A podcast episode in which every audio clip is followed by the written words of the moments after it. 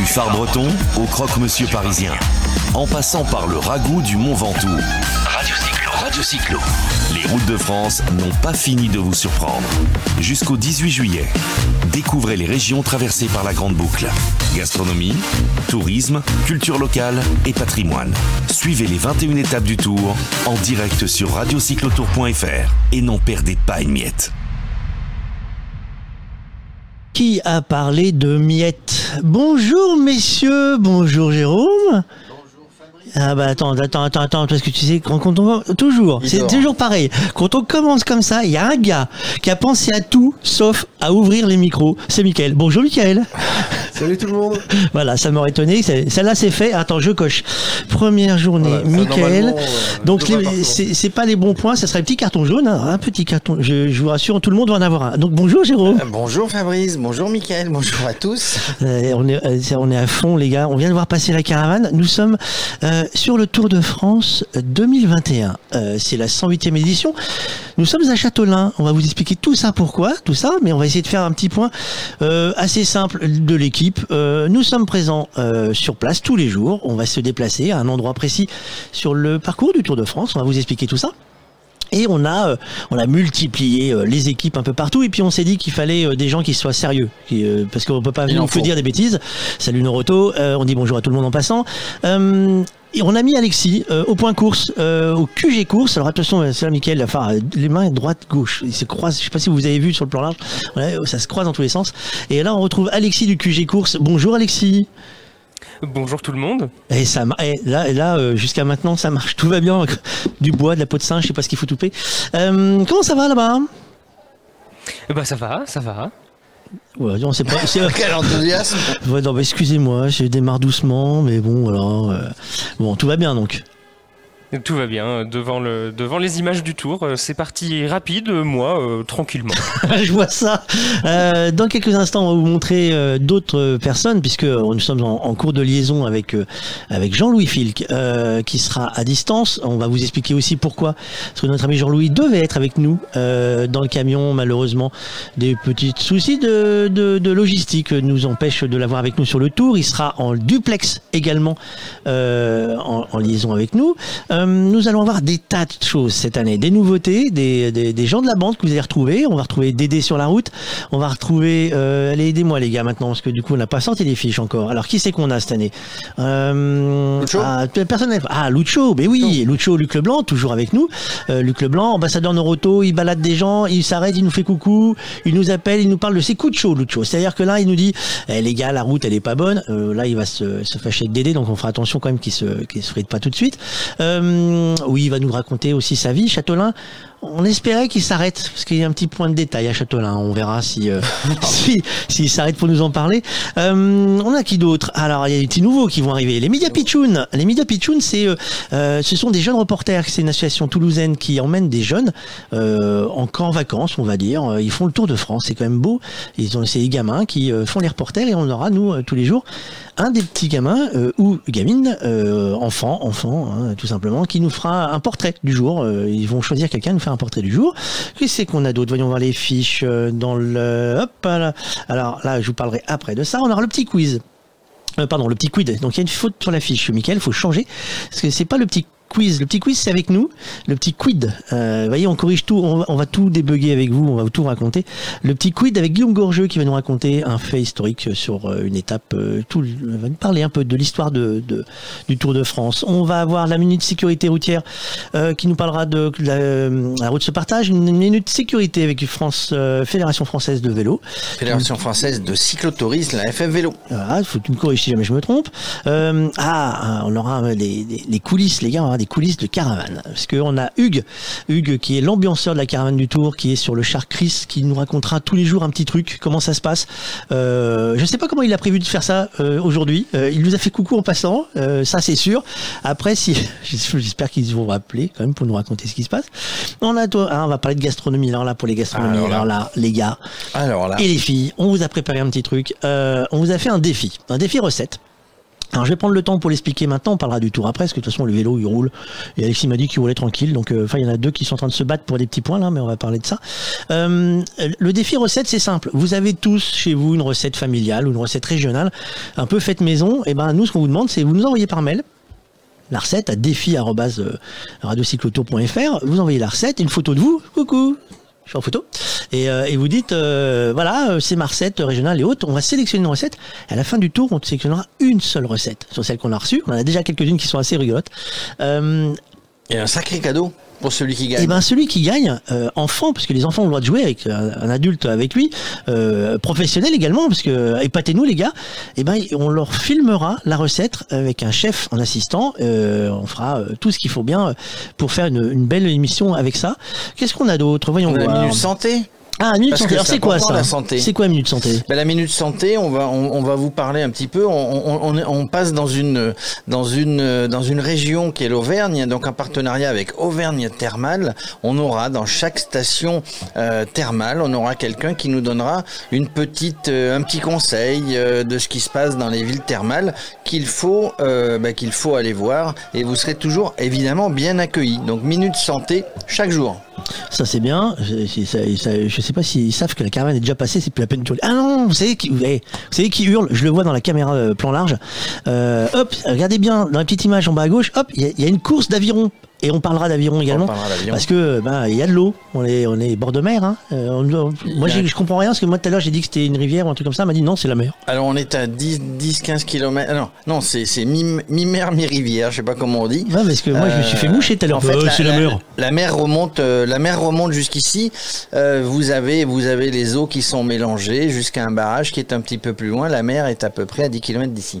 Bon, euh, il y a d'autres surprises, on, va, on vous regarde tout ça, mais on va parler un peu de vélo. Le Tour de France, c'est la 108e édition de la Grande Boucle. Alexis, j'ai besoin de tout savoir. C'est quoi le profil du Tour de France cette année?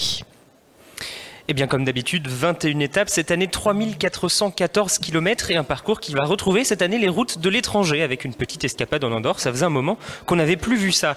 La Grande Boucle renoue aussi cette année avec la Bretagne, un grand départ de 4 jours de Brest à Fougères, une étape par département breton, le Finistère aujourd'hui donc entre Brest et Landerneau, les Côtes d'Armor demain entre Perros-Guirec et Mur de Bretagne, le Morbihan entre Lorient et Pontivy lundi et enfin l'île et Vilaine entre Redon et Fougères mardi.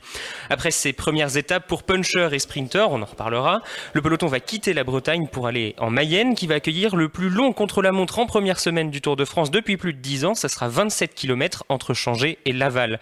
Direction l'Est ensuite avec deux étapes de plaine entre Tours et Châteauroux d'abord, puis entre Vierzon et Le Creusot. Ce sera la plus longue étape de ce Tour de France avec 249 km. Place ensuite aux Alpes pour conclure la première semaine. Deux étapes alpestres avec au programme le col de Rome et le col de la Colombière sur la route entre Oyonnax et le Grand Bornand.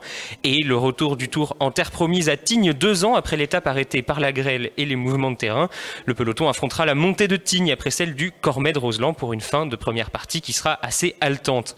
Après une première journée de repos bien méritée, le peloton repartira d'Albertville en direction de la vallée du Rhône avec une arrivée à Valence avant de retrouver tout de suite la montagne avec une double ascension du Mont Ventoux. On en reparlera aussi pour l'étape la plus montante de ce tour entre Sorgues et Malocène. Ensuite, direction les Pyrénées, avec d'abord deux étapes de transition entre Saint-Paul-Trois-Châteaux et Nîmes, et entre Nîmes et Carcassonne. Carcassonne, d'où s'élancera le peloton le lendemain à l'assaut des premières pentes des Pyrénées en direction de Quillan. Juste avant la deuxième journée de repos, les coureurs rencontreront le point le plus élevé de cette grande boucle. Ce sera au sommet du port d'Envalira à plus de 2400 mètres d'altitude sur la route qui les mènera de Serret à Andorre-la-Vieille. Et puis retour en France au lendemain de la journée de repos après un départ au pas de la case en direction de Saint-Gaudens. Arrivée puis départ en Haute-Garonne à Muret pour repartir vers les cols mythiques du Tour de, France jusqu'à l'arrivée à Saint-Lary-Soulan le 14 juillet. Le peloton aura le droit en 2021 au Tourmalet après un départ de Pau en direction de Luzardiden. Ce sera la dernière étape accidentée de cette édition. Et après cela, le Tour il n'est pas terminé cette année avec d'abord une longue étape au travers des Landes entre Mourinx et Libourne et surtout et enfin un contre-la-montre individuel final entre Libourne et Saint-Émilion, 31 km pour faire basculer le Tour entre les vignes. Et puis évidemment pour terminer, il y aura la dernière étape entre Chatou et les Champs-Élysées pour le sprint le plus convoité du monde cycliste. Euh, Excuse-moi, j'étais en train de se poser une question. En fait, euh, le- le Tour de France euh, cette année, il part à peu près aux dates normales. Pas du tout. Comment ça, pas du tout part, euh, Parce que les- les- je te rappelle que la, la dernière fois, il est parti sur le Tour de France en septembre. Oui, alors oui, oui, oui. Alors de, oui, de ce point de vue-là, en effet, on part dans des dates relativement normales. On part euh, fin juin, euh, début juillet. Euh, l'année dernière, évidemment, Covid oblige. On était, on était parti en septembre. Enfin, on était parti fin août quand même, hein, le dernier week-end d'août. C'était, c'était évidemment exceptionnel. Non, cette année, on part donc le 26 juin. alors c'est les dates normales. Hein, le, le, Tour de France en, en juillet, un peu tôt quand même, parce que cette année, il faut penser aux Jeux Olympiques qui auront lieu à Tokyo à partir du 19 juillet bah forcément, du coup, il faut commencer le Tour de France plus tôt pour arriver avant la fin du, des JO pour que les coureurs aient le temps ensuite d'aller à Tokyo. Du coup, on commence le 26 juin. On n'était pas parti un 26 juin depuis 1980. C'était euh, à Francfort. Et puis c'était Bernard qui avait remporté le prologue de départ. Euh, Excuse-moi, est-ce qu'on est perturbé? Parce qu'en en fait, il y a, y, a, euh, y a, Jérôme, il est tellement inquiet de savoir si tout marche qu'il vérifie tout. Donc il a vérifié le frigo, l'huile, il a fait les freins, il a, il a, vérifié. Et là, il est en train de vérifier toutes les applications. Alors, tu sais qu'on est écoutable partout. Donc il a fait tous les téléphones. Donc il a été allé acheter un téléphone Android, un téléphone iPhone, pour voir si tout. Et là, il est, donc il est à peine revenu. C'est bon, Jérôme, ça fonctionne? Tout fonctionne, les amis. Vous, donc, vous, vous pouvez les réglages comme dans le peloton. C'est ça exactement. D'ailleurs, pour ceux qui sont un peu qui sont des suiveurs depuis des années du Tour de France, quand ils regardent France Télévisions, ils savent qu'il y a un pépin quand euh, il y a plus de, il y a plus de commentaires, tu sais à la télé qu'il n'y a plus de commentaires, ils sont en train, tu vois les images tranquillement, tu fais ah là normalement il y a un gars qui cause, soit un gars sur la moto, soit un gars qui nous parle du, euh, du patrimoine, on se dit ah bah là non tout n'est pas bien encore, tout le monde n'est pas encore euh, bien réglé, nous non plus, on va on va le faire au fur et à mesure avec vous, bien sûr, vous êtes sur radiocyclotour.fr, sur internet, sur l'application Radio Cyclo, vous serez pour ceux qui ont la chance d'être demain dans le Trégor, vous serez même en FM, oui messieurs dames, il y a des endroits on sera euh, diffusé en radio. Si on parlait un peu plus précisément, Alexis, de l'étape du jour, qu'est-ce qu'on a au menu? Eh bien, le grand départ de ce Tour de France a été donné depuis Brest et Voix les coureurs s'est sur une étape très accidentée pour une première étape de 198 km en direction de Landerneau. Alors entre Brest et Landerneau, hein, il n'y a pas 198 km, on fait un grand détour puisqu'on part vers le sud. Il y aura, il y aura 8 points à prendre pour le maillot à poids de meilleur grimpeur répartis sur 6 côtes. Les coureurs rencontreront très vite les premières difficultés, hein, c'était au kilomètre 8 et au kilomètre 27 avec les côtes de Trébéolin et Rossnoen. Ensuite sur la route de Quimper, le peloton vient de passer la côte de Locronan, classée en troisième catégorie. Ensuite, arrivé à Quimper, les coureurs feront demi-tour en direction du nord pour trouver le sprint intermédiaire à Brapart, à 63 km de l'arrivée. Et le peloton aura une dernière difficulté à affronter sur euh, la fin de l'étape avec la côte de Saint-Rivoile. Et puis à Landerneau, l'arrivée sera jugée au sommet de la côte de la Fosse au Loup, une difficulté de 3 km à 5,7% de moyenne. Les 500 derniers mètres, ils sont plats, ils laisseront peut-être la place à un sprint entre hommes forts si un puncher n'a pas réussi à s'extirper du peloton. Il y a des pentes quand même jusqu'à 14% hein, dans le début de la côte de la fosse au loup, donc euh, il va falloir être euh, puissant pour s'imposer. Puissant pour s'imposer. Alors vous savez, ça y est, on est épiés. Les, les copains qui nous envoient les messages en mettant euh, bravo, félicitations les gars, vous avez réussi à tenir la barre pour aller au départ. oui, nous sommes là, nous avons sué. comment on dit C'est quoi l'expression déjà Jérôme? Sans et où Sans et où Ouais, de toute façon, on boit que de l'eau hein, dans l'équipe. Ah bah, obligé. obligé. C'est-à-dire, on boit que de l'eau, alors pas de bol.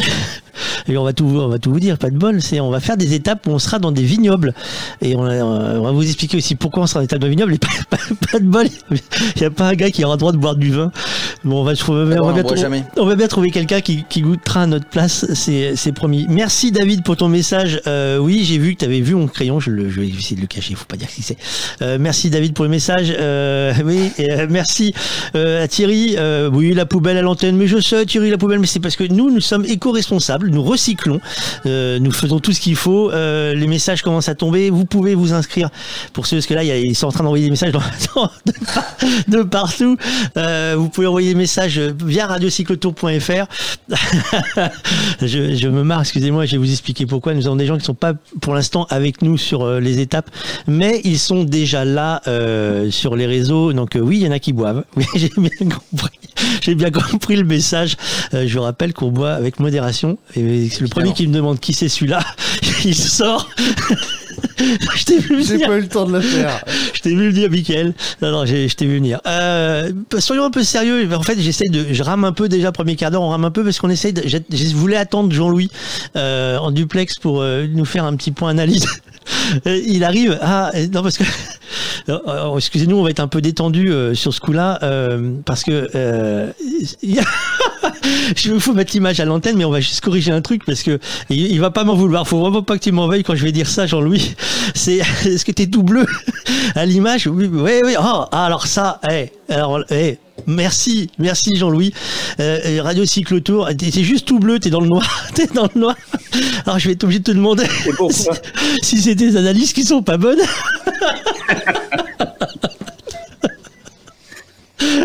Bonjour Jean-Louis. On va essayer de corriger. Mickaël va faire avec ses, petits, doigts de, doré. Il va nous, nous, faire une balance des blancs pour corriger le tir. Parce qu'effectivement, là, on dirait je trouve. Et tout le monde va se moquer de moi.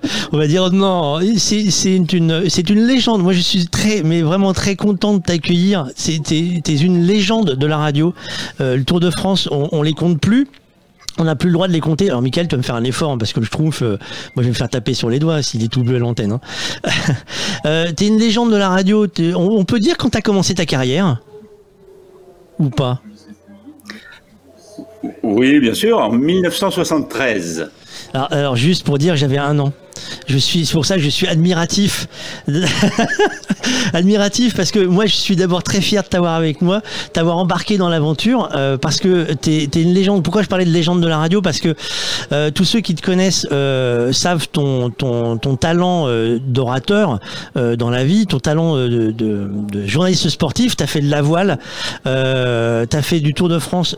Il y en a 18 je crois, mais en fait je crois que ça a dépassé. C'était 22 hein. 22. Ah, t'as vu, hein, j'ai révisé mes fiches. Euh, tu feras gaffe cette année parce que euh, je crois que le tour, euh, on va voir si tu as de la mémoire, passe à très bons ou mince. Ah, très bon, très bon. Oui, je suis. Ah oui, oui, oui. J'ai été, j'ai été sacré chevalier des oignons de Trébons, qui sont des oignons doux, Pyrénées, qui sont très très bons. Oui, oui. J'ai toujours le béret vert et, le et le et l'oignon et la cravate oignon, oui, oui. Et, moi, j'ai. C'est grâce à toi, non, que j'ai eu ça. C'est pour ça que je, te remercie. On avait le choix entre Dom Pérignon et les oignons de Trévon, c'est t'as choisi les oignons de Trévon. Je sais, il fallait bien être à 15 jours là. Mais, mais j'ai une photo magnifique et j'ai promis, j'ai promis que je la sortirai. J'ai une photo magnifique. Euh, je ferai tout ce qu'il faut. Euh, Alexis a eu le temps, euh, avant que tu arrives, de nous faire le, portrait, le, profil du Tour de France. Tu en penses quoi de ce profil du Tour de France cette année de cette grande boucle? Si tu avais eu à, venir faire le tour euh, dans les vrais médias, parce que nous, sommes un média, euh, nous sommes des petits joueurs, nous, on s'amuse, on rigole, on est là pour se marrer. Euh, mais mais si tu avais été faire du travail sérieux, tu le trouves comment ce tour sur le papier? Ah, très très intéressant, très intéressant. Moins montagneux que celui de l'an passé, qui était un tour, je crois que Michael l'a dit, un petit peu particulier. C'est un tour d'automne, c'est pas un tour d'été, donc déjà ça change pas mal de choses. Les, les, données ne sont pas les mêmes. Cette année, il est un peu moins montagneux, mais il est quand même euh, très très casse-pattes. Je crois qu'il y a 3 ou 4 000 mètres de, de, de dénivelé. Euh, euh, en moins par rapport à celui de l'année dernière, donc un peu moins montagnard, mais très très casse-pattes, très intéressant, avec deux longs chronos. Et ce sont les chronos les plus longs depuis euh, l'Empèbre, comme on dit par chez moi. Et, et, et donc ce sont des... Non, non, c'est un tour très intéressant, très très ouvert où chacun peut, peut tirer son épingle du jeu s'il ne fait pas de conneries dans les premiers jours. Parce que les premiers jours sur un Tour de France, c'est, c'est tout à fait, tout à fait important. Surtout en Bretagne, sur des routes comme ça, sont les routes du, du, du Tour de l'Armorique, les routes du Troboléon, sont des routes piégeuses. Il y a du vent, c'est assez casse-pattes. On le verra dans l'étape d'aujourd'hui d'ailleurs. C'est pas plat, mais pas plat du tout, du tout. Et puis, euh, non, c'est un tour très ouvert avec de nouvelles figures qui arrivent. Euh, il y a les Sud-Américains qui sont là, il y a les vieilles gloires qui sont toujours là, il y a les Français qui émergent, comme, comme euh, bien sûr euh, Julien Alaphilippe et, et quelques autres, Godu et quelques autres. Non, non, c'est un tour très, très, très ouvert. Je pense qu'on n'aura pas le, le, le, vainqueur du tour, enfin le, le portrait du vainqueur du tour au bout de la première semaine. Il va falloir laisser passer un peu de, un peu de temps pour que tout cela se décante. Et puis, je pense qu'il va y avoir de la nervosité, il va y avoir quelques abandons chaque année. Mais c'est un tour très ouvert, très intéressant en tout cas. Puis on est quand même un peu sevré, quoi. Parce que l'année dernière, oui, c'était un beau tour. L'année dernière, c'était un tour très, très particulier. Tous les matins, on se levant, on se demandait si le tour allait, allait, allait finir la journée, quoi. Donc c'était un peu emmerdant. Et là, cette année, c'est un tour, euh, je dirais entre guillemets, normal et, très, très ouvert. Moi, je ne mettrais pas euh, mais une figue, euh, même sèche, sur un an ou sur un autre, hein, parce que c'est très, très difficile de faire un pronostic cette année. Euh, Jean-Louis, est-ce que, dans, le parcours que tu as vu, il y a des étapes inédites telles que la deux montées du Ventoux, par exemple? Hmm? Oui, alors c'est toujours pareil, tu sais, on attend beaucoup d'une étape ou d'une autre. Alors c'est vrai que quand on regarde sur le papier les, deux montées du Ventoux, on se dit, euh, mon Dieu, le Ventoux déjà une fois et par une face, que, que ça soit du côté de Malocène ou du côté de Bédouin, c'est pas évident du tout.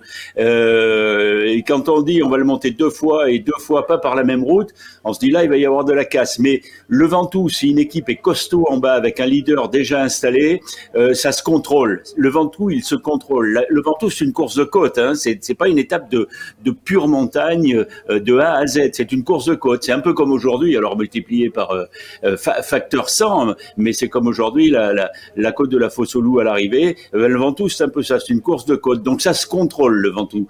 cela étant, oui, il peut y avoir des dégâts aussi dans le dans le Ventoux. Il nous l'a montré, le, géant nous l'a montré, le géant de Provence nous l'a montré par le passé. Mais il y a des étapes qui peuvent être dans les Pyrénées en particulier les Alpes, je pense, arrivent un, petit peu tôt. Mais dans les Pyrénées, il peut y avoir de la casse. Hein. Il peut y avoir des trucs euh, avec, des arrivées en altitude. En plus, je pense que les Pyrénées, à mon avis, euh, vous me brûlerez en place de grève si j'ai tort, mais peuvent faire la différence cette année. Tu, vas, tu vas te bouffer de l'oignon, je te le dis, moi.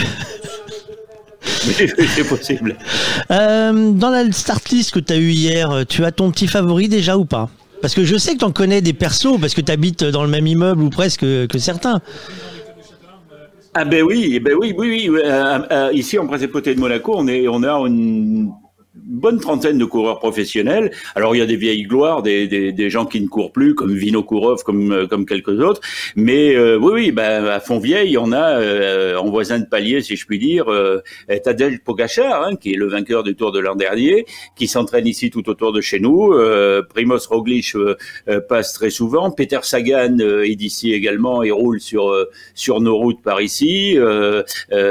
qui d'autre? Christopher Froome, bien sûr, est, est habite ici également en Principauté de Monaco. Donc euh, c'est une, c'est des gens qu'on croise ici en entraînement sur des routes avec quelques équipiers qui qu'ils invitent de temps en temps pour venir tourner ici vers le col de la Madone, etc. Il y a d'ailleurs une anecdote, c'est qu'on on, s'est pris une averse de grêle il y a c'était, je, je, crois, au mois de mars. Et Peter Sagan était en train de s'entraîner juste derrière la turbie, là, et il s'est pris la grêle et ça a donné des images assez fantastiques parce que c'est un artiste hein, sur un vélo, Sagan, un peu casse-cou aussi, et il a descendu toute la côte de la de, de, de, de Sainte-Agnès euh, dans l'arrière-pays jusqu'à la turbie euh, sur des routes où il y avait 5 ou 6 cm de grêle et c'était assez cocasse euh, assez cocasse à voir. Oui, oui. Alors les, favoris, ben, c'est toujours toujours les mêmes. Hein. Pogacar qui a été quand même la surprise de l'an dernier mais qui euh, est sorti du bois l'an dernier, donc il est plus couvert par la forêt cette année. On va se méfier. Et dès qu'on va le voir sortir, euh, les autres vont l'avoir à l'œil. bien sûr, tout le monde le regarde.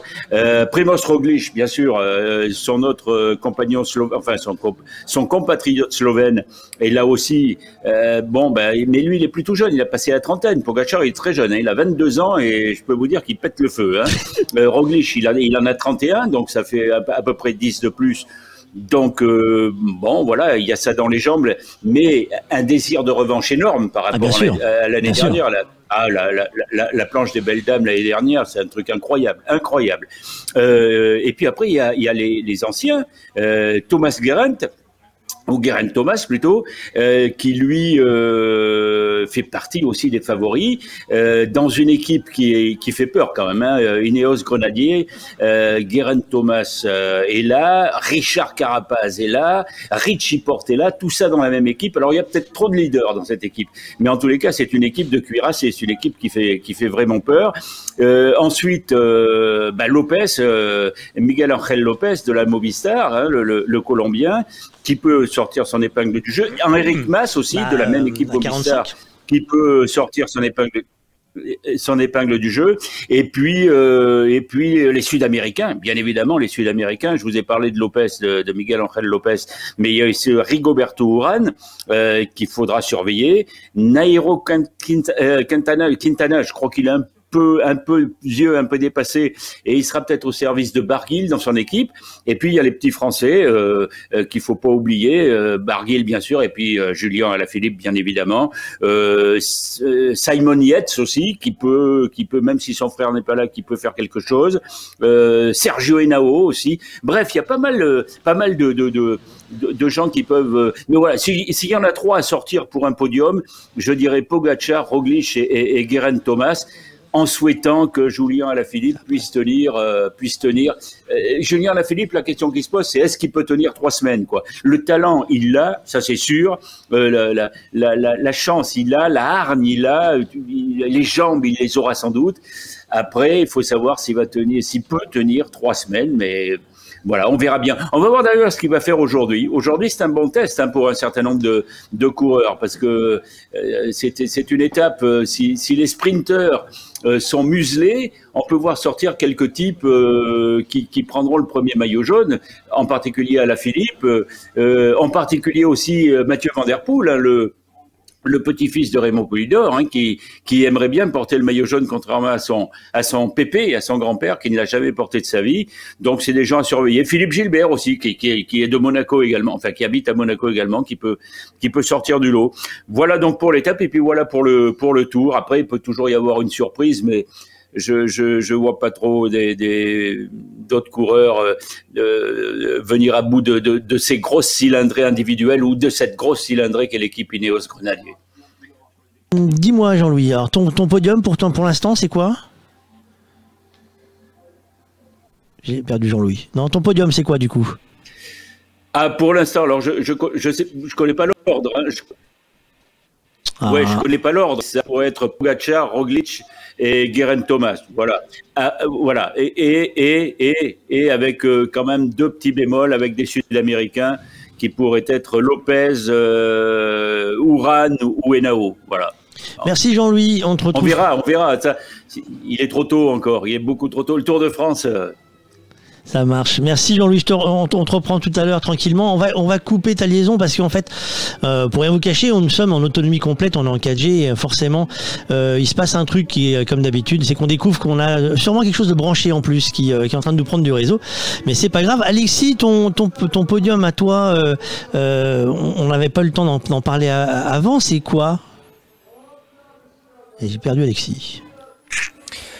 Alors, je, je, vais reprendre ce que vient de dire Jean-Louis. C'est très compliqué à l'avance de, de, sortir trois noms comme ça dans un tour qui est particulièrement ouvert. Euh, évidemment, je suis totalement d'accord avec ce que vient de dire Jean-Louis. On a les deux grands favoris qui sont euh, les deux Slovènes, Roglic et, et Pogacar, dans un, dans un remake du duel de l'année dernière. Euh, savoir qui des deux va, va être devant, ça c'est euh, un, une autre question. Euh, je sais pas si je partage euh, le, le, troisième homme sur le podium, Geraint Thomas.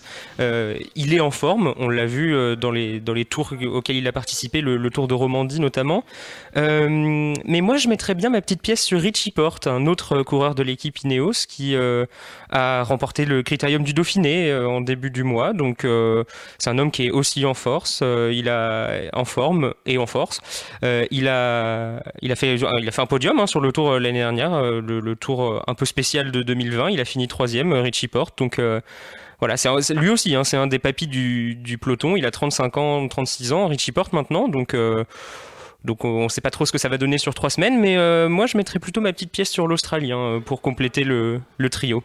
Bon, enfin qu'on qu regarde le, le, stock de pièces, parce que si vous mettez tous des petites pièces, euh, je, le, le, camion fait trois tonnes. Michael, as-tu la photo du camion du jour? Je parie qu'on ne l'a pas. Ah non, on est à la bourre. Eh les gars, on est à la bourre sur celle-là. On a réussi à démarrer à l'heure, on sait pas comment. Hein. Par contre, on touche du bois tous les jours. Euh, euh, le camion fait 3 tonnes 5. Hein. On est pile poil dans les clous. Hein. On peut pas faire plus. Donc si on met des stocks de petites pièces, ça passera pas, Alexis. Je te le dis tout de suite. Euh, mais si tu es prêt, euh, on va peut-être parler maintenant de la course d'aujourd'hui. Mais avant ça, on va mettre le petit jungle. Le jungle pour la Allez, le jungle pour le point course, et c'est parti le...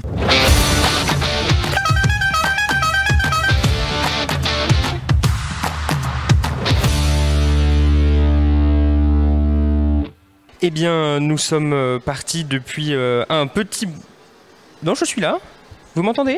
Ouais, vas-y, en fait, c'est parce qu'on a récupéré la latence chez toi et qu'on avait perdu tout à l'heure, mais on va couper. Tu couperas et tu reconnecteras, ça ira mieux après. Mais vas-y, balance. Eh bien, il nous reste 115 km avant l'arrivée. Une échappée composée de 6 coureurs a pour l'instant 2 minutes d'avance euh, sur le peloton. Cette échappée euh, a mis un peu de temps à se former, 15 km euh, de, de bagarre au début de l'étape, puisqu'il y a de l'enjeu aujourd'hui hein, sur les routes du Tour de France. Il y a des points à aller chercher pour le maillot de meilleur grimpeur, il y a des points pour le maillot de meilleur sprinter, et évidemment, il y a la victoire d'étape à aller chercher avec le premier maillot jaune. Donc dans cette échappée, on a 6 coureurs, le dossard 78 du néerlandais Ide Skelling pour la Bora, le dossard 96 d'Anthony Perez pour la Cofidis, le dossard 138 de Connor Swift pour l'équipe Arkea Samsic, le dossard 206 de Christian Rodriguez pour euh, Total Energy, le dossard 216 de Danny von Poppel, le néerlandais pour euh, Intermarché Wanty-Gobert et le dossard 223 de Franck Bonamour, le régional de l'étape, euh, le natif de Lannion pour l'équipe BNB Powered by KTM. Ils ont changé de nom cette année, c'était BNB Vital Concept l'année dernière.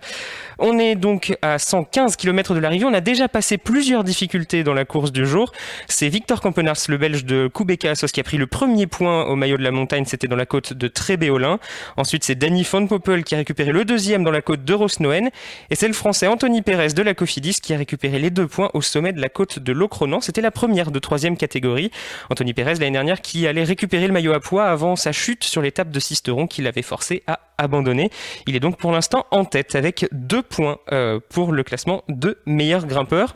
Pour l'instant, euh, ça roule derrière. Hein. Le peloton euh, ne laisse pas partir trop l'échappée. Deux minutes hein, d'avance pour les six hommes. Le peloton dont l'allure est régulée par les coéquipiers de Julien Alaphilippe et de Mathieu Van Der Poel, deux grands favoris à la victoire du jour.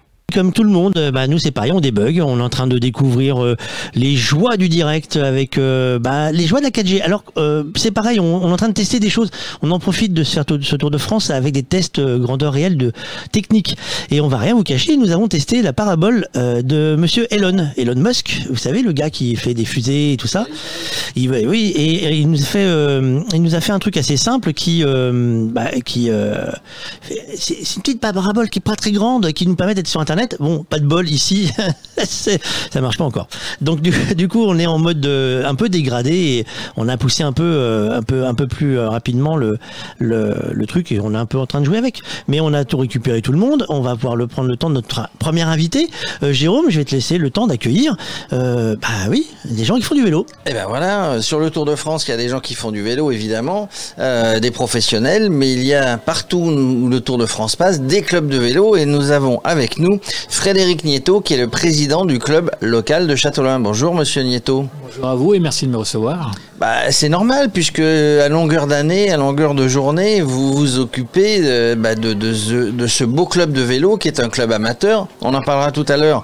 Vous avez formé, vous avez eu très jeune un, pro de l'équipe Arkea qui n'a pas été retenu aujourd'hui, mais, mais que vous avez formé. Alors, ce club, il existe depuis combien de temps? Il a été lancé dans les années 70, repris dans les années 85, et j'y suis depuis les années 2000, où nous sommes donc à l'heure actuelle une centaine de licenciés, dont je dirais 30% d'encadrants et 70% de pratiquants.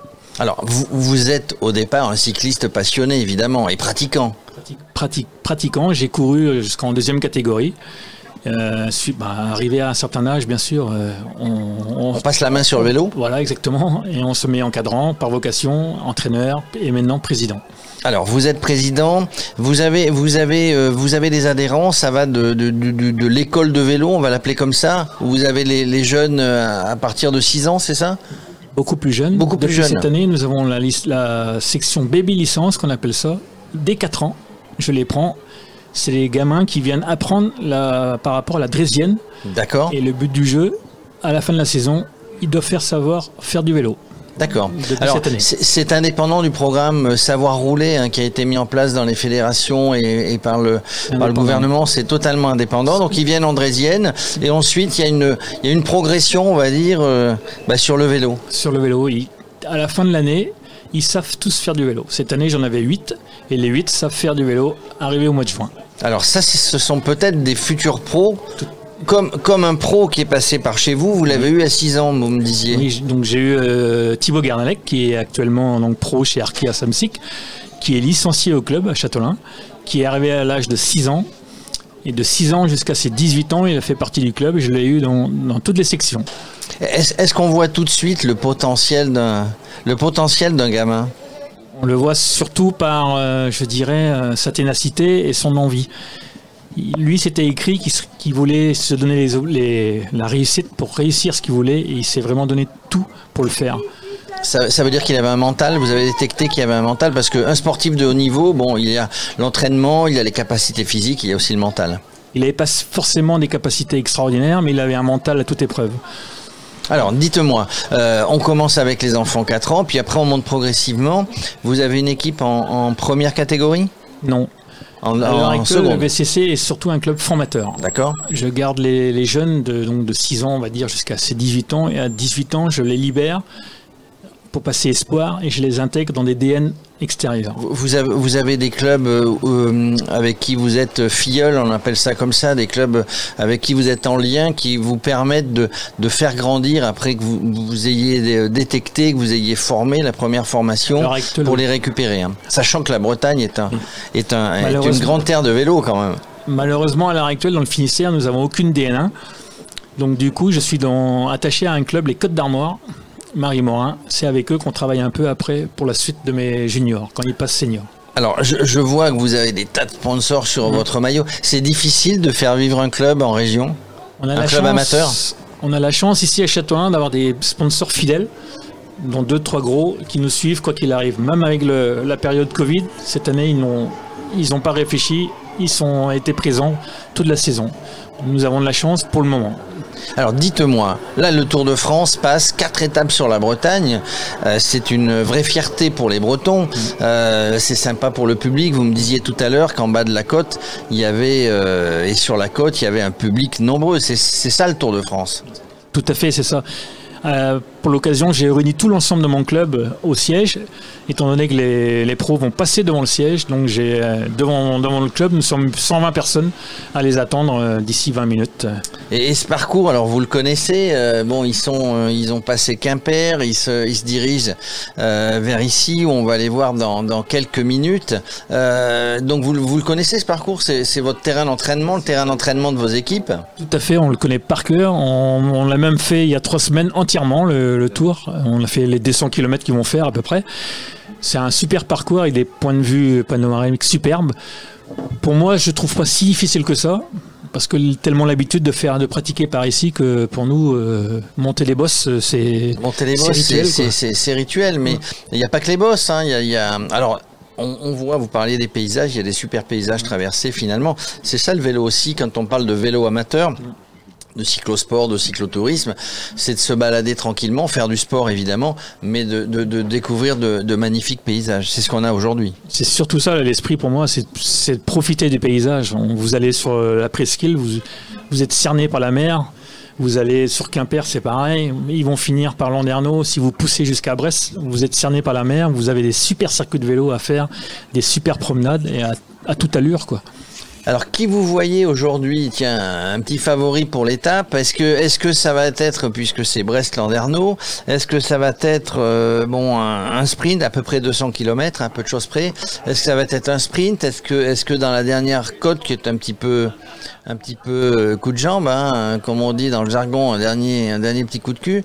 Euh, est-ce que, est-ce que vous voyez quelqu'un se détacher Est-ce que vous voyez plutôt une arrivée groupée? Pour moi, ça va arriver groupé au bas de la bosse. Et ensuite, les grimpeurs, les sprinters, pardon, vont avoir du mal à passer le début de la bosse, mais la suite de la bosse, c'est un faux plat montant, ça se monte, je dirais, sur la plaque, donc ça peut très très bien finir au sprint. Donc vous pensez, euh, vous pensez euh, arriver, arriver groupé au sprint euh, Je pense. Pas de, pas de détaché aujourd'hui? Ça va être compliqué. C'est assez roulant cette bosse quand même. Pour l'avoir faite deux trois fois, je trouve pour moi que c'est assez roulant. Ça se monte sur la plaque. Bon bah écoutez, c'est assez roulant. On, ne l'a pas testé, on la testera peut-être un jour. Merci Frédéric Nieto d'avoir fait un d'avoir fait un focus euh, avec nous euh, sur euh, sur cette étape de Châteaulin et le passage à Châteaulin, cette belle ville de vélo. Merci à vous et bonne continuation. Merci, messieurs. on est on est en plein dans le feu de l'action. nous avons l'une de nos stars qui arrive, mais d'ailleurs avant la star, c'est forcément forcément le jingle. Jingle.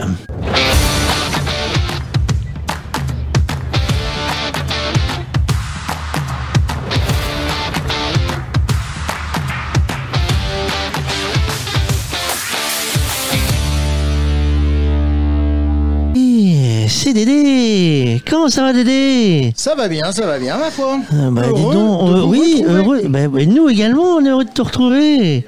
Alors cette route c'est long. Ouais. non, non, non, non, c'est bien, c'est bien parce qu'il faut quand même qu'on faut, faut commencer par euh, quelque chose. Et tant qu'à faire, euh, pas par du tout plat, tout plat, donc ça tourne un peu. Et puis on a trouvé euh, sur notre passage de très très beaux paysages. C'est vraiment de très belles cartes postales aujourd'hui, avec un temps, ma foi, euh, qui pourrait être un peu meilleur. On a croisé aussi quelques gouttes de pluie tout à l'heure, mais le temps a l'air de tenir. Alors pour ceux qui ne te connaissent pas, parce qu'il y en a encore quelques-uns, mais ils sont plus beaucoup. Hein, Ah, il y en a, il y en a. Et euh, Route, euh, c'est Monsieur, c'est Monsieur Route du Tour. C'est Himself. oui, himself, oui, oui. Oh, bah, Monsieur Route du Tour. Il y en a un par jour des Monsieur Route, puisqu'on a depuis des années le Monsieur Route, c'est le, le- le régional de l'étape qui euh, euh, qui pilote tous les départements concernés par euh, l'étape du jour. Et donc ça, c'est le Monsieur Route. Puis il y a un Monsieur Route, on peut dire, qui lui est sur l'ensemble du tour. euh, bah, c'est c'est moi. Voilà. Alors c'était le chef, t'es le chef des Schtroumpfs. C'est ça. Je suis le grand T'es le le grand C'est ça, le grand Schtroumpf. Mais c'est- avec le- bonnet rouge. ça. Mais alors, on peut pas te rater hein, dans le tour. C'est quand on te voit passer un, tu fais rouge du et voiture jaune C'est ça, c'est voiture jaune. On peut pas te rater. Les jaunes fluo, les gars, c'est on, Oui. fera- on vous mettra la photo de la voiture. Bien Vous sûr. pouvez pas le rater, Monsieur Route du Tour. Euh, respect 25. Oui, 25 ans. Oh, Euh, oh pas, mon âge. Hein. J'ai- j'aimerais- 25 Tours de France. 25, 25e tour, oui. Petite émotion pour le, le début là?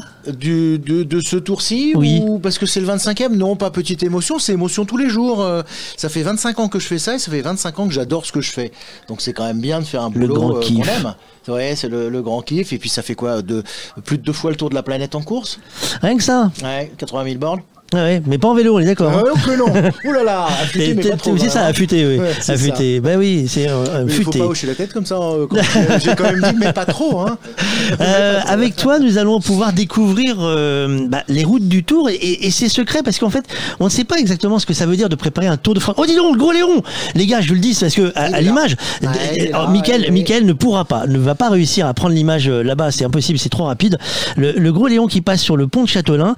Euh, tu peux nous parler de gros Léon C'est dans le dispositif, c'est Gros quoi? Léon, 13 tonnes de muscles. Ouais, c'est ça. Euh, C'est un camion, un camion technique euh, qui est équipé d'un balai à l'avant, d'un balai rotatif à l'avant pour euh, balayer la route lorsqu'elle euh, reçue, lorsqu'il y a des gravillonnages dessus. Et puis, c'est également Je en fait. à l'arrière une, une double citerne de 2 tonnes, donc deux fois une tonne, 2000 litres d'eau qui, est- qui sont utilisés, ces 2000 litres, pour là, du coup, refroidir la chaussée lorsqu'elle est en, en transpiration, lorsqu'elle reçue, lorsqu'elle est en surchauffe, quand elle dépasse 55-60 degrés. Et sur certains revêtements, ça veut dire qu'elle se dégrade. Et la solution, c'est de la faire figer, comme on ferait figer euh, du miel en le mettant au congélateur. On, on l'arrose et donc on fait redescendre en température l'eau par un effet d'évaporation de l'eau. La température descend. Et automatiquement, euh, la route devient un peu plus rigide et un peu plus sûre. Je te laisse surveiller le- le- le- la route parce que du coup le gros Léon s'est garé juste devant ta voiture. Je voudrais pas que ça fasse un bouchon sur le pont, ça serait malin. Euh, il y a- non, il y a de la place. Il y a de la place quand même Le pont, le- le pont est large et puis il y a les hommes en bleu euh, Qui surveillent. Qui surveillent, fortiori. et A fortiori vont, qui surveille. euh, Donc, euh, grâce à toi, nous allons découvrir l'implication des départements de France Oui. euh, sur le Tour de France. On va pouvoir expliquer au fur et à mesure du tour, parce qu'on va regarder, on va pas tout faire aujourd'hui quand même. Oh, bien sûr. Comment ça marche Combien de temps il a fallu avant euh, cette journée euh, bah, pouvoir euh, laisser les coureurs prendre la chaussée et tous les petits détails, les, petits trucs un peu bizarres. Aujourd'hui, tu, nous parles de quoi là du coup? C'est juste un petit coucou pour dire bonjour. aujourd'hui- tu pourras faire un, petit coucou et dire bonjour. Et, et aujourd'hui, je, je peux vous parler de euh, des bornes sonores. Les- pardon, les quoi? Des, des bornes sonores et lumineuses. Ah. On les, on les discothèques, voit parfois. Ouais, ouais, ouais, ouais. On les voit à la télé parfois ces bornes sonores et lumineuses. Eh bien, nous ne les mettons pas nous. C'est pas nous. Ah. Mais je vais quand même en parler parce que ça fait partie de la sécurité de, de la route du Tour. Euh, ces bornes, elles sont placées sur des endroits difficiles et des endroits difficiles d'accès également pour euh, les euh, gendarmes, pour les gardes républicains, les fameux drapeaux jaunes qui viennent se positionner juste au droit des endroits compliqués et qui agitent leur drapeau jaune pour faire passer les coureurs sans encombre. Eh bien, lorsque c'est compliqué, c'est difficile pour un motard de s'arrêter parce que la configuration est, est- est délicate, eh bien, on a trouvé un moyen, l'organisation, le tour a trouvé un moyen, c'est d'utiliser ces bornes sonores et lumineuses qui sont euh, d'origine norvégienne, enfin, elles sont d'origine chinoise, mais euh, montées par des Norvégiens. Et donc, on les appelle entre nous les bornes norvégiennes. Et il y en a une hum, entre 15 et 20 par, euh, par étape, et elles viennent compléter les dispositifs de panotage, de sécurisation, de bottes de paille que l'on met en place. Euh, Alexis, euh, t'es- tu- je suppose toujours à l'écoute avec nous. euh, Oh, je suis toujours là. Le QG Course a un mot pour t'aider parce que nous avons une grande pensée pour toi dès le début de l'étape. Ah, c'est gentil. Je, Ah je oui, sais- on, on a vu, euh, on on a vu dès le départ de l'étape, juste après le, le départ réel, euh, une trajectoire très bizarre. On passait euh, de- presque tout droit, mais pas vraiment. Et ben heureusement que t'es passé mettre des bols de paille, Dédé, parce qu'il y en a un qui est foncé droit dans l'îlot directionnel. Oui, bah ça c'est le, le- le- le problème, c'est euh, si on devait mettre de la botte de paille partout où il y a des endroits délicats, on serait sur des euh, milliers de bottes de paille mais, par mais jour. en tout cas, ce point-là, justement, on a pensé à toi parce qu'il était vraiment bien protégé, Oui, énormément oui, protégé. Oui, tout à fait. Il y a On- combien de sacs de bottes de paille Alors, livrés on- pour le Tour de France On met entre 400 et 1000 sacs bottes de paille, enfin donc 1000 bottes de paille, parce que le sac sans la botte ça sert à rien, mais c'est en- en gros un millier entre 400 et 1000, 1200 sacs par jour, avec de temps en temps des départements qui, euh, qui mettent les, les, les petits plats dans les grands, comme par exemple bien plus tard dans le tour sur les étapes euh, du côté de la, la Gironde, on sera sur euh, 1500 sacs bottes de paille sur le contre-la-montre. Oui, par kilomètre, 30 donc. Sur 30 bornes, mais 1500 sacs sur 30 bornes, ça va, ça va être que du rouge et blanc partout. C'est, euh, donc là, ça sera extrêmement bien protégé. En tout cas, euh, euh, il, il est évident que ces, ces, ces sacs, ces bottes de paille que l'on utilise, eh bien, on en utilise de plus en plus, tout simplement parce qu'il y a de plus en plus de dangers sur la route, de plus en plus de chicanes, de ralentisseurs, de potelets, de poteaux en tout genre qui sont utilisés pendant le reste de l'année pour sécuriser les routes, pour apporter un confort aux, aux- aux piétons également, protéger les cyclistes, protéger les voitures, faire ralentir les, les, euh, les personnes. Donc euh, tout ça, c'est c'est utilisé évidemment euh, au quotidien, mais sur la, la route du Tour, lorsque c'est un peloton qui, euh, qui avance, c'est complètement euh, en, en anti-contre-productif. Je crois que la police vient te chercher, il faut que tu t'en ailles. On te laisse. euh, Oula, il y a un moteur qui vient me chercher. Oui, c'est ça, je crois. Je crois Il faut- qu'il va falloir, falloir que je m'en aille. C'est notre ami Serge, motard du Tour. Non, mais je crois qu'il, je crois qu'André est, est, est- est demandé également.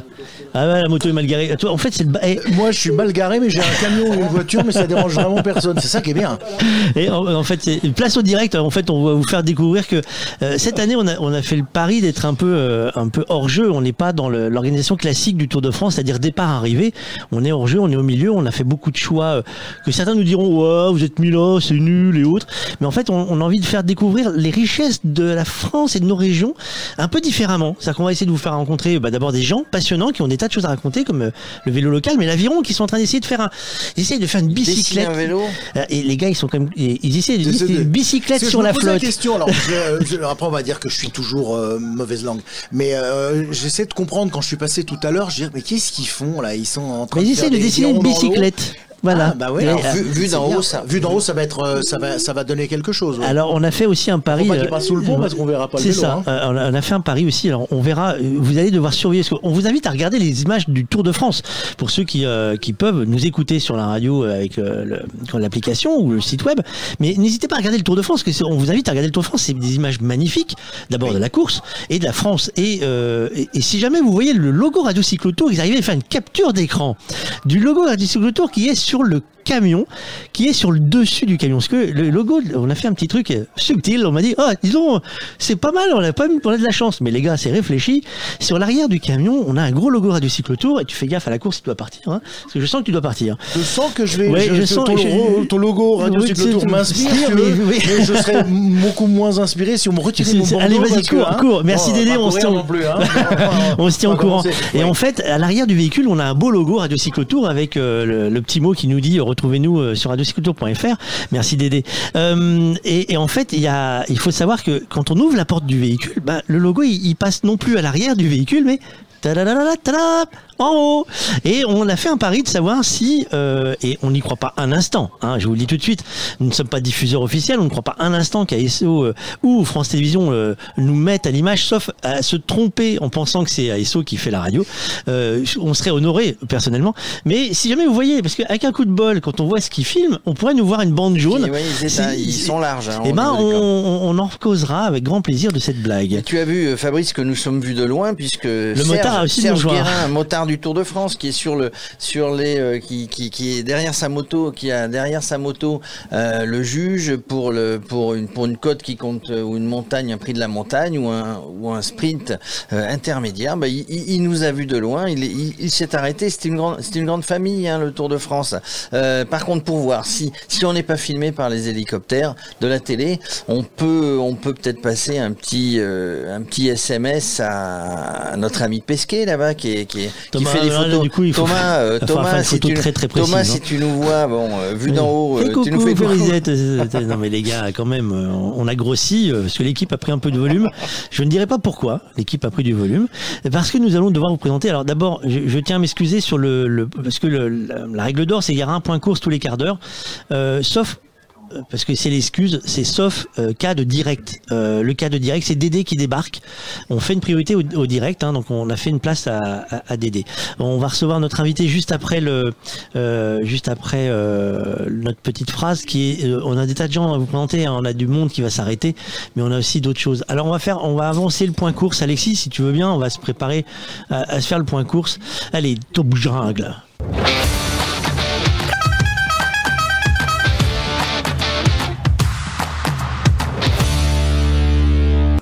Dis-moi Alexis, on en est où dans la course?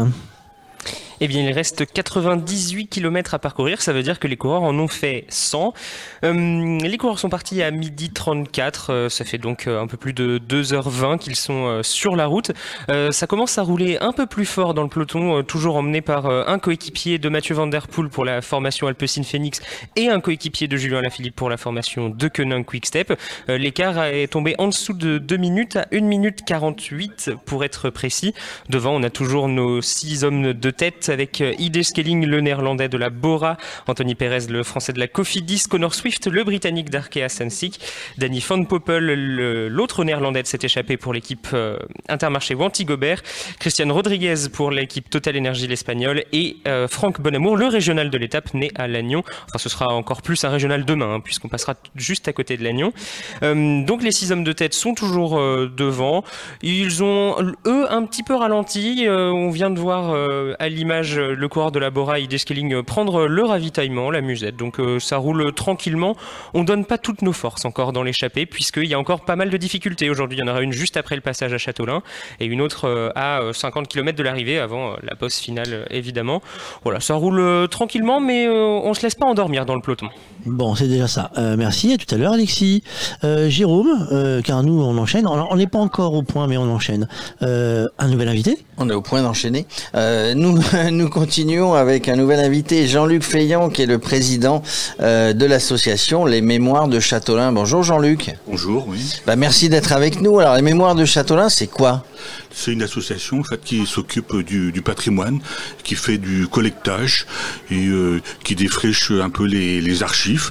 Et puis là, aujourd'hui, euh, qui euh, expose en, fait euh, la mairie de Châteaulin sur l'histoire du vélo à Châteaulin. quoi. Alors oui, il y a, ceux, qui nous écoutent, hein, qui sont ici. L'exposition a démarré, elle va continuer un petit peu de temps, quelques jours. Oui, elle va être transférée à la bibliothèque après euh, la journée À d'aujourd'hui. la bibliothèque, c'est dans la salle des fêtes de la mairie, une magnifique exposition sur le vélo parce que euh, Châteaulin, et si on va euh, gratter, fouiller dans la mémoire ou dans les mémoires de Châteaulin, bah, c'est le vélo. C'est le vélo. Et pendant de, de longues années, on a organisé à Châteaulin le circuit Lonne, et euh, qui était considéré comme la revanche du championnat du monde, parce que les organisateurs du circuit Lonne allaient affréter un avion, enfin depuis Brest jusqu'au lieu du championnat, et faisaient en sorte que tous les animateurs du championnat du monde soient à Châteaulin le lendemain. La grande histoire du, du vélo à Châteaulin, on en parlera tout à l'heure, hein, une fois que les coureurs seront passés, puisqu'il y a une animation qui est faite un petit peu plus loin par Alain, le président, Voilà. euh, qui viendra. Alors, les Mémoires de Châteaulin, c'est une association, vous allez chercher, vous faites, euh, vous, vous, vous, répandez cette, euh, cette mémoire pour, pour qu'il n'y ait pas d'oubli, parce que Châteaulin, c'est une magnifique ville qui a une histoire. A une histoire, oui, et euh, qui est une histoire qui, remonte en fait euh, euh, avant le Moyen Âge, à la fin de la guerre des Gaules, quand a été créé les premiers bourgs ici à Châteaulin, parce que Châteaulin a toujours été un, lieu de passage. hein, C'était donc à la fois une, une route qui allait depuis depuis Rennes, Carhaix, hein, jusqu'à la presqu'île de Crozon, et puis un autre passage qui montait le Ménékeller, une voie romaine qui montait le Ménékeller pour aller vers Quimper, quoi. Donc c'était une voie où il y avait déjà un petit peu de circulation, peut-être déjà du vélo, non, quand même pas. Pas encore, hein, des bœufs, je pense, et puis des voitures à, cheval. Hein, donc euh, euh, ici Châteaulin, c'est très vert. Il y a, beaucoup d'histoires. Euh, c'est très vert. On peut on peut parler de la nature, on peut parler de ski en tour, on peut parler d'agriculture, on peut parler de pêche. On peut parler de pêche, on peut parler du saumon. Hein, le saumon, le saumon qui est qui remonte cette rivière qui est derrière nous. Voilà. Et euh, l'histoire du saumon à Châteaulin est très ancienne parce que ça, ça remonte en fait euh, vers euh, l'an 1000 quand il y a eu en fait la première pêcherie de, de saumon qui était juste ici en, qui se trouvait en face en fait hein, de la de la mairie et qui était donc exploitée par les moines de de Landévennec et puis les moines du prieuré ici à, à Châteaulin. Et une pêcherie en fait hein, qui a duré hein, de l'an 1000 à peu près jusqu'à 1816 et qui a disparu avec une des crues de Lund. Et on y pêchait euh, énormément, hein, jusqu'à 4000 saumons par an euh, qui étaient pêchés. Donc ça veut dire qu'aujourd'hui, le saumon reste dans les mémoires, mais au jour d'aujourd'hui, il n'y a plus rien qui remonte il y a de retour du, saumon. Le, saumon avait un peu, un peu disparu à la fin du 19e siècle avec la canalisation de, de l'Aulne et la création des écluses. Et euh, au fil des années, euh, surtout euh, depuis, la guerre, en fait, on a créé des passes à saumon, ce qui fait que le saumon peut de retour remonter l'Aulne. Alors, vous nous disiez tout à l'heure, ça nous étonnait, il y a un barrage un petit peu plus haut. Ça veut dire qu'ici, on a de l'eau, de mer et de l'eau douce. Voilà. Euh, en fait, euh, la marée, les marées remontent en fait jusqu'à Châteaulin. Et euh, en, hiver, en période de crue, euh, le, niveau de l'eau est important, qui vient de, la source, et euh, ils se rejoignent en fait à Châteaulin avec les, marées qui, remontent, et ce qui faisait qu'on a eu pendant une période énormément d'inondations.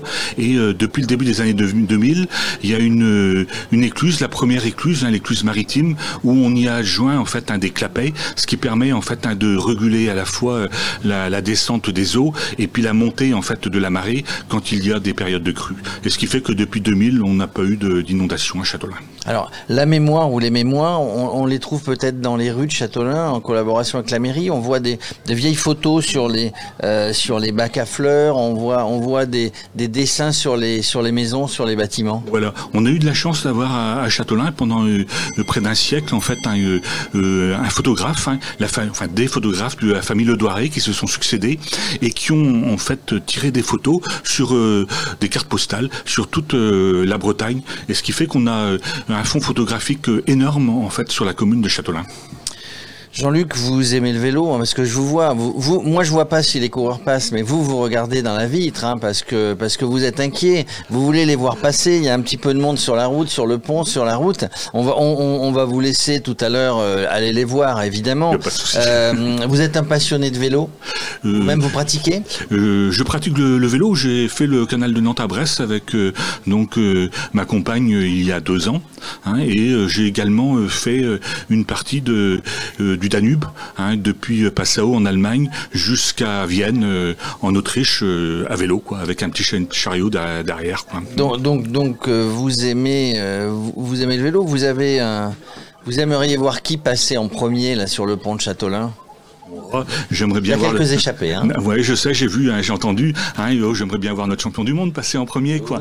mais, je, non, je ne pense pas. il sera, mais il sera peut-être en premier à Landerneau, quoi. Alors ah, peut-être. On en discutait tout à l'heure. Euh, euh, notre ami du club de Châteaulin voit plutôt une arrivée au sprint euh, là-bas à Landerneau. en tout cas, il y, a, beaucoup évidemment de Français qui aimeraient voir Julien, le, champion du monde, arriver. C'est pas gagné. Hein. Non, mais il y a des, des étapes pour les francs-tireurs comme lui. Il y a des, étapes en fait hein, pour les sprinteurs, des étapes de montagne. Donc euh, il faut qu'un peu tout le monde y trouve son compte. Et euh, s'il y a euh, un puncher qui qui termine premier des premières étapes bretonnes, ben ça serait bien. Et quel que soit le puncher.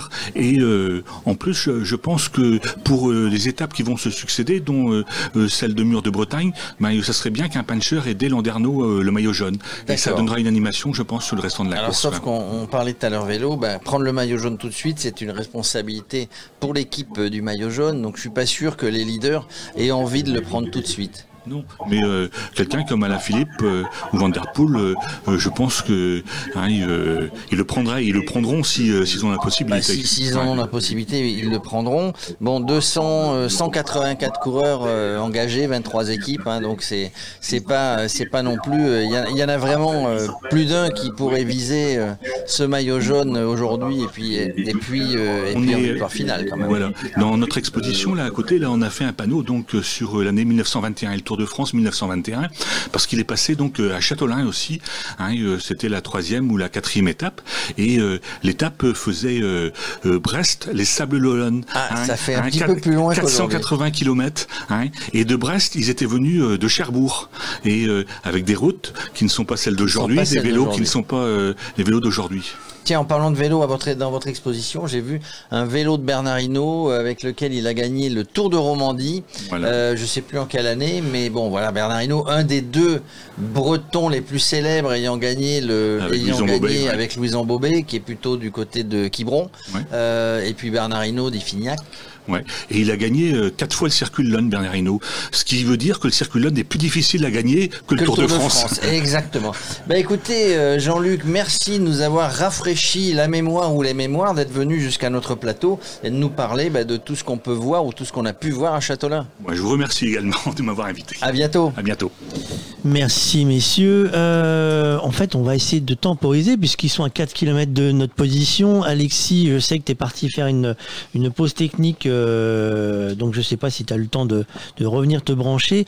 Euh, toi, si, je, euh, je sais pas si tu as entendu la question de, de Jérôme. T'aurais aimé avoir qui Parce que sur le pont de Châtelain, Châtelain qui a fait un Saint-Pif-Paf, hein, c'est on tourne à droite, angle droit, pont de Châtelain, paf, tourne à gauche et il y a la quatrième. C'est une côte de quatrième catégorie. Tu peux nous expliquer ce que c'est qu'une côte de quatrième catégorie en me disant qui t'aimerait voir au pont de Châtelain pour monter cette côte en tête? Alors, une côte de quatrième catégorie, ça veut dire que c'est les côtes répertoriées les plus faciles. Dans le Tour de France. Euh, ah, c'est pas l'inverse alors ah non, dans, le, dans, la, quatrième catégorie, c'est la côte la plus facile. C'est la côte de base. Avant ça, il y a des côtes, euh, parfois dans le Tour de France, on fait des montées qui ont l'air euh, relativement compliquées, mais qui ne sont pas notées parce que pas assez longues ou des pourcentages pas assez forts. Quand on commence à rentrer dans une catégorie euh, de pente assez euh, compliquée. Donc par exemple quand ça va durer plus d'un kilomètre ou que les pourcentages vont passer au-dessus de 5% de moyenne, on va commencer à entrer dans le classement des catégories. Euh, J'ai pas le classement sous les yeux là des, catégories, mais euh, une côte de quatrième catégorie, en gros, ça va être un kilomètre à 5%. Euh, par exemple, la côte de Locronan tout à l'heure, elle, elle était en côte de troisième catégorie parce qu'elle faisait un peu moins d'un kilomètre, elle faisait 900 mètres, mais par contre elle était à 9,3% de moyenne. Alors là pour le coup, ça commence à être des pourcentages qui casse les jambes. Donc on augmente la catégorie. Puis ensuite il y a l'école deuxième catégorie, première catégorie, et ensuite quand les cols sont particulièrement compliqués en termes de pourcentage ou en termes de longueur, parce que euh, un col de 21 km bah, c'est très très long et même si c'est pas pentu à 9% tout le temps, ben c'est quand même très compliqué. Ça va être du hors catégorie. C'est les cols les plus compliqués, par exemple le col du Tourmalet ou le Ventoux. Euh, Jean-Louis, tu es, avec nous. Je ne sais pas si tu nous entends parce que c'est toujours compliqué de te réveiller dans la sieste. Euh, bah c'est l'heure, les gars, la sieste. Hein. Non, c'est pas l'heure de la sieste, Jean-Louis? C'est fini, j'ai avancé ma sieste en fonction du Tour de France. Oh, c'est gentil, j'apprécie. Euh, tu les as regardés rouler, parce que je sais que tu as, gardé l'œil sur la télévision, tu les as regardés rouler, tu les trouves comment c'est, sur cette première étape, les coureurs du Tour de France? Ah, ils sont timides. Le, la première étape d'un Tour de France, il faut toujours faire gaffe. Je, me souviens d'un départ du Tour de France en, en Hollande, euh, aux Pays-Bas, chez les Flugudus. Euh, C'était Hertogenbosch. Il y avait eu un massacre, un véritable massacre au départ. Je crois qu'il y avait eu une centaine de chutes. C'était l'avènement d'abord des, des, des ronds-points, les fameux ronds-points qui ont fait Flores depuis. Euh, il pleuvait et ça a été une catastrophe. Les, les coureurs ont beaucoup, et, et, les directeurs sportifs d'ailleurs demandent à leurs coureurs d'être de, prudents. Alors on est prudent jusqu'à euh, une certaines limites. On est sportif de haut niveau aussi. Donc, euh, euh, quand il faut se lâcher, on se lâche. Mais, mais on fait vraiment gaffe. Alors aujourd'hui, il pleut pas, les routes sont sèches, il n'y a pas trop de vent, euh, il n'y a pas moins de risque de, de chute, donc ils sont peut-être un peu moins timides. Mais pour l'instant, on se teste. C'est, voilà, vous savez, un, un, départ de Tour de France, on part pour trois semaines et, et, et, c'est vraiment une aventure. Donc on y va à petits pas. C'est comme quand vous rentrez dans l'eau froide hein, sur la plage de, de euh, sur l'Atlantique, vous mettez un petit pied d'abord pour voir si si, si si ça va pas vous remonter les attributs jusque dans la gorge. Alors euh, on y va, on y va, on y va tout doucement.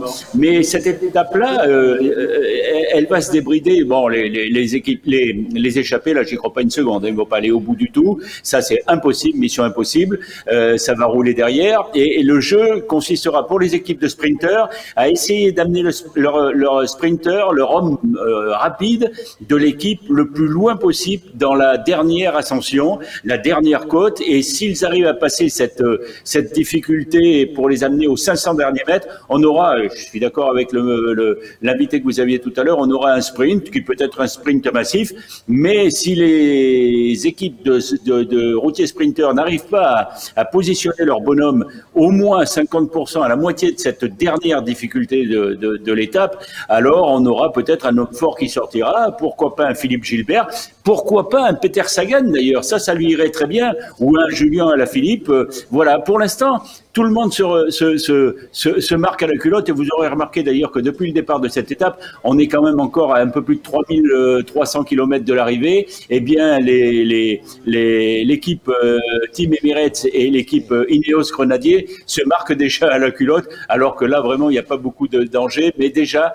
on se marque pour bien montrer qui éventuellement sera le patron dans les prochains jours sur, euh, sur le Tour de France. Voilà, mais dans, dans une dizaine, une quinzaine de, peut-être un peu plus, allez, une demi-heure, sont les équipes de, de routiers sprinteurs qui vont commencer à rouler pour essayer d'amener leur, leur homme rapide au pied de la côte dans les meilleures conditions pour essayer de, de claquer la victoire à Landerneau, ce qui ferait du bruit, bien entendu. Tout le monde a compris, non? Non, c'est avec moi qui a compris. Bon, c'est pas grave, je la garde pour moi alors. Euh, euh, vous, savez, vous les savez images, pourquoi d'ailleurs? Vas-y, vas-y, Jean-Louis. Vous savez pourquoi on parle du bruit à Landerneau Je te laisse dire.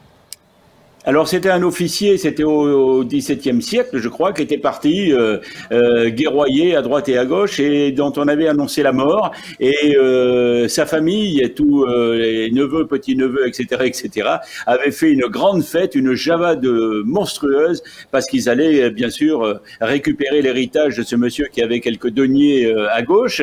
Et puis un beau jour, on a vu reparaître le bonhomme et ça a fait beaucoup de bruit dans Landerneau parce que tout le monde a avalé sa cravate. Voilà le l'origine du, du, de l'appellation, de l'expression. Euh, voilà.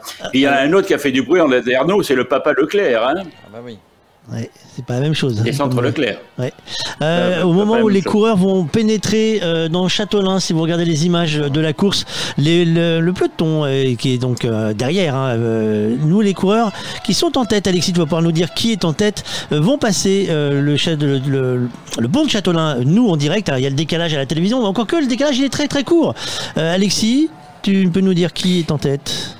Eh bien, en tête, on a toujours nos, six hommes de la première échappée du jour avec Ide Skelling, le néerlandais de la Bora, Anthony Perez, le français de la Cofidis, Connor Swift, le britannique d'Arkea, Danny van Poppel, l'autre néerlandais de cette euh, échappée de l'équipe euh, Intermarché Wanty Gobert, l'espagnol Christian Rodriguez pour Total Energy et Franck Bonamour pour le BNB euh, Hôtel KTM. Alors c'est marrant parce que les images à la télévision ont l'impression qu'il fait pas beau du tout alors que c'est pas si moche que ça aujourd'hui.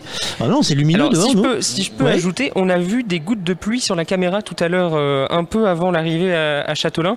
Euh, on va espérer que le temps se maintienne parce que ce que, ce que disait Jean-Louis sur la route euh, sur la route mouillée, on l'avait vu au départ du Tour de France l'année dernière à Nice où ça avait été un carnage, plus de 100 sur les 180 coureurs avaient chuté dans la première étape. Là, pour l'instant, on est beaucoup moins nerveux, évidemment, mais si la route venait à être mouillée euh, vers l'arrivée, vers les dernières descentes avant et les derniers virages avant l'arrivée, ça pourrait totalement changer la physionomie de course. Alors là, nous, on, on, j'avoue qu'on tourne la tête pour regarder les écrans euh, de contrôle euh, à droite et à gauche, parce qu'on voit les coureurs passer juste en face de nous. Hein, c'est, euh, on est le long de.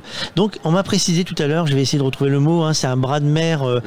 voilà, c'est mi-eau douce, mi-eau salée. C'est pour ça qu'on parle aussi de, de mer. alors, on n'est pas les seuls à avoir des soucis techniques, hein, parce que je vois les images avec les problématiques classiques d'image. Et là, l'ensemble du peloton est en face de nous, et on a les hélicos qui sont Ah, il y a une chute euh, juste en face de nous, figurez-vous. Alors là, j'ai, ça va falloir écouter Radio Tour pour savoir qui est tombé, mais il y a eu une chute euh, de l'autre côté du pont. Euh, pour le reste, Alexis, je te laisse prendre, la main. Parce que là, on va, nous, le bruit des hélicoptères, ça va faire du pétard.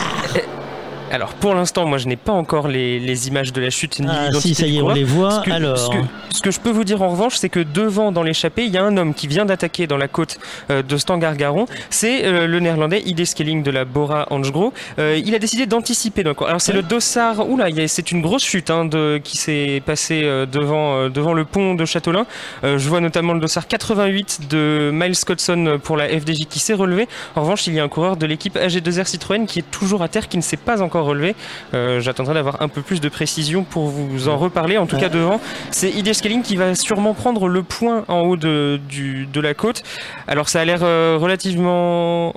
Il se relève, Paré le coureur de la- d'AG2R euh, se relève, mais il a l'air euh, mal en point. C'est Aurélien Paré-Peintre, le français d'Ossard 125. Et regardez, de on est hein, juste en face, les gars. On est juste un- en face. À l'image, regardez bien. On est juste en face. On fait pas coucou à la télé si on n'est pas comme ça, mais on est juste en face. Alors, on l'a pas fait exprès. Personne va venir nous dire qu'on l'a fait exprès. On n'a rien mis sur la route, je vous le jure. On n'est pas allé en face. On, on- on espère qu'il n'aura rien. Euh, mais on est juste en face. On pourra le dire, les gars. Sur ce coup-là, je retire ce que j'ai dit au début de tour. Euh, on est passé. C'est l'Amérique. qui C'est- nous a mis Alors là. les gars, c'est fait de course, hein, ce qu'on appelle un fait de course. Euh, euh, Alexis, la- le- est-ce qu'ils ont remis la, la- la tête de course à l'image pour savoir qui monte cette quatrième, quatrième catégorie qui n'ont pas une grande, grande côte alors? Eh bien, pour l'instant, c'est toujours le néerlandais Ide Skelling qui est en tête. Il a pris des, quelques longueurs d'avance. hein. Il a préféré anticiper. Tout à l'heure, il s'est bien fait griller la priorité sur le sprint en haut de la côte euh, de l'Ocronan par Anthony Perez. Donc cette fois, il veut aller chercher euh, le point en haut de la côte. Il reste 580 mètres. Il a vraiment fait le trou. hein. On ne voit pas les. Il y a un virage. On ne voit pas encore euh, le reste de l'échappée derrière. Euh, en revanche, je peux vous apporter plus de précision sur la chute. Donc Aurélien Parépin de Dossard 125, le français de la G2R Citroën, s'est relevé. Il est reparti. Et c'est Casper Pedersen, le coureur de la DSM, qui était tombé à ses côtés. Tous les deux sont pour l'instant repartis. Euh, ça avait pas l'air trop grave, mais euh, il grimaçait quand même, hein, Aurélien Paré-Peintre. Euh, un des espoirs hein, du cyclisme français qui a fait quelques belles performances cette saison déjà. Euh, Excusez-moi, je suis en train d'envoyer des messages parce qu'on va passer euh, aller voir nos, petits correspondants à droite et à gauche. Jean-Louis, euh, tu es toujours là, je suppose. Des, chutes comme ça dans, les pelotons, en, arrière-peloton, on, on les voit pas venir la plupart du temps, c'est ça, on tombe, on sait pas pourquoi? Exactement, exactement. Ce qu'il faut savoir, c'est que euh, il y a beaucoup de bruit dans le peloton. Même si les coureurs ne parlent pas, il y a un bruit énorme. Les poètes disaient, euh, Christian Laborde entre autres, euh, que ça fait le bruit d'une aile de palombe quand elle vole. C'est le bruit des dérailleurs, le bruit des chaînes, le, bruit des pédaliers. Ça fait un, un mais multiplié par euh, presque 200. Donc ça, ça fait beaucoup, beaucoup de bruit. Alors les chutes à l'arrière, ben, c'est toujours pareil. Lorsqu'on est à l'arrière, on est souvent, euh, je dirais pas en roue libre, mais on n'est pas dans l'effort, donc on est moins attentif, on fait pas gaffe. S'il y a un coup de frein devant, il n'y a pas de stop sur les vélos, donc on voit pas. Et donc euh, il y a ce petit dixième de seconde qui fait que ben on est un peu tard sur les freins. Euh, Il y a ça, puis après il y a les obstacles. Alors les obstacles, souvent, souvent, ce sont les coureurs qui les provoquent. Euh, alors bien sûr, il y a les obstacles dits euh, euh, non objectifs, comme le chien qui traverse, le gamin qui se précipite, ça c'est une chose, mais aussi des, des, des, des chutes qui sont provoquées par les coureurs eux-mêmes et en particulier par les bidons. Lorsqu'ils jettent les bidons, vous verrez d'ailleurs vous verrez d'ailleurs euh, euh, sur les images du tour, euh, vous les verrez chaque jour, que les coureurs ne jettent plus les bidons comme ils faisaient avant sur le bas-côté comme ça. Ils essaient de le jeter souvent quand il y a du monde, des spectateurs, et ils essaient de le jeter le plus loin possible. Parce qu'un bidon qui revient dans les roues sur un peloton, dans un peloton, si un coureur tombe, euh, derrière c'est l'effet domino et tout le monde se casse la gueule. Donc euh, euh, voilà, mais quand on est à l'arrière, effectivement, le risque de chute est beaucoup beaucoup plus élevé que lorsqu'on est devant, beaucoup plus attentif et, lorsqu'on est on est à l'attaque. On est un peu pas déconcentré, mais on est un peu moins vigilant et, la chute est, souvent se produit dans ces moments-là. Oui, oui, dans les moments d'accalmie en vérité. Merci Jean-Louis. Allez, point course.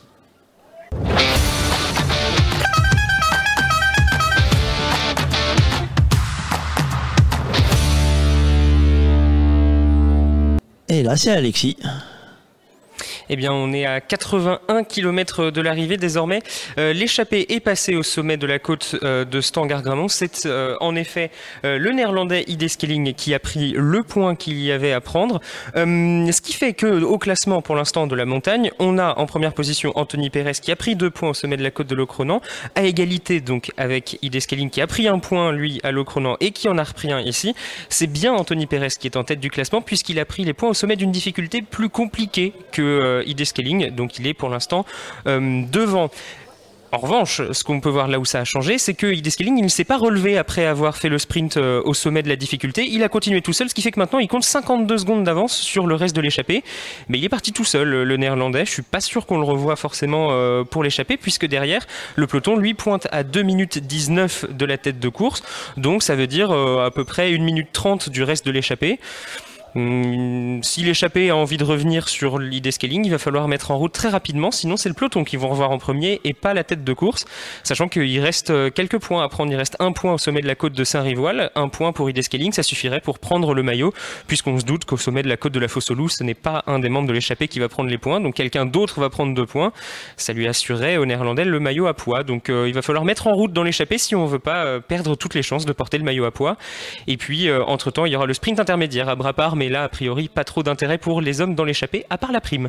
Merci Alexis. Euh, on se retrouve tout à l'heure, tout à l'heure, d'ici un petit quart d'heure pour les points courses. Euh, une petite nouvelle, une petite nouveauté euh, cette année. Media Pitchoun, c'est une association qui envoie des enfants faire les reporters sur le Tour de France. Ils sont accrédités, ils sont journalistes, apprentis journalistes, journalistes en herbe. Bonjour Jade, est-ce que tu es avec nous? Je suis bien avec vous. Bonjour tout le monde. Comment ça va? Eh bien, très bien, merci beaucoup. Et vous? Oh bah écoute, on va pas trop, on va pas trop se plaindre, on va se tutoyer parce que sinon euh, ça va faire euh, le club des vieux, ça va être une horreur. Euh, Jade, t'es la, es, la chef de, de, cette troupe de, de, de journalistes, c'est ça hein? Ah oui, je suis un petit peu la, la chef ten cette année, donc je m'occupe des euh, pitchouns toulousains et exceptionnellement cette année des pitchouns brestois. Alors, vous êtes combien au départ de Brest cette année? Alors donc euh, cette année exceptionnellement, on est en partenariat avec euh, donc euh, des jeunes de la commune de Gouenou juste à côté de Brest.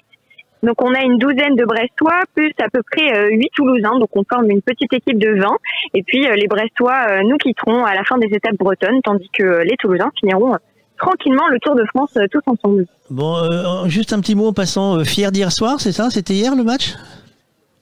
Ah oui, on est très très fiers. Euh, on l'a regardé euh, à l'hôtel. On a même demandé à, la dame de nous le mettre sur grand écran. Euh, c'était un grand grand plaisir avec l'euro en même temps. Là, c'est tout l'histoire en ce moment. Alors, on boit quoi quand c'est comme ça C'est les médias pitchoun. C'était c'était boisson soda ou c'était de l'eau? Alors nous c'était de l'eau parce qu'on est une équipe très très saine euh, qui doit durer pendant tout le Tour de France. Donc euh, on fait très attention à ce qu'on mange. Et euh, non à la fin on a célébré on a trinqué au coca et c'était déjà pas mal. Et justement bonjour Jade. dites-moi quand vous allez dans les boulangeries ici on vous prend pour des on vous prend pour des extraterrestres? Vous avez demandé un pain au chocolat ou autre chose? Alors on a essayé de s'intégrer, on a plutôt demandé des Queen Yaman pour euh, passer plus incognito. Et puis euh, voilà, on a goûté aux spécialités locales. Euh, on s'est dit qu'il fallait respecter toutes les communes et les régions de France. Donc voilà, on a accepté le patrimoine culinaire et, tout était très beau. Alors Jade, votre équipe là qui est partie déjà depuis donc ce matin, mais vous êtes parti un peu plus tôt sur le Tour de France. Hein, vous êtes arrivé il y a quelques jours. la mission avec Radio Cyclotour, c'est un portrait, un métier, un personnage tous les jours. On a à qui aujourd'hui alors, donc oui, c'est bien ça. Vous aurez droit chaque jour à un incontournable du Tour de France, donc une profession qu'on ne voit pas spécialement euh, euh, ni à la télé ni sur les réseaux sociaux. Et aujourd'hui, on va vous parler du maire euh, du village départ, donc qui est donc comédien et qui s'occupe d'animer un petit peu tous les invités et les prestataires le matin. Alors, qui nous en parle aujourd'hui C'est Feriel qui va vous dire bonjour tout de suite. Bonjour Feriel. Comment ça va Feriel? Bonjour, vous allez bien? Très bien, et vous Bon, écoutez, nous, euh, cher, cher ami, ça se passe très bien. Alors, cette rencontre, ce, portrait, ça donne quoi? Alors du coup, j'ai pu euh, l'interviewer ce matin euh, au village départ. Donc il était présent avec toute sa troupe de comédiens, de danseurs, de magiciens et d'acrobates bien sûr. Euh, du coup, j'ai pu interviewer. Il a dit que sa présence ici consiste à apporter de la joie grâce à grâce à toute sa troupe, et qui disait aussi que même avec les masques, on peut voir les sourires euh, euh, sur le visage grâce aux yeux, euh, parce que ça donne euh, ça donne de la joie à tout le monde. Donc, euh, comme a dit Jade, ils sont là aussi pour animer euh, le village départ euh, et tout ça. Et ils vont sur le podium aussi avant la signature des coureurs pour euh, pour pouvoir euh, faire un petit spectacle pour ambiancer un peu euh, les, les spectateurs euh, qui viennent euh, voir les coureurs. Donc, euh, on lui a posé euh, trois questions qui ont été euh, questions les plus marquantes pour lui. Donc, on lui a demandé quelle personnalité l'a plus marqué sur le Tour de France. Et il a dit qu'il n'y a pas vraiment de personnalité qui l'a le plus marqué, mais il disait que c'était Poulidor qui malheureusement maintenant n'est plus avec nous, mais que euh, il lui avait, euh, il avait vraiment marqué grâce à son sourire, sa joie de vivre tous les jours au village départ qu'il donnait à tout le monde. Et euh, Bernard Hinault aussi, hein, l'un des plus gros coureurs aussi, euh, quintuple vainqueur du Tour de France, et, et Edinex bien sûr. Donc après, on lui a posé la question de quelle est votre journée type. Il nous a dit qu'il arrivait à peu près deux heures avant le départ pour se préparer un petit peu. Euh, il s'échauffe euh, avec sa troupe et euh, après il ouvre le village départ euh, tous les matins euh, avec euh, tous les toute sa troupe de, de comédiens, d'acteurs et tout ça. Après la question qu'on attendait tous, on se dit tous qu'est-ce que font les gens après avoir fini le Tour de France? Et bien sûr, on lui a posé ces questions et il disait qu'il était comédien, metteur en scène et auteur dans la vie euh, hors du Tour de France, hors des caméras, hors de la course, etc. Et, euh, et voilà. Et la question qu'on attend tous, c'est euh, quel a été son favori et des pronostics un peu pour Paris? Il nous a répondu que c'était Guérin Thomas. Guérin Thomas, un des, des plus grands coureurs que tout le monde aime, je suppose. Et euh, il espère voir gagner une étape ou même le Tour de France, parce que quand même Guérin Thomas, c'est c'est un coureur donc très euh, très euh, très réputé. Un deuxième Tour de France peut-être, qui sait. Bon, et toi, ça t'a plu cette interview? Ah oui, totalement, oui, oui. Donc c'était drôle. Bon, alors maintenant le montage est en préparation. Euh, Jade, euh, là, le boulot n'est pas fini. Il faut faire la, faut préparer l'émission. Vous êtes en direct ce soir. Vous êtes Euh, oui. Donc, euh, on- alors, on sera enregistré, mais il n'y a pas de montage ni de coupure, donc c'est quasiment du direct. Euh, donc, on commencera l'émission euh, eh bien, 10 km avant l'arrivée des coureurs avec euh, nos amis brestois et toulousains pour une émission de une heure autour euh, ben, de la course, du cyclisme, mais aussi ben, de la gastronomie, de la géographie et, euh, et voilà, plein d'autres petites chroniques, des jeux. Ah là, ça commence à bouger. C'est parce que tu as du monde autour de toi. On a perdu la liaison. Mais merci beaucoup, Jade. De toute façon, on se retrouve tous les jours. On aura un petit point comme ça avec euh, euh, des journalistes qui sont prêts à prendre notre place. Je vous le dis tout de suite, les gars. Euh, je sais pas si vous avez vu Feriel. Euh, ça emboîte. Hein. Euh, il- là, il, hein, on- on se- merci beaucoup, Jade. On se retrouve demain. Euh, Merci beaucoup. À Euh, demain. la, la relève est assurée. Euh, non, mais là, ça rigole Fabrice. pas, hein, euh. Et, puis, et puis quand on les écoute, on voit qu'elles ont sacrément bien travaillé leur, euh, leur sujet, qu'elles ont potassé, elles connaissaient les noms des coureurs, etc. Vous allez retrouver bravo. toutes les informations sur l'association Média Pitchoun sur le site internet radiocyclotour.fr pour retrouver toutes les, tout ce qui vous intéresse, toutes les questions que vous posez sur ce qu'on fait, ce qu'on est en train de faire, ce qu'on va faire. Euh, vous retrouvez ça sur le site. Euh, on a parlé tout à l'heure de, bah, on a parlé tout à l'heure de, bah les gars, on a parlé de gastronomie. Gastronomie, on a dit qu'on allait pas- parler de gastronomie. bah. Eh ben on va, on va vous expliquer ce qu'on va faire. Mais d'abord, euh, on va essayer de réveiller Alexis pour lui faire un petit point course, parce qu'après la gastronomie, on va essayer de pas couper la gastronomie tout de suite. Euh, allez, jungle.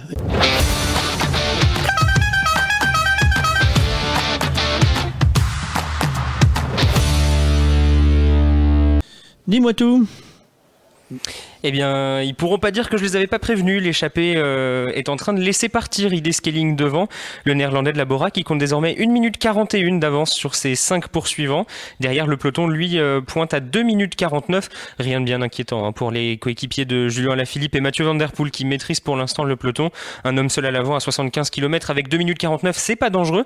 Mais en tout cas, les échappés, eux, ils peuvent se mordre les doigts puisque le point, le dernier point à prendre avant la côte de la Fosse-Loup, il va sûrement revenir au néerlandais qui va donc avec avec 3 points s'emparer, qui devrait, sauf accident, euh, s'emparer du maillot à poids de meilleur grimpeur aujourd'hui. Mauvaise opération donc pour Anthony Pérez qui, voulait récupérer le maillot euh, ce soir à la fin de l'étape.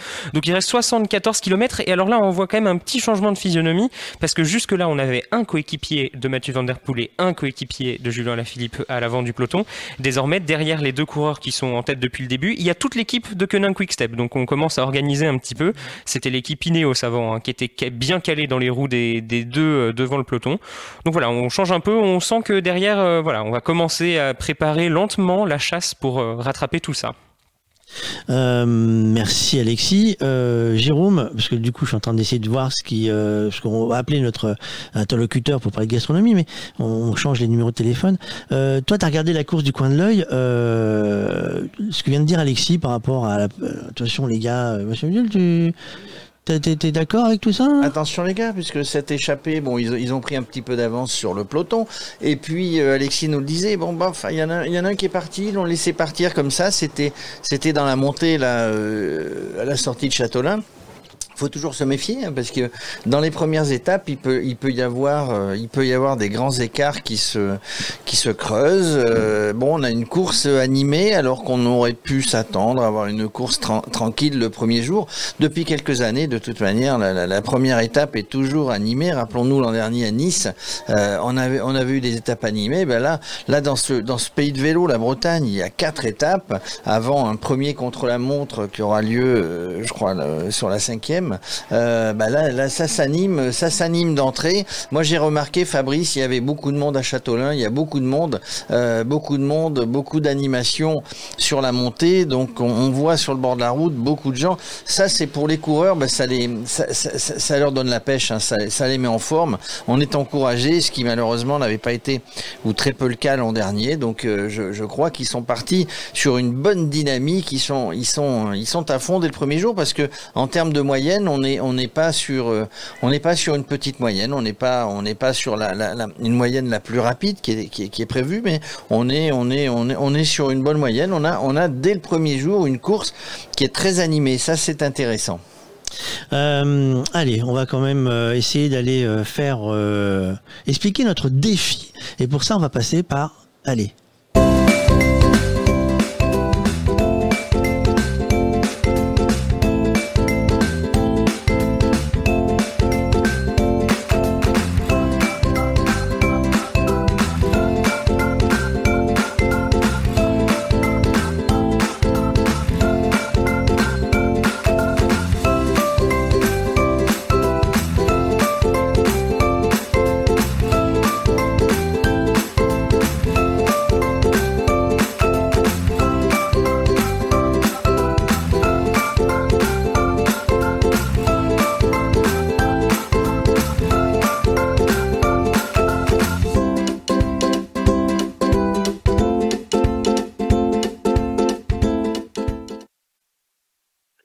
ça coupe violemment. Enfin qu'on change ça, à mon avis, c'est pas la, c'est pas la bonne vidéo.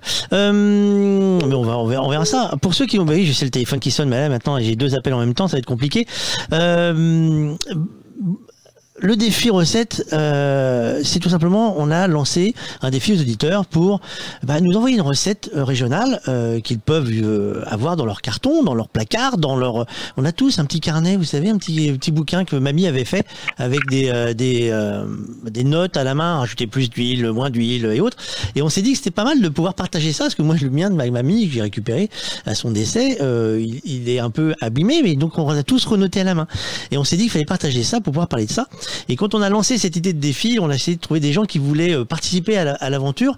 Et on a trouvé quelqu'un alors avant de parler de gastronomie, on a trouvé quelqu'un qui s'est lancé dans une autre aventure, euh, un peu en lien avec la gastronomie, euh, parce que c'est quelqu'un qui a lancé une nouvelle marque, messieurs, une marque, oui, une marque de vaisselle, une marque de vaisselle française. Et alors, je sais qu'il va falloir que tu m'excuses parce que je vais forcément écorcher ton nom sur la première. C'est Titaina. Est-ce que je l'ai bien fait celle-là? Ah, c'est bien ça. Je l'ai bien Parfait, fait. Ogre la fabrique. Ogre la fabrique. C'est quoi cette aventure? Bah écoute, euh, Ogre la fabrique, c'est parti d'un simple constat. C'est qu'en France, en fait, on produisait plus de vaisselle française à un prix abordable et que les Français n'avaient plus les moyens de s'acheter de la vaisselle française car c'était segmenté seulement sur du luxe de haut de gamme et qu'on qu'on ne produisait plus tout simplement de la, de la vaisselle classique, un peu moderne, un peu jolie, à un prix abordable. Et c'est comme ça que je me suis lancée dans l'aventure a maintenant six mois. Donc, une toute nouvelle ligne de vaisselle française, éco-responsable, durable, et tout ça à un prix abordable. Donc du coup, on, on vu qu'on tout le monde, en fait, ce qui est un peu tout le monde avec ses assiettes Ikea, c'est ça, et que c'est dommage, et qu'on pourrait avoir des assiettes qui durent et qui sont un peu modernes. Donc la démarche a été euh, facile ou ça a été bien plus compliqué que prévu? Hum, en fait, euh, ce qui a été dur, c'est de trouver un partenaire de production avec qui m'associer, qui me suive dans le projet et qui croit au, au retour du local, du Made in France et euh, que les Français voulaient acheter autrement et consommer mieux, mais moins, et donc plus durablement.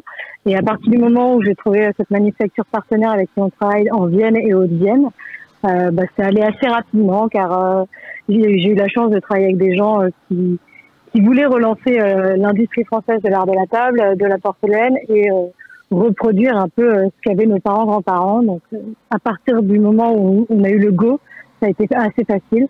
Après, maintenant, ce qu'il faut, c'est euh, euh, éduquer euh, les Français sur la, la manière dont on produit des assiettes de A à Z, comment on fait cela, euh, mettre en avant ce savoir-faire de porcelainier et, et justifier tout ça autour d'une belle assiette et d'un bon repas. Donc du coup, dans ta démarche, une fois que tu as trouvé, euh, on va dire, les fabricants, euh, tu, maintenant, tu es en train de d'élargir le projet. C'est-à-dire que tu, tu, on peut, nous, tout le monde peut aller travailler dans le projet. Alors c'est c'est euh, c'est le- ce qu'on appelle du crowdfunding. Alors c'est les gros mots, euh, gros mots anglais et autres. Donc c'est c'est t'aider à- à développer la gamme, à choisir des couleurs. C'est quoi le projet exactement derrière? Exactement, on vient de lancer une cagnotte de crowdfunding sur Tubibo, donc qui permet de- d'aider des PME et TPME françaises de se lancer dans, l'industrie ou l'art ou de l'artisanat.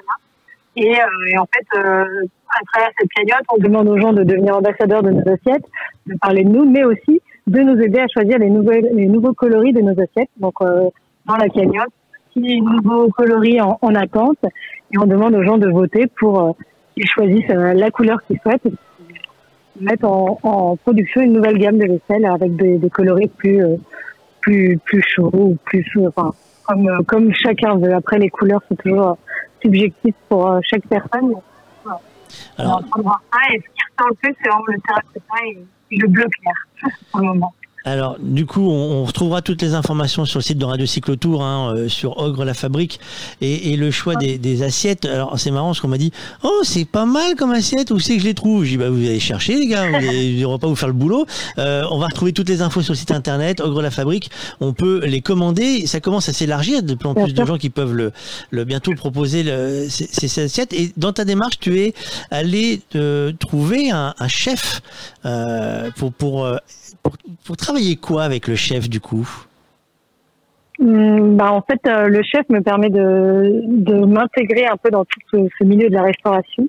Et on travaille ensemble pour euh, que lui me, me crée des bons petits plats et des beaux plats gastronomiques dans, des belles assiettes.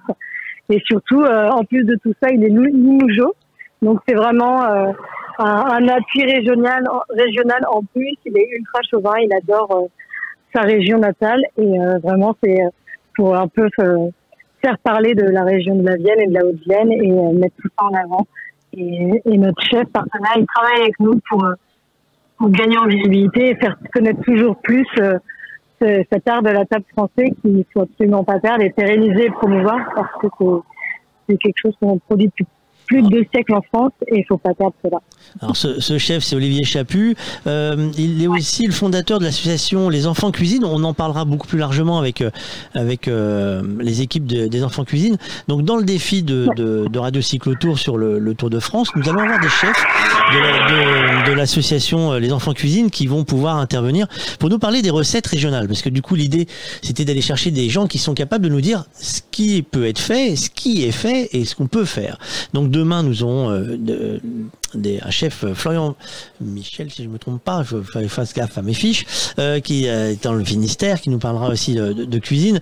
Au- Aujourd'hui, on est en train de s'installer, on présente un peu tout ce qu'on va faire. Je te remercie énormément, Tita Ina, d- d'être venue dans l'aventure avec nous. Bah, Merci à vous.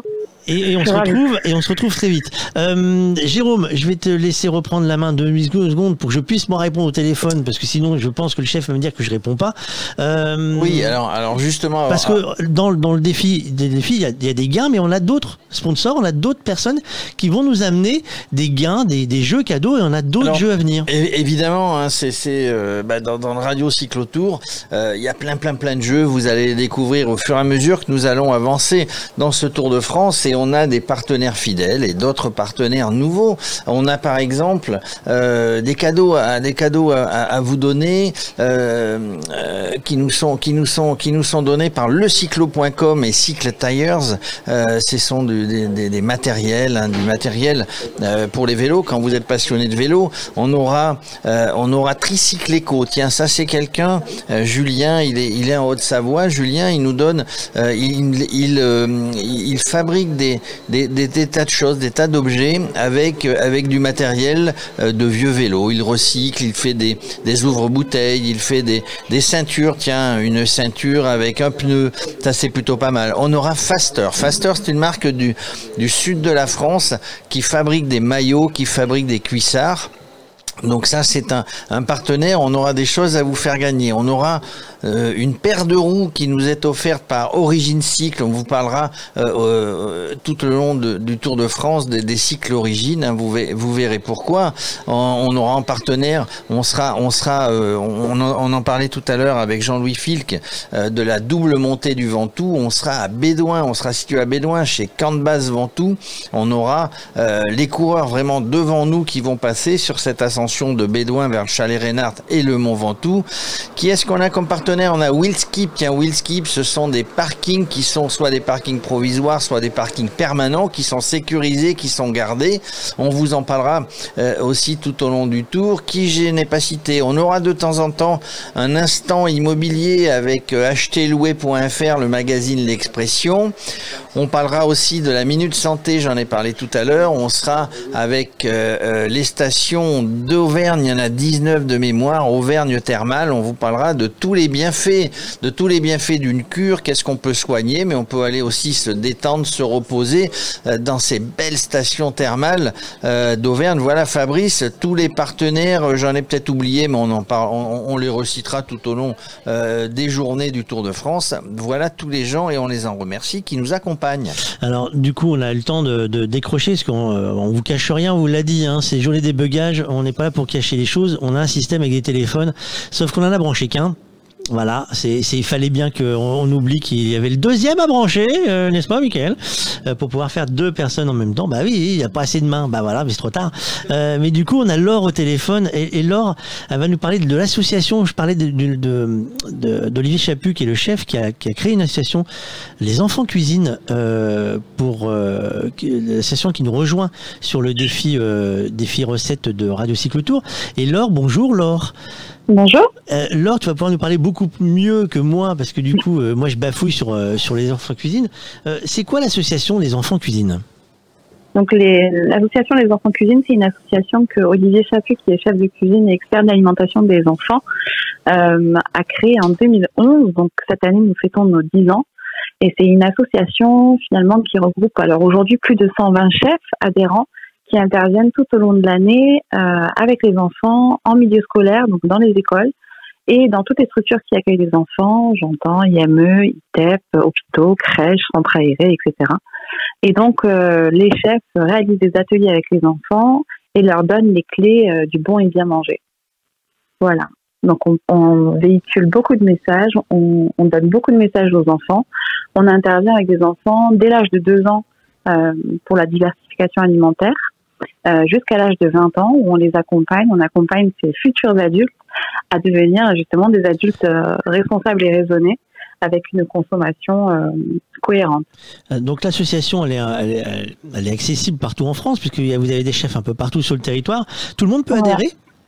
Tout le monde peut adhérer, tout le monde peut, peut nous soutenir sous forme de dons. Alors ça se passe sur la plateforme. Euh, il suffit de chercher l'association Les Enfants Cuisine et donc euh, vous avez la possibilité euh, de, nous soutenir euh, avec un don. Même 10 euros, c'est un, joli geste pour nous.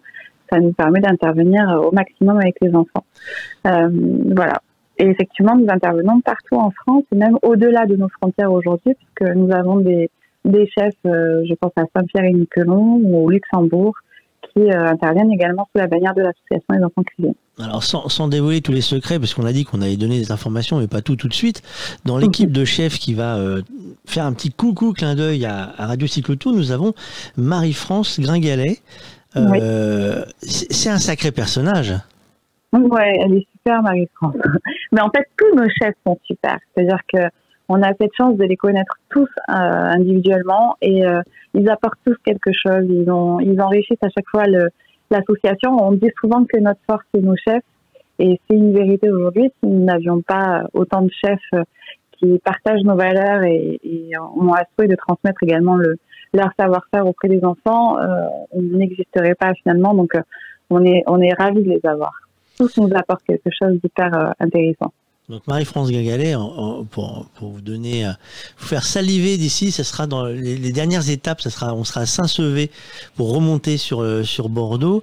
Euh, on va faire de l'exotisme, c'est-à-dire qu'on va. L'exotisme. Oui, exactement, parce qu'on va aller, on va y cuisiner des des ananas de la Réunion.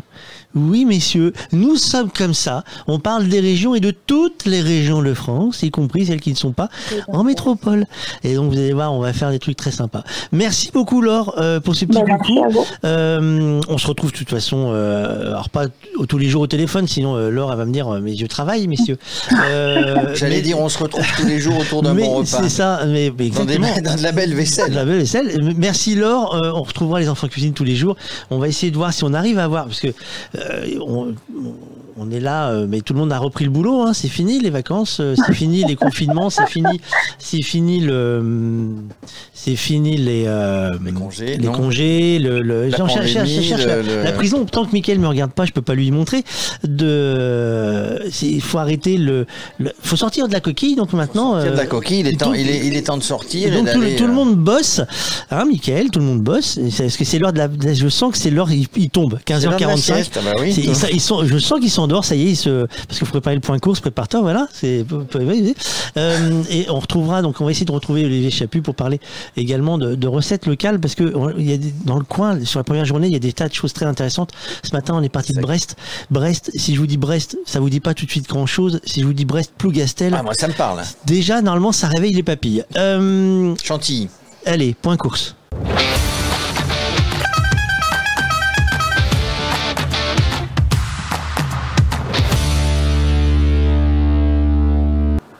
Et ça, c'est le réveil d'Alexis. Toi aussi, tu dors? Non, du tout. Au contraire, c'est devenu très intéressant la course. Ah, dis-nous pourquoi eh bien, parce que euh, l'homme en tête est bien passé en tête du sprint intermédiaire. Il a empoché 1500 euros pour la musette et les 20 points du sprint euh, intermédiaire. Et puis derrière, c'est les équipes de sprinteurs qui ont mis en route dans le peloton. On a vu disparaître euh, Petr Vakoc et, et Tim Declerc qui faisaient rouler le peloton depuis le départ de l'étape pour euh, que les sprinteurs se jouent le, le sprint intermédiaire. Et c'est Caleb Ewan qui vient de passer euh, en premier pour euh, régler le, le, sprint du peloton.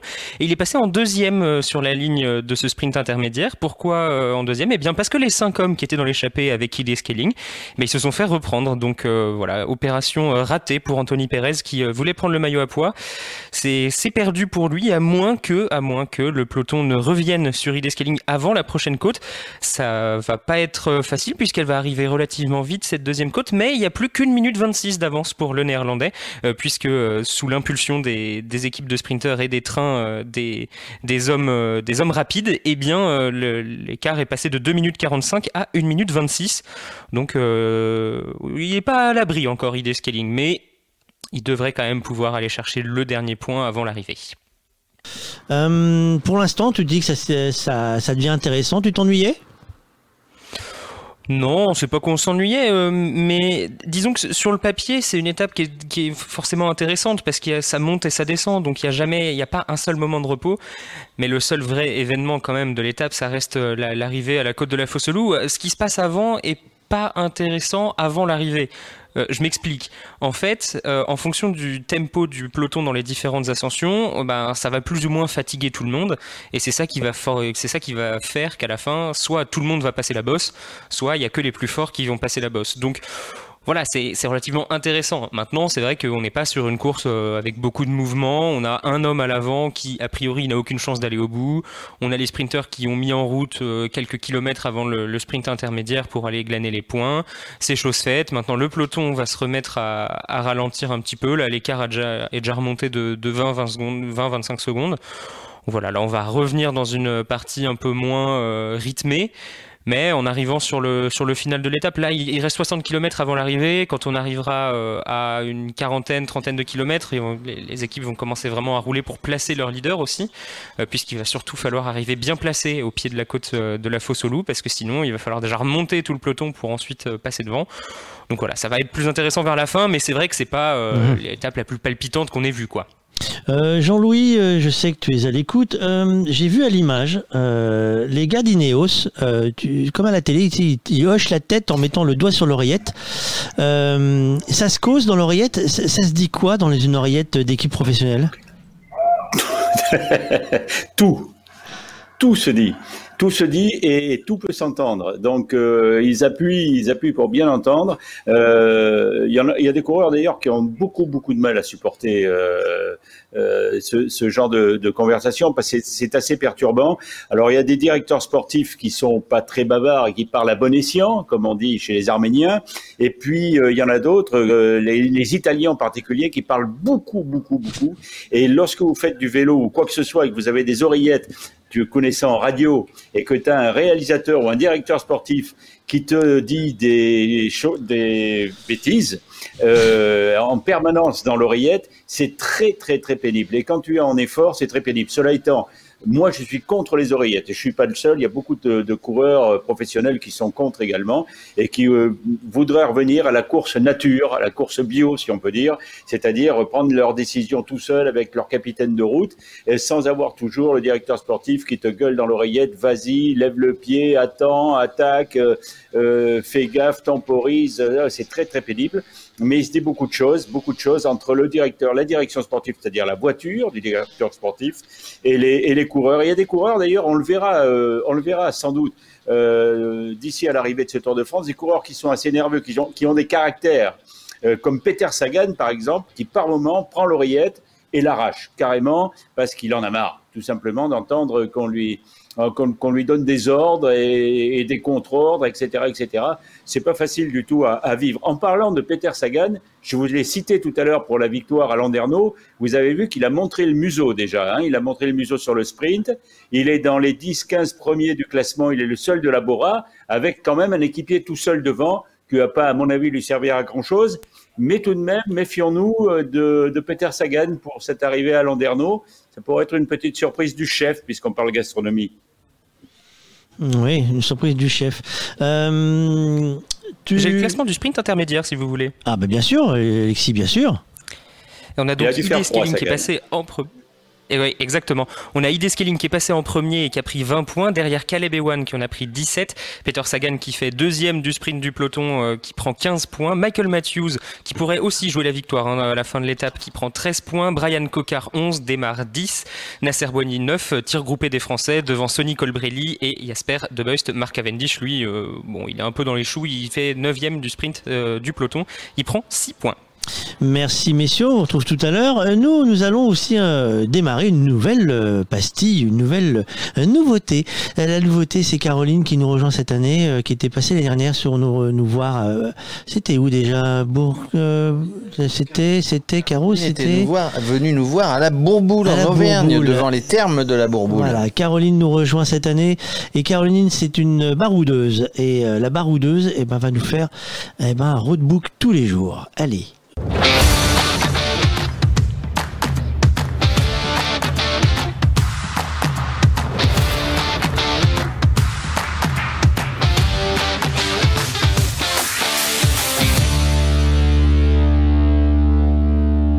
Bonjour, bonjour. Aujourd'hui, je vous emmène bien évidemment en Bretagne à l'occasion du Tour de France 2021 plus précisément dans le Finistère, avec Romain Gourmelon qui va nous faire découvrir son territoire. Bonjour Romain. Bonjour. Tu es chargé de communication pour l'Office de tourisme Presqu'île de Crozon, Aulne-Maritime. Merci de prendre le temps de nous accueillir aujourd'hui au Fou dans le cadre de cette belle étape du tour entre Brest et Landerneau. Tu vas nous emmener à la découverte de ta destination aux multiples facettes. Mais tout à fait. Bah, merci de m'accueillir. Déjà, c'est un, bonheur d'être avec toi là cet après-midi. Euh, bah, on va parler un petit peu de la presqu'île de Crozon parce qu'en effet, le tour y passe. Alors le tour passe par le Fou. Le Fou, c'est la porte d'entrée de la presqu'île de Crozon. Il fait un petit tour sur la presqu'île et après il redescend vers Châteaulin-Quimper. Alors la presqu'île de Crozon, tout le monde la connaît au moins visuellement parce que c'est cette euh, c'est cette lande de terre en forme de croix qui est tout au bout de la France, tout au bout du Finistère, entre Brest et Douarnenez. Alors c'est un beau coin effectivement que je vous invite à venir découvrir ou à retrouver à nouveau dans les prochains week-ends. En plus, euh, voilà, on arrive dans la saison estivale. Je sens qu'on va avoir plein d'idées de visites, de petites pépites euh, à partager avec toi maintenant pour programmer nos futures escapades. Ben oui, il y a plein de choses à faire sur le territoire parce que déjà la presqu'île de Crozon, de par son nom en fait, elle est entourée par la mer. Hein. Au nord, on a la rade de Brest, hein, qui est une petite mer intérieure un peu fermée. Au sud, on a la baie de Douarnenez qui est plus ouverte et tout à l'ouest, on a la mer d'Iroise et l'océan Atlantique. Donc en fait, on a toutes les possibilités pour se balader sur la côte et partir en mer. On a d'ailleurs deux petits ports sur la presqu'île de Crozon. On a le port de Morgat et le port de Camaret qui sont les, les deux points de vie principaux de la presqu'île de Crozon et c'est l'endroit idéal pour partir en mer justement partir en mer et puis j'imagine, euh, pardon, également euh, profiter d'activités nautiques. Exactement. Bah alors les deux ports ont un peu leur spécificité. Euh, bah, une idée comme ça en passant au, au, port de Morgat, ce qui est vraiment sympa, c'est de louer des kayaks et d'aller se balader le long des côtes. À Morgat, en fait, le long des côtes, quand on quitte le port, au sud, on a des grottes marines. Et ces grottes, on peut rentrer dedans, en tout cas s'approcher au plus près en fonction des marées. Il faut être vigilant, bien entendu. Mais c'est une spécificité du, du territoire, c'est ces grottes marines qui sont exceptionnelles, dans lesquelles on peut se balader euh, au départ du port de Morgat. Sur le port de Camaret, par contre, là, on va avoir pas mal de départs de bateaux pour aller euh, se balader à l'entrée de la rade de Brest, parce que Camaret est en dehors de la rade, ou alors partir plus au sud pour aller découvrir la fameuse pointe de Pénir avec les tas de poids, qui sont ces énormes roches qui se, qui se terminent vers l'océan. Alors là, déjà, tu nous fais rêver. En plus, avec un beau soleil, on doit avoir des couleurs magnifiques dans ces coins. De toute façon, il y a toujours du soleil en Bretagne. C'est bien connu. c'est bien connu. C'est bien connu. Oui, oui, c'est c'est un, un, un, super endroit. Hein. Bon, comme on est au bord de la mer, le soleil peut taper un peu fort, donc faut se protéger, faut faire vraiment attention. Mais, euh, mais c'est un super coin par, par là. Et puis, en profitant du soleil, on peut aussi aller sur la plage, parce qu'on a plein de plages en presqu'île de Crozon. Sur la partie nord, on va plutôt avoir des grèves de galets hein, qui remontent jusqu'à la rade de Brest, qu'on va trouver jusqu'à Landévennec, euh, le Fou. Et sur la partie sud, on va trouver plutôt des grandes plages de sable à perte de vue. Oh là là, c'est bon paysage de carte postale, là, nos auditeurs, je, je suis sûr qu'ils visualisent. Alors, à part ces premières belles idées d'escapade, euh, qu'est-ce que tu peux euh, nous proposer de programmer dans notre carnet de voyage spécial destination Alors je vous ai parlé un peu de la mer, mais la presqu'île de Crozon de Maritime, c'est aussi euh, la forêt. On a trois très belles forêts sur la presqu'île de Crozon. On en a une à Landévennec. C'est une forêt très particulière parce que elle se, elle est vraiment au bord de la rade de Brest. Donc la forêt se jette directement dans l'eau et là il y a le GR34 qui passe. Ça, je vous en ai pas encore parlé, mais le GR34, en fait, il fait tout le tour des côtes de la presqu'île de Crozon, donc on a possibilité de faire plein de balades. Il y a 120 km de GR sur les côtes, donc on a possibilité de, de s'y balader, de s'y perdre un petit peu. Donc la forêt de Landévennec, au nord, on a la forêt d'Argol, qui est euh, juste au pied du Ménésome. Les cyclistes euh, du Tour de France vont passer juste à côté de la forêt euh, d'Argol, justement. Il y a plein de belles balades. Et on a surtout la plus grande forêt du Finistère, qui est à l'est du Fou, au bout du territoire à l'est, c'est la forêt du Cranou plus grande forêt du département. Il y a des super balades à cheval, des super balades en vélo, en VTT plutôt pour le coup, et aussi le GR37 qui y passe. Donc on peut faire pas mal de pas mal de randos dans ce coin-là également. Donc des randos pédestres, mais également à vélo. Donc on l'a bien compris en mode plutôt VTT. On peut peut-être partir d'ailleurs avec un VAE. Hein. Le, VTT électrique a quand même le vent en poupe depuis euh, de nombreux mois maintenant, grâce au on va dire au déconfinement. Et puis également à cheval. Et j'imagine qu'on peut imaginer euh, programmer des étapes tout au long de ce périple, de ce circuit. Oui, oui, c'est tout à fait possible. Alors, les étapes, c'est vrai qu'elles sont bien marquées pour la randonnée sur le GR. Il faut une semaine de randonnée euh, pour faire le tour de la presqu'île de, Crozon, mais on peut aussi le faire en vélo. Alors, en presqu'île de Crozon, on n'a pas beaucoup de pistes cyclables euh, encore pour le moment. On y travaille, ça va venir. Euh, il y a la V6 notamment, celle qui traverse toute la Bretagne d'est en ouest, qui va arriver bientôt à Camaret.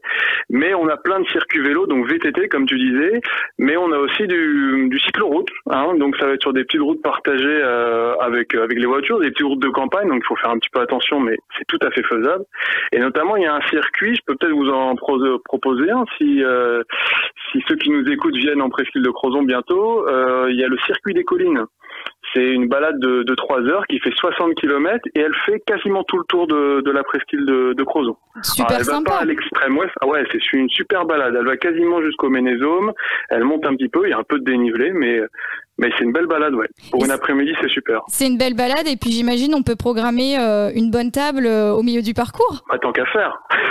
Après l'effort, le réconfort. Donc, euh, il y a de quoi faire aussi sur sur la presqu'île. Donc déjà sur les deux petits ports, Morgat et Camaret, c'est là où on va trouver le plus euh, la plus grande concentration de restaurants. Mais aussi un petit peu plus dans les terres, sur l'Andévennec, on a une très bonne crêperie. Sur le Fou aussi, on a des super restaurants au Fou.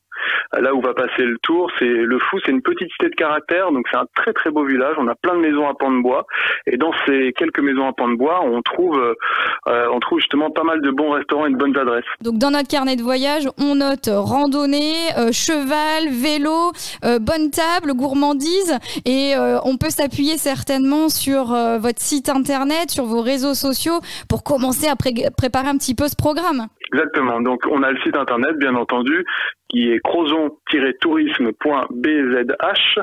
Vous trouvez euh, bah, tout ce qu'il y a à faire sur la presqu'île, hein, tout ce qu'il y a à voir. Donc, rubrique les hébergements aussi, parce que quand on le fait en itinérance, c'est pas mal de, de dormir sur le coin. On a toute la liste des activités. Euh, les manifestations aussi, en espérant qu'on en ait un peu plus que l'été dernier, que ça se, ça se libère un peu après euh, cette période de Covid un peu longue pour tout le monde. Et sur nos réseaux sociaux aussi, on va trouver sur Facebook et sur Instagram tout ce qu'on peut faire sur le territoire. Bon super, alors on va se connecter hein, sans tarder. Et alors, je sais pas que je veux te coller, mais une petite question, euh, un incontournable, un coup de cœur à nous partager? Alors, il y a quelque chose de très particulier sur la presqu'île de Crozon, ce sont les fortifications. On a créé une route des fortifications parce qu'en presqu'île de Crozon, on a la plus grande densité de fortifications militaires en France. Sur tout le littoral, on en trouve partout. Il y en a plus d'une centaine sur l'ensemble de, la côte euh, en presqu'île. Il y en a 14 qui sont facilement visitables, dont la Tour Vauban, qui est sur le port de Camaret et qui est classée au patrimoine mondial de l'UNESCO. Et après, on a plein d'autres petites fortifications de l'époque de Vauban, bien entendu, beaucoup du 19e siècle et quelques bunkers allemands aussi qu'on peut qu'on peut visiter. Ça, c'est vraiment le petit plus de la presqu'île. Donc finalement, euh, sur ton beau territoire, on peut faire plaisir à toutes les générations au sein d'une famille. Si on imagine que les petits-enfants partent avec le papy ou la mamie, euh, les cousins, on peut se bâtir un joli carnet de voyage qu'on vienne pour un week-end ou un séjour prolongé. Mais c'est exactement ça. Tout ce qu'on peut imaginer faire en vacances, on peut le faire chez nous.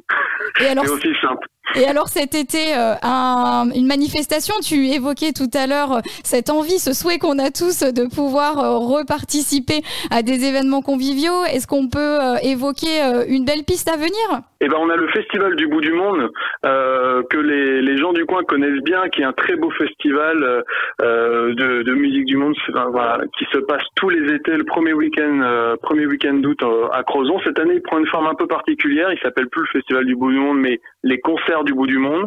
Donc, ils sont en train de revoir un petit peu toute la programmation et, et la façon dont vont se dérouler les concerts. Mais ça, c'est une, une très très belle date à revenir, premier week-end d'août. C'est ce qu'on appelle une très très belle invitation au voyage. Super. Merci beaucoup Romain d'avoir pris le temps de nous recevoir sur ton territoire. On te retrouve vite pour de beaux moments à venir. C'était un plaisir, je te remercie. À bientôt. À bientôt.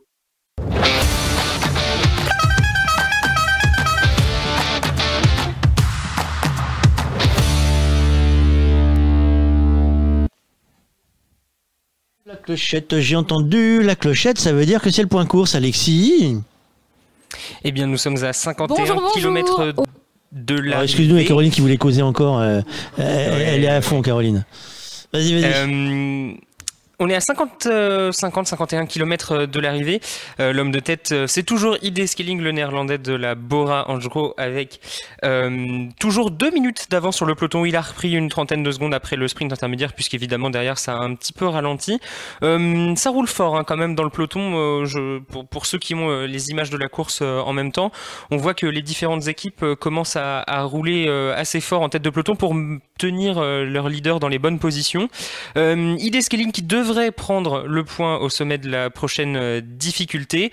Euh, pour l'instant, voilà, c'est une étape euh, qui se déroule comme on l'avait plus ou moins prévu, hein, avec les équipes de, de, sprinters et de leaders qui vont contrôler l'écart jusqu'au plus proche possible de l'arrivée pour éviter un contre, hein, parce que c'est toujours un, toujours un danger quand on revient trop tôt sur l'échappée. Bah derrière, évidemment, il y a des, des, coureurs frais qui sont restés dans le peloton toute l'étape, qui pourraient être tentés de, de, partir. Donc voilà, on va essayer de revenir un peu plus tard sur le coureur en tête de la course. Juste une petite euh, petite précision pour euh, à propos de, ID Scaling, euh, c'est un, jeune coureur, hein. il a il a 23 ans le, néerlandais et cette année il a fait par exemple 11e de la classique Kurn Bruxelles Kurn et surtout il a fini quatrième des championnats de Pays-Bas de contre-la-montre, c'était la semaine dernière. Donc on a un, un bon rouleur à l'avant. bon rouleur à l'avant, ça va nous changer un peu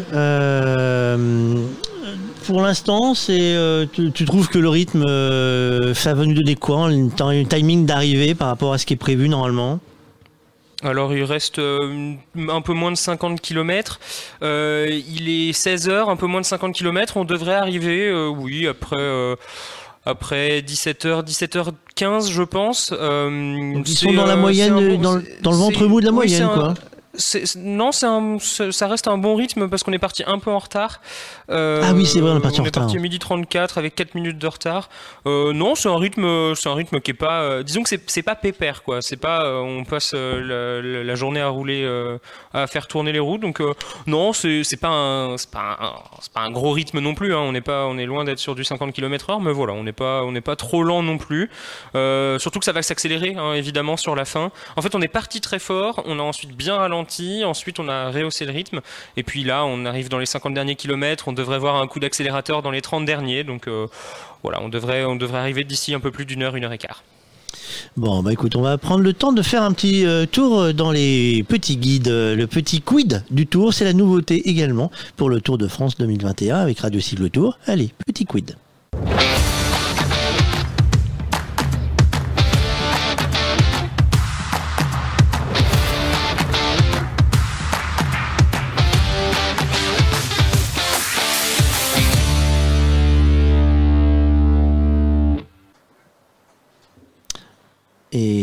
Normalement, on a. Euh, Guillaume. 13 ans après, Brest donne le grand départ du Tour de France pour la quatrième fois de son histoire. Soumis à des vents changeants à cause de la crise sanitaire mondiale, le grand départ de cette 108e édition, initialement prévu à Copenhague, a trouvé un autre port d'attache, en attendant un futur départ en terre danoise en 2022. 5 juillet 2008, le Tour de France voit une étape en ligne pour sa première journée. La tradition depuis 1967 est rompue. Le Tour avait alors toujours mis l'exercice du chrono comme mise en jambe. Depuis, ASO ne l'a remis en place qu'à 5 reprises en 23 éditions. En 2008, de Brest, les coureurs se dirigent à Plumelec en passant par les monts d'Arrêt, empruntés ce samedi. Une arrivée où se déroule une explication entre puncher remporté par l'Espagnol Alejandro Valverde devant le Belge Philippe Gilbert. 13 ans plus tard, ces derniers sont encore présents dans le peloton et l'issue de la première étape à Landerneau promet une nouvelle bagarre entre puncher et sprinter passant les bosses. Les deux anciens essaieront d'en faire partie même s'ils font désormais face à une forte concurrence. Forte concurrence. Euh, on retrouvera Guillaume tous les jours euh, pour une petite histoire. Et on va essayer de voir si Jean-Louis est, avec nous euh, à l'écoute. Ces, anecdotes de tour, Jean-Louis, qu'on peut retrouver, ces anecdotes historiques. toi, sur une première étape en Bretagne comme ça, si je dis Bernardino, tu as, as, quelque chose qui te vient en tête tout de suite quand on dit Bernardino et Bretagne? Sur une victoire d'étape euh, de, Bernard Hinault en Bretagne ou sur l'histoire Non, non, sur Bernard, Bernard Hinault et, la Bretagne. Toi, ça te fait, ça t'évoque quoi tout de suite? Ces deux mots-là attachés. Euh, je ne sais pas, c'est une colle que tu non, il n'y a rien qui me vient à l'esprit, euh, euh, sauf, la, sauf la, bien sûr la connivence historique entre Bernard et, et, et, et la Bretagne, mais et Yvinec peut-être son village, mais non, rien d'autre, rien d'autre de particulier en tous les cas. Pourquoi? Non, quelle, non, quelle est quelle est la question piège? La question piège. Alexis, es-tu avec nous? J'ai perdu Alexis, parce que entre chaque, enfin, il faut savoir qu'entre chaque point course, Alexis, il a le droit de faire ce qu'il veut de sa vie, et le pauvre, depuis tout à l'heure, je le tanne entre chaque point course. Bernardino, la Bretagne, si, si je te dis tout de suite Bernardino, première étape du Tour de France, ça te fait penser à quoi, toi? Alors, c'était pas en Bretagne du tout. Je sais, c'est bien pour ça que c'était la question piège pour Jean-Louis. Euh, Dis-moi tout, Alexis. Alors c'était justement euh, Guillaume nous a parlé de, de, de l'abandon du prologue euh, en, en début de Tour de France euh, depuis Brest euh, 2008. Et ben justement Bernard Hinault il en avait gagné un prologue. Alors je sais pas s'il en a gagné qu'un, j'ai pas j'ai pas assez bien travaillé mon sujet, Euh, mais en tout cas il en a gagné un, ça c'est sûr. C'était un 26 juin déjà, c'était le 26 juin 1980. Il avait gagné un prologue entre Francfort et Francfort puisqu'un prologue c'est court. Celui-là il faisait 7 km, donc il avait remporté le, le prologue du Tour de France 1980. Alors j'ai posé une question à Alexis ce matin, mais je vais te la poser maintenant, Jean-Louis. Prologue, euh, Quesaco, prologue, ça existe plus, ça? Non, ASO, a- enfin ça n'existe plus, oui, ça existe toujours, mais ASO a décidé depuis quelques années déjà de de, de plus faire ça. Ben, le prologue, c'était quelque chose qui était fait pour euh, pour attribuer un premier maillot un premier maillot jaune. Non, non, ça ça a disparu complètement. Certains s'en félicitent, euh, d'autres le d'autres le, le regrettent. C'était un peu euh, voilà, c'est pour faire une petite hiérarchie. Le premier jour, ça ça voulait pas dire grand chose. Il y avait des spécialistes d'ailleurs du prologue. Il y avait des, des garçons qui arrivaient sur le Tour de France uniquement pour se défoncer sur les 6-7 km d'un prologue et pour porter le maillot jaune euh, une seule journée. Et puis après, il disparaissait, il disparaissait complètement. Euh, non, non, euh, moi je suis plutôt pour le grand départ tel qu'il se fait là, sur une ville ou sur une région, avec une vraie première étape. Le, prologue, c'était un peu, on restait sur notre fin, on attend le Tour de France avec, avec fin, hein. on, a, on a vraiment les crocs, et puis là, on a une petite course de 7 km pour attribuer un premier maillot jaune.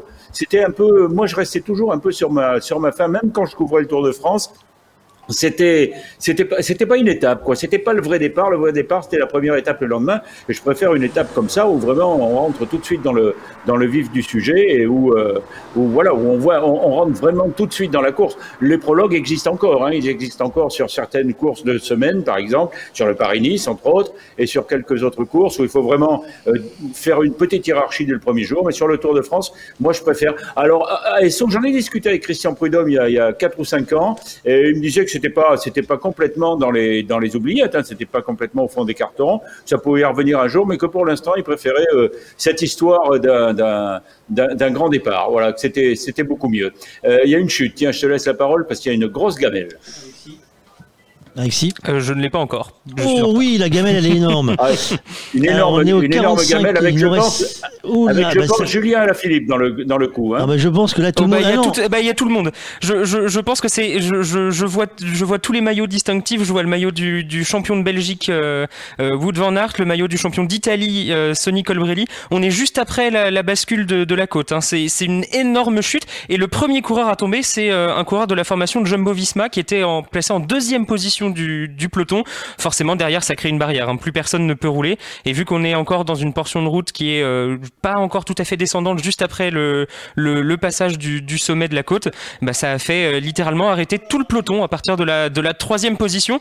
Euh, je peux vous dire qu'il y a euh, ouais, une, une vingtaine de coureurs qui sont passés. Toute la formation Ineos a réussi à passer, mais derrière, tout le monde est à Alors, l'arrêt. alors- Je sais, oui, pour alors, l'instant, on ne voit pas encore comment ça repart, mais c'est un, un il va y avoir, il va y avoir un gros, un gros, gros, gros sermon aujourd'hui sur toutes les Oh télés, oui, les parce que radios. c'est à cause d'une pancarte C'est de une supporters. pancarte, c'est quelqu'un qui se met à la caméra avec une pancarte qui est énorme. Enfin, elle fait euh, 60 cm facile et qui, bah, qui fait euh, une barrière comme une barrière d'autoroute, une barrière d'autoroute qui, qui arrête complètement bah, euh, le, le, le premier qui va chuter.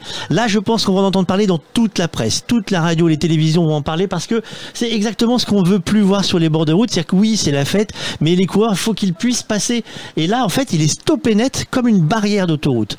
Et, euh, il y a des messages qui ont été diffusés pendant l'avant-tour en expliquant les gestes barrières. Faut pas euh, mettre euh, les, vous savez, les, pas jeter de bidon, pas jeter d'eau, pas courir à côté euh, de, des, des, des, coureurs. Il, faut, il faut respecter ça. Oui Jean-Louis. Oui, et puis surtout, surtout, ne prenez pas, ne prenez pas de photos ou ne filmez pas depuis euh, le, le bas côté les coureurs. les objectifs, c'est fait pour, c'est fait pour tromper sur la distance. Donc, quand vous croyez que le coureur est encore loin, il est très très près, ou quand vous le croyez très très près, il est encore très très loin. Euh, et, si vous êtes sur le, sur le, bas côté de la route, regardez avec votre œil. Je sais qu'aujourd'hui on voit tout à travers les téléphones portables, mais regardez la course avec votre œil. Ne filmez jamais, ne photographiez jamais sur le bas-côté face à la course qui arrive. C'est hyper dangereux. Vous ne pouvez pas vous en sortir. Vous êtes, vous êtes trompé sur les distances automatiquement.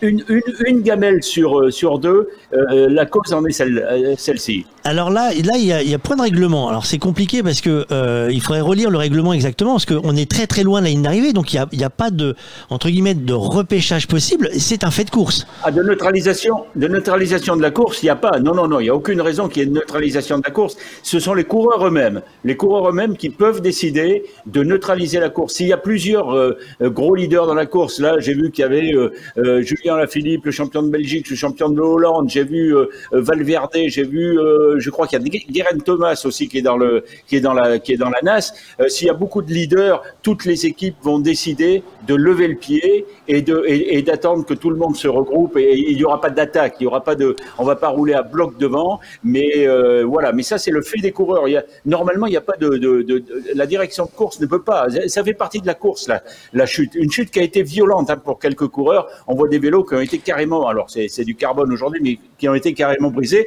Ce qui peut faire l'affaire de l'homme de tête d'ailleurs, hein, parce que lui il y est pour rien. il va rouler. Aux images, aux images on a vu que ça roulait.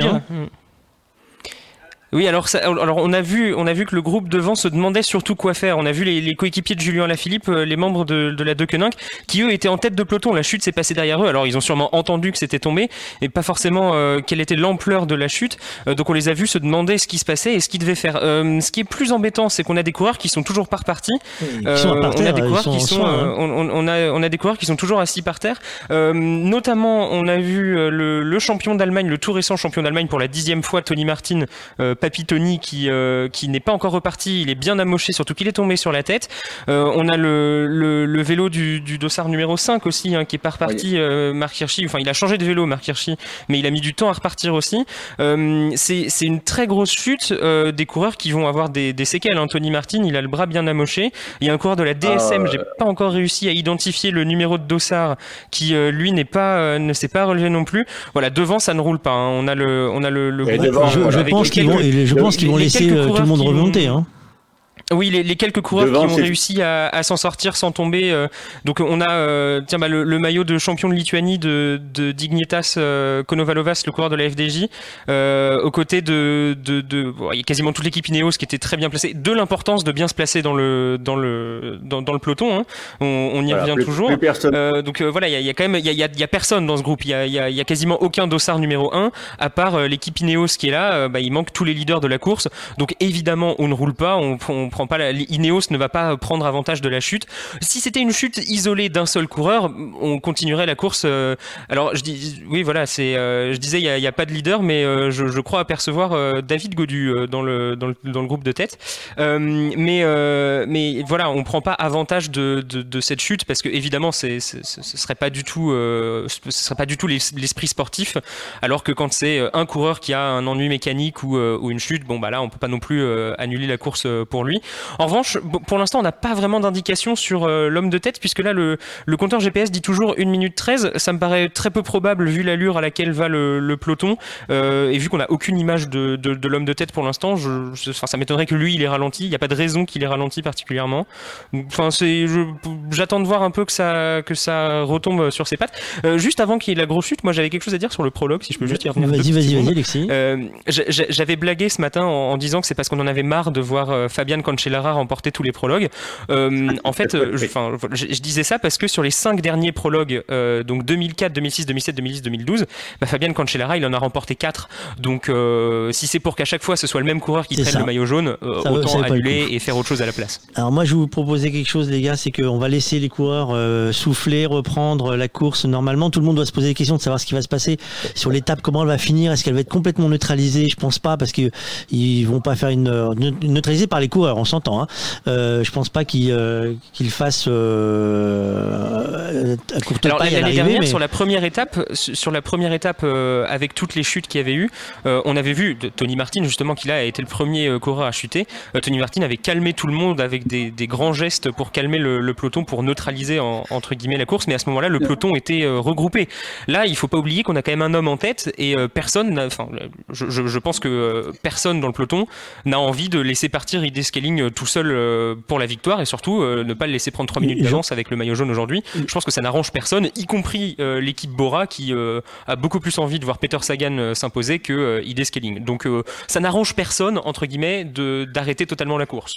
Bon, Jean-Louis, on, on en recose après. Euh, moi, je vous propose d'aller s'éveiller les papilles, euh, parce que euh, la gastronomie, oui, c'est aussi le, la, la France, messieurs, c'est ça les régions.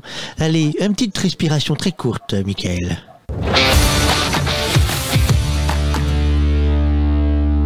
Si tout va bien, parce que mon téléphone il chauffe, je vous le dis que là, je sais heureusement que j'ai 15 batteries pour le. C'est ça qui fait 50 kilos dans le camion, sinon on pourrait plus avoir de téléphone. On devrait avoir Olivier Chaput. Bonjour Olivier. Ouais, salut. Bonjour. Ça Merci de prendre le temps de nous répondre. Je sais que c'est, on a tous des journées compliquées, c'est le feu partout. Euh, le feu en cuisine parce que vous avez repris le boulot, les gars. C'est pas simple. Et ouais, ouais, Euh, Dur, hein, la, la période de, de confinement. On réapprend à vivre, on réapprend à cuisiner, on réapprend tout. On revoit ses clients, je pense que c'est le meilleur truc, ça. On réapprend pas grand chose, mais on, on revoit surtout du monde, et ça, ça fait du bien. Bon, il faut, faut un peu se dérouiller les jambes quand même, hein, et les doigts. Euh, c'est un peu comme le vélo, en fait. C'est-à-dire que, bon, t'as arrêté pendant presque un an, bon, après, il faut remettre en selle, quoi. Alors, alors moi, je, euh, donc, je, je voulais t'avoir au téléphone aujourd'hui parce qu'au départ, on voulait présenter l'association euh, les, les, enfants cuisine. On, on a eu euh, Laure tout à l'heure qui nous a parlé de l'association. Euh, cette idée est venue comment cette, C'est juste en deux mots. C'est venu comment cette idée de, de création pour toi?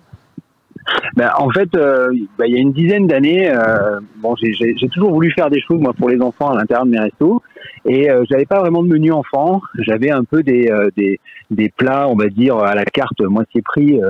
Euh, moitié portion. Et euh, je me suis aperçu que ça plaisait vraiment. Alors, je me suis dit il y a quand même des choses à, à faire. Et puis euh, en lisant en regardant un peu ce qui se passait en allant dans les écoles et notamment les écoles de mes enfants je me suis aperçu qu'il y avait de plus en plus d'enfants qui n'arrivaient pas à reconnaître ce qu'il y avait euh, dans leur assiette. Et euh, ben, en tant que cuisinier, j'ai trouvé ça un peu euh, dramatique. Et de plus en plus, euh, je me suis intéressé à transmettre. Et, et voilà, et c'est vraiment parti de l'enfant en fait. Où j'ai senti qu'il y avait une véritable demande des enfants, c'est quoi ça et comment on reconnaît ça, comment on reconnaît un beau produit. Et, les chiffres après ont fini euh, de parler pour nous parce que ben, le taux d'obésité infantile augmente, euh, les enfants euh, mangeaient de plus en plus de plats ultra transformés et, euh, et, euh, et voilà, et ça avait pu faire la différence entre concombre et courgette. Donc euh, du coup, je me suis dit, allez, on a un rôle à jouer, on va lancer ça. Et puis en 2011, on a lancé l'association Les Enfants Cuisine. Et ça continue, l'aventure, on vous la souhaite la plus longue et la plus belle possible. Euh, Bah ouais, et on va, aussi, on va aussi te, te taquiner, parce qu'on on, on sait que tu n'es pas régional de l'étape, hein, tu n'es pas, tu n'es pas breton, on, sait, parce qu'on on sait tout, hein, on, on a, on a Titiana qui... Euh, qui nous a dévoilé que tu étais limousin, euh, mais que tu es dans le sud aujourd'hui, enfin tu es un peu partout en fait, tu es même à Paris, tu es un peu partout. Euh, du coup, on voulait te taquiner quand même euh, pour pas te laisser euh, comme ça le week-end tranquille. C'est trop, trop facile. Moi, je sais que dans le coin, en partant de l'étape de ce matin, on avait la langoustine de Guilvenec. On avait le bar de ligne de, du, Ré- du Raz Saint. Le Cugnaman, alors, qui est né à Douarnenez, hein, dans le Finistère. Il y avait alors ça, je sais pas du tout ce que c'est, le, le Kikarfars euh, du, du Léon. Euh, moi, je connais que le gros Léon, qui est le camion, de, le camion du Tour de France. Euh, le cidre de, de Cornouailles. Et il y avait un produit qui, qui est un produit magique, puisque c'est un produit qui parle aux enfants, c'est la fraise, parce qu'on on est, passé, on est parti de Plougastel. Alors, la, la fraise, c'est quoi comme produit magique pour les enfants? C'est que ça plaît Ah non, quoi qu'il arrive? Tu, tu, tu voulais que je te parle de la fraise, la gariguette qu'on trouve en Corrèze, c'est ça bon, je vais peut-être vous laisser. C'est comme, le, c'est comme le foie gras, tu sais, entre le, le foie gras du sud-ouest et le foie gras d'Alsace. Il y a toujours un petit combat, mais en tous les cas, la fraise de Plougastel, elle est, elle est extraordinaire. Euh, elle se tient vachement bien. Euh, elle est, euh, ben voilà, c'est, c'est, c'est une très bonne fraise. Hein. Là, bah, les amis bretons, ils peuvent être fiers de cette, de cette fraise-là. De toute façon, ils ont plein de produits, les bretons. La preuve, c'est que tu viens d'en citer plein. Et c'est vrai que la fraise marche très très bien avec les enfants. Euh, bon, le tout, c'est de les faire patienter et leur expliquer que quand, quand on est euh, fin mai, début juin, c'est là où attaque la vraie saison de la fraise jusqu'à septembre. Allez, maintenant, avec le temps qu'on a, on peut aller jusqu'en octobre. Mais, euh, mais la fraise, voilà, si on respecte bien la saison, on a une bonne fraise, on en a plusieurs, plusieurs variétés on peut se faire vraiment plaisir. Et tu veux une petite recette, je crois. Oh, disons que si on veut trouver un petit truc simple qui, qui plaise aux gens, parce qu'en fait j'ai une recette de, de confiture de fraises de Plougastel, parce que j'ai quelqu'un de la famille qui habite euh, vraiment aller à 50 mètres des champs de Plougastel, donc j'ai eu droit à goûter la, confiture de fraises et on a la recette. Mais je me suis dit que tu avais peut-être un truc euh, un peu différent. Alors c'est quoi que tu peux nous proposer rapidement comme ça, un truc facile? Alors, allez, un truc facile. Alors, très facile parce que c'est euh, c'est la recette qu'on vient de faire dans, dans des crèches, justement, euh, avec nos ateliers, euh, avec nos ateliers enfants. Et alors, les, petits de deux ans ont réussi à merveille. Donc, n'importe qui peut réussir. Donc, c'est simple.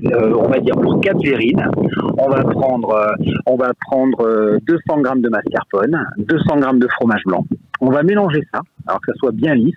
On va mettre ça au fond de notre petite euh, verrine. Dessus, deux options. Soit je coupe des fraises, alors de Plougastel bien évidemment. On coupe des bonnes fraises euh, qu'on met euh, dessus euh, comme ça, euh, tout simplement. Et, et, et dessus tout ça, histoire d'avoir un petit peu de, de croquant, d'avoir un petit peu de choses un petit peu euh, croustillant pour les enfants, on leur fait casser soit des petits beurres, hein, pourquoi pas le petit beurre breton, pourquoi pas, et euh, ou alors euh, aller un- des, des petits spéculoos et tout ça. Ou alors l'autre option, c'est de faire mariner avant les fraises dans un petit peu de sucre de canne et du gingembre. Et alors là, c'est une merveille. Donc voilà, c'est une recette simple, efficace. Ça change du yaourt aux fruits. Et puis voilà, et puis on rajoute une petite touche de, de gâteau. Alors pas sucré, hein, le, le mascarpone et le fromage blanc. hein. Le sucre est dans le gâteau et dans le fruit. Le- comment le gingembre on, on le travaille comment? C'est on le parce que moi j'ai compris Râpé. début, mais c'est je le trouve où le gingembre? En, en fait, le gingembre, euh, ce qui est super bon avec les fraises, ça apporte ce petit goût un petit peu citronné, poivré, tu vois, qui va rehausser le, le goût de la fraise. Alors souvent, à, à l'ancienne d'ailleurs, moi je me rappelle ma grand-mère, quand elle avait des fraises qui étaient entre deux, ce qu'elle appelait, elle mettait un tour de moulin à poivre dedans pour leur donner, euh, tu vois, de rehausser un peu le, goût. Et c'est vrai que le gingembre, quand tu le prends et que tu, coupes tes fraises en, en quatre, par exemple, on met une petite pointe de sucre, allez, l'histoire d'eux, qu'elle qu'elle qu'elle marine un petit peu, quoi, qu'elle rejette un petit peu leur jus. Et là, tout simplement, un petit peu de gingembre râpé. Alors, pas énormément, mais juste pour rehausser un petit peu le goût. C'est super bon. Et mine de rien, les enfants adorent ça aussi. Parce que le gingembre, il n'y a pas ce truc piquant. C'est plus dans le citronné épicé. Mais c'est pas euh, pimenté, voilà. C'est pas piquant. Donc, si on en met un petit peu, ben, ça réveille les papilles de tout le monde. Et puis, en plus, c'est très bon, le gingembre. Donc, c'est très bon pour la santé. Donc, il faut en profiter. Bon bah très bien. J'espère que j'ai bien répondu à ta question. Ah bah c'est bah, c'est parfait. Moi, c'est- moi je suis très curieux. Donc euh, euh, alors on va on va te laisser parce que je sais que tu as un planning très chargé. Je te remercie d'abord grandement de, de participer à l'aventure avec l'association euh, euh, Les Enfants Cuisine. On va retrouver plusieurs chefs euh, qui viendront plusieurs fois nous raconter, euh, nous conter des histoires gastronomiques locales entre guillemets. Euh, on te retrouvera sûrement, je pense une ou deux fois, parce qu'on va essayer de te taquiner comme ça sur des petits pièges, parce que Ben sinon ouais. ce serait pas drôle. Euh, Ben, en tous les cas, euh, sur le passage Carcassonne, euh, je viendrai euh, volontiers vous voir. En cas. Ah bah t'inquiète pas, on va réserver dans la place. J'ai- vu, que le pla- le- j'ai vu que le, le- le tour passait par ici, alors je me suis dit bon allez, je vais. on, on va s'organiser pour. On va réserver des surprises parce que là c'est la première. On a pris le temps de montrer à, à tout le monde, d'expliquer un peu ce qu'on va faire. On aura d'autres surprises qui seront encore Génial. plus à goûter. Merci grandement. Bon après-midi. Ben, euh, super content de, de, de pouvoir m'interrompre. Je suis en événement pour tout vous dire, donc je me suis caché. Je Bah, me suis caché.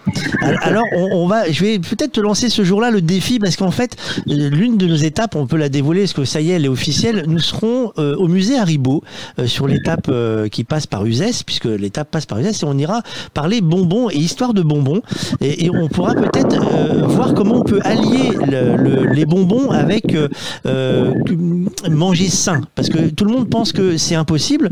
euh, et il y a peut-être des, des explications à poser pour que ça soit faisable. Donc on en reparlera tranquillement d'ici Ben avec plaisir. En Merci tous les cas, beaucoup. Chez, chez les, euh, chez, chez les enfants de cuisine, on peut manger des bonbons. Rien n'est interdit. Tout est une question de voilà. De dosage et de- et de d'apprentissage. dosage, voilà, jamais d'excès.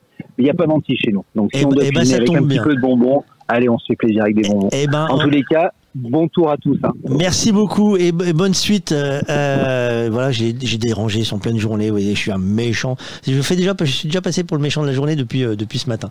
Euh, on va euh, nous euh, parler de ce matin, parce que je- les gars, vous avez vu, vous avez tous fait coucou à la caravane qui est passée. Euh, Savez-vous Parce que là, il va falloir que tu fasses les triples bras, Michael. Parce que là, c'est toujours- là, c'est il y en a- il partout. Parce qu'il va falloir que tu ouvres le micro d'abord à Jérôme et Alexis. Salut Alexis. Est-ce que tu es dans le coin, Alexis? Euh, Oui, toujours. Alors, euh, si je vous dis, attention, musique de quiz, et là, Michael, il fait Oh non Eh oui, messieurs, vous l'aviez oublié celle-là Mais oui. Hein Ben voilà, bravo Monsieur Klaxonnet, c'est le début. C'est le mariage de 17 C'est- heures. C'est le mariage de 17h. Il y a un mariage à 17h à la mairie de Châtelain, messieurs, dames. Savez-vous qui se marie? Comment ça? Eh, eh, eh, ouais, non, mais Les quiz, ils parlent de tout chez nous. À qui se marie à Châtelain aujourd'hui Eh oui, à Ah, t'as 17 été voir dans la vitrine de la publication des banques qui se marie aujourd'hui. Alors là, il est fort. hein. Alors, par respect pour les gens, parce que j'ai pas eu leur autorisation de pouvoir en parler, je vais pas vous donner le nom, mais euh, je leur souhaite plein de bonheur. Euh, plus sérieusement, savez-vous combien de kilomètres va, vont devoir parcourir les coureurs du Tour de France? Top? Non, facile. Alexis? 3414. Eh non. Bah si. Deuxième essai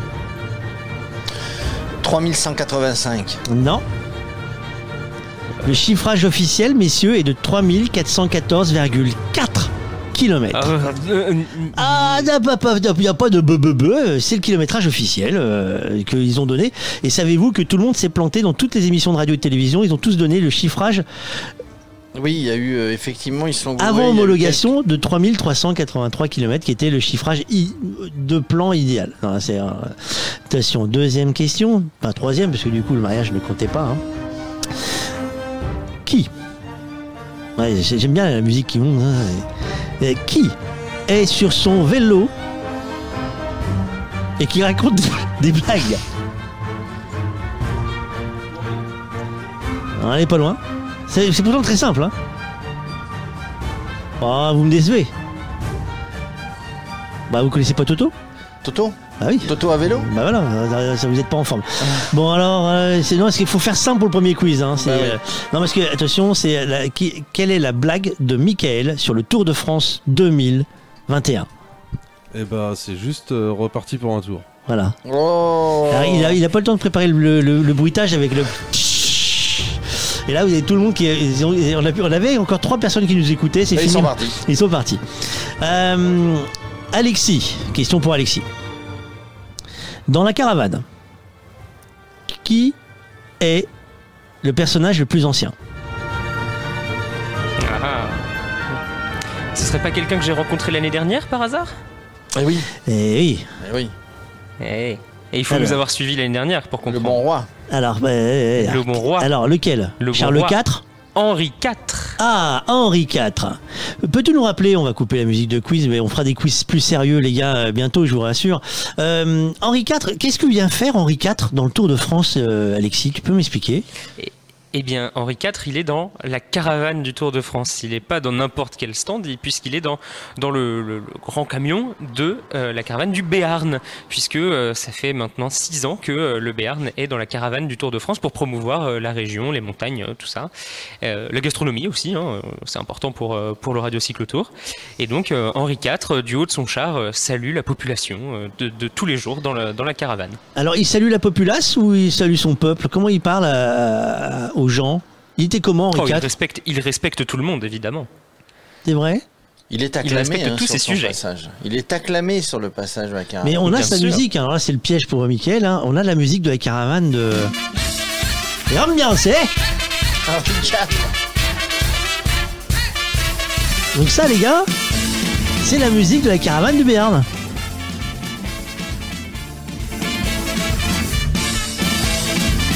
Euh, euh, 30 secondes c'est sympa, mais alors euh, c'est- ça, ça dure combien de temps la, la balade en caravane euh, Alexis euh? Oh, bah, 5 heures Ouais, alors, euh, remets la musique euh, Charles 5 heures, les gars. Non, mais ce qu'il faut dire, non, mais parce qu'il faut, il faut être honnête. Il n'y a pas que cette musique-là. Il y en a, de- il y en a une autre, et puis parfois il y a, il y a- il y a d'autres euh, petits, petits moments. Ça, c'est la deuxième musique. Voilà, et, euh, et, et on n'a pas toujours la musique. Par exemple, pendant toute la remontée, hop, pas de musique, pas de sono, euh, pas de cadeau. Et, euh, ça peut durer, ça peut durer, oui, 40-45 minutes. Il faut se reposer. Et puis, en fait, quand on est dans la caravane, on n'entend pas la musique de la caravane ou très peu, à moins d'avoir l'oreille collée. Ce qu'on entend surtout, c'est le vent. Et, quand il y a du monde, alors quand il y a du monde, parce que l'année dernière c'était un peu spécial, parce qu'il n'y avait pas grand monde, mais quand il y a du monde, on entend les gens, on entend beaucoup de gens euh, crier, hurler, nous demander des, cadeaux. Mais, euh, mais l'année dernière, on entendait surtout beaucoup de vent, et puis euh, dès qu'on accélère un peu, ben, on n'entend plus que ça. Donc, donc ça va, la, musique c'est supportable. Alors, moi, ce que je vous propose, c'est que, figurez-vous que Henri IV, cette année, bah, travaille à, sa communication encore mieux qu'avant. Et, et- et cette année, il nous a fait un message pour nous, pour Radio Cycle Tour. Tous les jours, nous aurons un petit coucou d'Henri IV. Et je vous propose euh, de, visionner, euh, attention, euh, capsule temporelle, de visionner Henri IV sur le Tour de France 2021. Bonjour mes amis, quel plaisir de vous retrouver sur le Tour de France. Aujourd'hui, première étape, nous sommes en Bretagne, dans le Finistère, à Brest. Et quel grand plaisir pour moi de, euh, de parcourir les routes de ce beau territoire que vous appelez maintenant le Finistère et que j'ai bien connu à mon époque. Et alors aujourd'hui, l'étape nous amènera de Brest donc à Landerneau, mais nous descendrons avec notamment la belle ville de Locronan, euh, belle ville médiévale. Et alors route euh, assez plate, mais avec des petites euh, côtes quand même, euh, des casse-pattes on va dire. Et je me dis que pour un pronostic, peut-être que pour une victoire française, ça serait bien pour le premier jour du tour, avec notre sprinter Arnaud Desmar. Alors Alexis, euh, la prédiction temporelle de, notre ami Henri IV, euh, ça donne quoi? Alors, d'un premier, au premier regard, on peut se dire, euh, mais notre bon roi, euh, il a pas regardé le parcours de la course, c'est pas possible. Euh, Avec une arrivée comme ça, les sprinteurs, c'est niette. Mais en fait, il y a quand même une situation où c'est possible, en fait, parce que je vais prendre l'exemple sur la course by le Tour, la course féminine qui a eu lieu ce matin. Oui. Puisqu'on s'attendait évidemment à ce que ce soit une, une grimpeuse qui remporte l'étape, mais pas tout à fait. C'est surtout une bonne sprinteuse. C'est Demi Vollering, la néerlandaise, qui a, qui a remporté le, la course by le Tour au sprint devant euh, Cécilie Outroup Ludwig et Marianne Vos, la, la championne, euh, la, championne des Pays-Bas, et devant Anna van der Breggen, la championne du monde. Et en fait, le scénario, c'est que au début, il y a bien eu des attaques des meilleures grimpeuses, mais finalement, elle a réussi à s'accrocher, Demi Vollering, et ça s'est terminé au sprint, puisqu'on l'a dit, les 500 derniers mètres sont relativement plats, c'est du faux plat montant. Donc, euh, on peut envisager, pourquoi pas, euh, une arrivée au sprint en haut.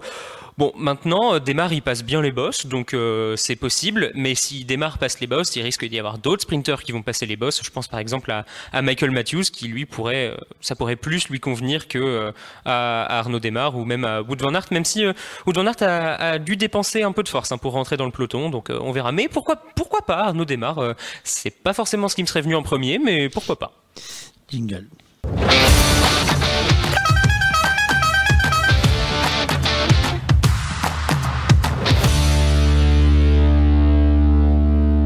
Alors Alexis, est-ce qu'on peut refaire un point course après cette méga chute du peloton Euh, Tout le monde est euh, pas reparti ou reparti? Eh bien, tout le monde n'est pas reparti puisqu'il y a eu le premier abandon de ce Tour de France, le dossard 148 de l'Allemand Yasha Sutterlin, le coureur de la team DSM, qui n'a pas repris la course. Euh, suspicion de fracture euh, pour l'Allemand qui, est donc resté sur le bord de la route et qui a été emmené euh, avec le véhicule médical. Alors qu'à l'instant même, à 28 km de l'arrivée, euh, l'homme de tête, ID euh, Scaling, a été repris par l'avant-garde du peloton. Peloton toujours emmené par l'équipe de Quick Quickstep, même si là, euh, évidemment, tout le monde de se placer dans les premières places du peloton. On n'a pas envie de reprendre une, chute comme c'est arrivé tout à l'heure. Euh, ce qu'on peut dire aussi, c'est que certains ont dû batailler hein, pour revenir dans le peloton après la chute, euh, notamment Wood van Aert qui a longtemps été pointé à une trentaine de secondes du groupe de tête. Euh, ça a été le cas aussi de, Peter Sagan qui a longtemps été tout seul dans la nature. Il n'avait pas de coéquipier pour, pour rentrer dans le groupe. Il y a eu des changements de vélo à l'appel aussi, notamment pour Benoît Cosnefroy, le, le- le leader de, de l'équipe AG2R Citroën. Tout le monde a plus ou moins repris sa place dans le groupe. Il reste, un, il reste quelques coureurs qui sont pas encore rentrés. Euh, tout à l'heure, il y avait euh, notamment des, des sprinters. Alors ceux qui vont pas forcément jouer euh, l'étape, par exemple Brian Cocard, qui voilà, sait qu'il va pas gagner l'étape, qui était lâché. Il y avait aussi Miguel André Lopez tout à l'heure, qui était dans le groupe des, coureurs lâchés.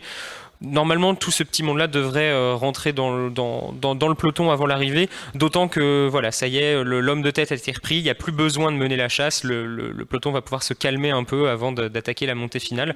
On voit euh, aux avant-postes euh, les coureurs toujours de l'équipe Alpecin Phoenix pour Mathieu Van Der Poel et les coureurs de la Deceuninck Quick Step pour Julien Lafilippe.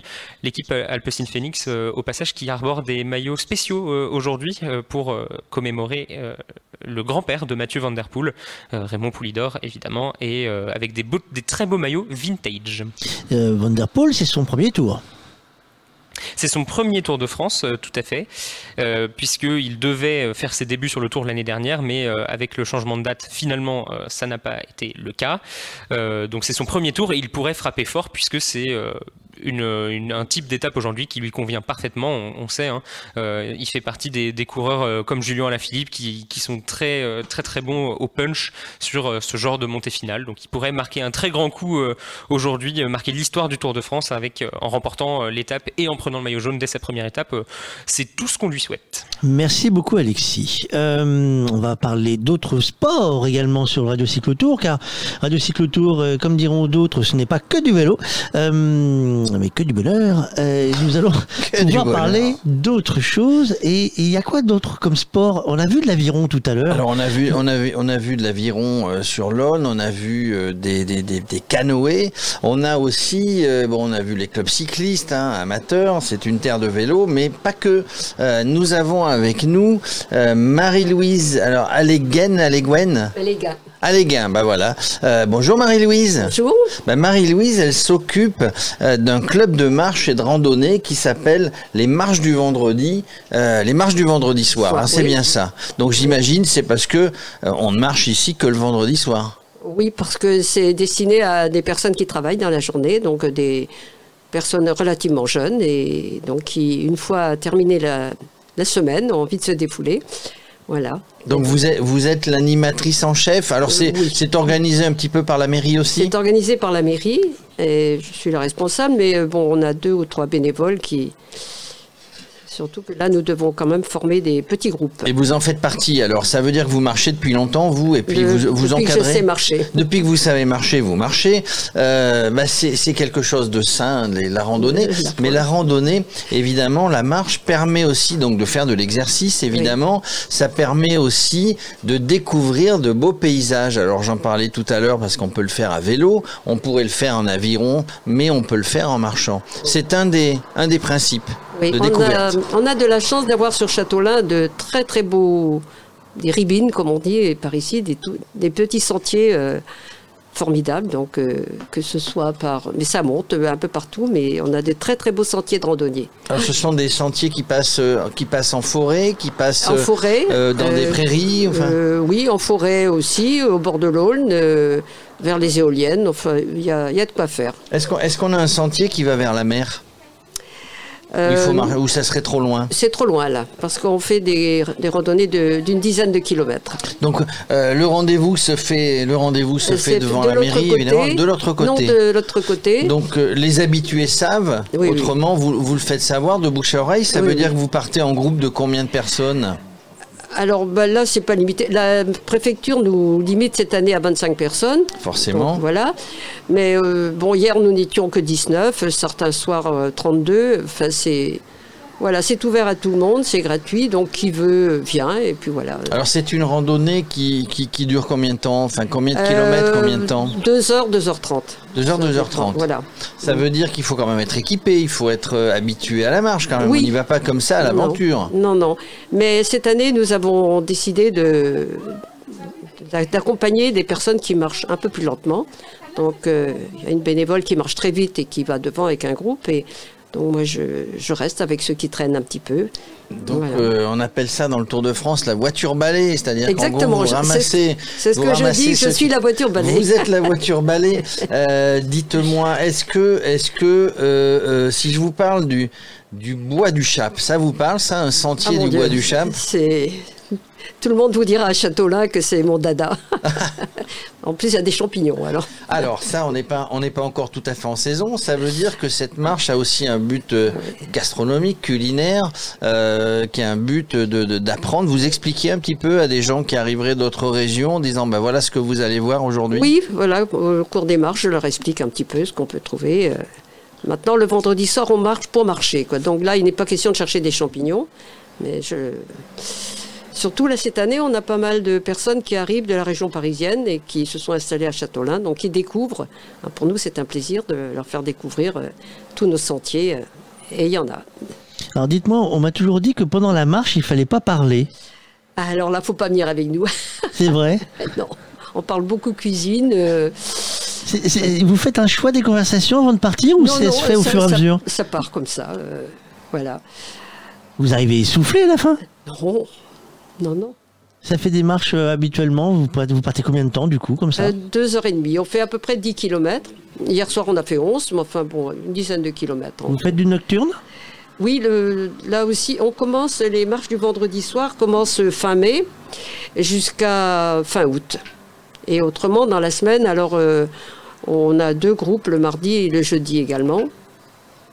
Et le samedi après-midi, de la marche nord- nordique. Et pourquoi uni Alors vous, vous avez dit euh, le vendredi soir parce que parce que les gens Euh, euh, les gens ont fini la semaine, ils viennent se Les gens ont fini la vous marchez quand même d'autres d'autres jours vous? Oui, oui, le mardi, le jeudi et le samedi. Seulement. Et là, on- parce que les soirées sont plus longues, et donc à partir du 15 août, on fait des circuits un peu plus courts, parce que la nuit tombe vite quand même. D'accord. Est-ce que alors bon, vous faites de la marche. Est-ce que est-ce que ici c'est un petit peu pris ce qu'on appelle la marche C'est pas dans votre association, j'imagine, mais la marche nordique. Euh, c'est ce avec une autre association que C'est je une le autre fais. association. Voilà. Vous faites aussi de la marche nordique. Nordique, oui. Parce que ça, ça fait travailler. euh, Ah, alors là, c'est plus de la balade. hein, Oui, c'est oui, ça- fait pour faire travailler. Et, et si je vous disais, bah, je m'en vais faire de la marche nordique sur les collines bleues. Alors on fait, bon, la- mon association est plutôt basée en, en presqu'île, mais euh, on arrive euh, une fois par an ou deux à le faire sur les collines bleues. Qu'est-ce qu'on y trouve sur les collines bleues? Euh, Pourquoi les collines bleues d'ailleurs? Oui, là je sais pas trop pourquoi on a appelé ça les collines bleues, je devrais le savoir, mais Parce qu'on y voit toujours un ciel bleu peut-être. Ah d'accord. Il fait toujours beau à Euh, Châteaulin. Donc c'est une belle balade qui est un peu un peu compliquée. C'est pas, Ah, pour- pas pour des débutants. hein, Une balade d'une euh, heure et Il y demie a à peu près. non, mais enfin bon, là aussi on s'adapte et voilà. Et est-ce que, est-ce que euh, euh, vous avez, euh, vous avez toujours, toujours, toujours, vous allez pardon à la recherche de, de, de, de nouvelles personnes pour la faire? Parce que vous parliez de Parisiens qui arrivaient ici. Oui. Le Parisien, on parle de champignons, il le connaît que sur le marché de, oui, oui, mais de, là- de la rue. Montorgueil. Mais donc vous avez des nouvelles personnes qui arrivent et puis Et surtout cette année. Alors surtout cette année, ça nous a frappé. Donc au lieu de commencer fin mai euh, à cause du, confinement et du couvre-feu, on a démarré que le 12 juin, je crois. Et donc j'ai dit ça à la personne de la mairie qui s'en occupe, Marie Simon. J'étais surprise euh, de voir, euh, nous n'avions pratiquement que des nouvelles têtes. Donc ça c'est bien, c'est Et beaucoup de jeunes. intéressant. Alors Alors, ça, ça beaucoup de jeunes, c'est la question, Ah, ouais. c'est la question suivante qui allait venir parce que euh, vous dites bah, parce qu'on travaille la semaine, on vient, on est entre nous, des anciens, mais mais les jeunes, globalement les jeunes habituellement n'aiment pas trop marcher. Non, ben voilà, maintenant ça, ça arrive. Donc Oui. euh, vous, vous, vous les attirez, c'est parce que le bouche à oreille fait son effet et tout le monde sait que bah, faire des balades avec l'association euh, Les Marches du Vendredi, c'est plutôt sympa. Donc on, amène sympa. les enfants, on amène les petits enfants Oui. et donc c'est, je vais dire qu'elle est un mot euh, intergénérationnel qui permet justement Voilà. quand on est en association, quand on est euh, euh, bah, sur la marche, de, de, de partager ce qu'on voit, ce qu'on sait, ce qu'on a vu et ça permet de partager justement de discuter. Euh, Fabrice Voilà. disait il faut pas trop quand, discuter quand, on marche, mais quand il y a des enfants, donc ils me demandent tout le temps, Marie-Louise, est-ce qu'on peut aller vers le bois? Alors ils adorent aller vers le bois du Chap. Là. évidemment. Alors là, ils courent, et est-ce qu'il y a des questions justement sur les euh, sur les fleurs, sur les oiseaux, sur les animaux Est-ce que vous croisez des animaux dans ces dans, dans ces Il balades nous est arrivé dans le bois du Chap de, de croiser des biches, Hmm. écureuils parfois aussi. À Et donc près ça, les, les enfants, euh, Ah, ça, bah ça éveille un petit peu, euh, je dirais, euh, les des enfants qui- euh, découvrent. Les, les châtaignes, on découvre, on découvre des fleurs, on découvre des papillons, on fait des photos. Enfin, c'est pour ça que la balade, elle dure 3 heures Ah ou oui, 2 oui. heures et demie. Parce qu'on s'arrête partout, on regarde les oiseaux, on les, on les prend en photo. Euh, je vois avec votre, avec votre sourire, hein, vous êtes passionné, vous, vous- Passionné. vous avez envie de faire découvrir Ah tout- oui. Tous ces coins-là. Est-ce que vous, vous partez aussi parfois dans d'autres régions pour découvrir avec le club ou vous individuellement Euh, pour le- découvrir des tas de balades qu'on peut. Avec le club, non, mais avec euh, une ou deux euh, copines, il nous arrive de, de partir 3-4 jours. Voilà. euh, Pour aller découvrir. oui, aller du trieur, enfin bon. Eh ben c'était c'était sympa Marie-Louise de venir Ah, je nous faire remercie. découvrir ce club de marche, cette activité de marche du vendredi. Malheureusement, nous ne serons pas là vendredi prochain. Autrement, nous vous aurions accompagné évidemment. J'allais vous inviter. J'ai juste une question pour finir. Euh, après la marche, vous faites un petit frichti euh, Il y a un, un encart? Alors là, vous allez me faire avouer quelque chose. On veut tout savoir. Alors, deux fois, dans le temps, ces marches étaient organisées par la communauté des communes. Et donc, quand je travaillais à l'époque, et donc j'assistais le vendredi soir, euh, fini ma semaine aussi. Alors, on- donc c'était tantôt Saint-Coulis, tantôt Porlonnais, ça c'est. Et la municipalité nous offrait un petit un verre de cidre et quelques biscuits. Bon. Quand j'ai pris ma retraite, que la mairie m'a demandé de, de créer une association, j'ai pas voulu parce que c'est trop compliqué, j'avais beaucoup travaillé. Donc j'ai proposé de reprendre les marches du vendredi soir qui avaient été arrêtées. Je ne sais plus pourquoi, enfin bref. Donc ok, j'ai eu le feu vert tout de suite. Et donc on m'a dit que bah, ce pot là non, financièrement, ils ne voulaient pas nous le, Compliqué. alors on s'est dit, mince, puisque la mairie ne veut pas nous... Alors on a décidé de prendre un peu d'argent au fond de nos poches, et une fois en juillet, une fois en août, on s'arrête à Renarpins, je ne sais pas si vous connaissez, Non. un café cabaret qui est là sur la route de Plébin, là. Très bien, alors là, et qui fait des cocktails. Mais vous, On et va marcher pour le pour le vous, cocktail, vous marchez, finale. mais vous pouvez plus rentrer après alors. Alors, je- comme j'encaisse pas beaucoup, euh, il y a toujours un ou deux copains qui me donnent le bras. Mais c'est pour ça que vous faites. hein. Mais euh, j'adore les cocktails, mais alors comme je suis toujours. Mais bon, ça fait partie du jeu. On, a des, on rentre, il fait nuit, on a des lampes frontales. En gros- Donc, on fait ça deux fois, juillet et août. En gros, Bon. c'est très convivial. Eh ben merci beaucoup. Voilà. Bonne fin d'après-midi. Donc, je vous attends alors vendredi? Alors Marie-Louise, Ah, non. on va sur, on va envoyer Jérôme pour marcher. Il a besoin de marcher. Comment ça, j'ai besoin de marcher Je ne sais plus sur quelle étape nous serons, mais nous aurons avancé avec les coureurs, au rythme des coureurs Ouais. sur les On étapes arrivera, du Tour de France. euh, on aura Mais traversé, On pensera à vous vendredi soir. D'accord. On, on pensera au cocktail. Voilà. On sera euh, Château-Chinon, ville et le Creusot. Vous voyez, on aura déjà fait un gros, un gros Et- passage. Et alors moi, je, je viens, de- parce que je suis une fan du Tour de France et des courses. Et en plus, euh, ma, ma grand-mère euh, paternelle s'appelait Barguil. Ah, Barguil. Oui. Même famille Alors je ne sais pas. Parce que pas. Alors, Warren, si Warren. Alors j'ai jamais réussi à voir Warren. J'ai failli il le. il est du coin quand même. Et puis voilà. Et... Écoutez, si on le croise euh, lors d'une étape, Oui. d'une arrivée du Tour, Surtout que on- c'était on- la région de Carré. Je crois savoir qu'il a de la famille, la région de. Carré. Merci beaucoup, madame. Voilà. Euh, nous, c'est l'heure de faire le point course, euh, parce que oui, ça, ça roule encore.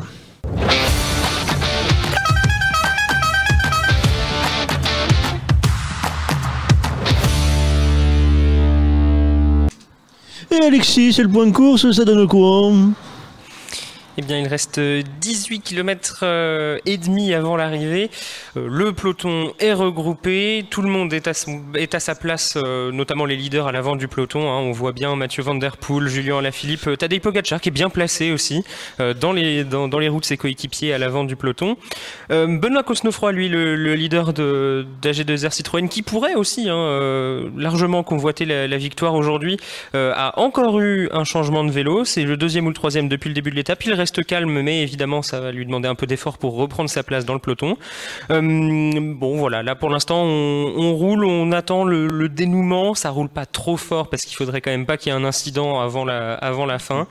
Euh, mais voilà, tout le monde est, tout le monde est bien placé. J'ai un peu de mal, euh, je ne sais pas ce qu'en pense Jean-Louis, mais j'ai un peu de mal à savoir pour qui la FDJ roule parce que je n'ai pas l'impression d'avoir vu Arnaud Desmar dans les premières positions du peloton. Pourtant, on a euh, Konovalovas, le lituanien, qui, qui roule devant. Je vois David Godu hein, dans les, dans les avant-postes. Je ne sais pas trop si on va jouer la carte euh, Godu ou Desmar aujourd'hui. Jean-Louis Hmm, On a perdu Jean-Louis, il est Si, peut-être pas si. prêt, si, il est là. Non, non, non, si, si, je suis là. Tu m'entends? Oui, bien sûr, vas-y, je t'écoute. Oui, oui, j'ai pas quitté mon poste depuis tout à l'heure.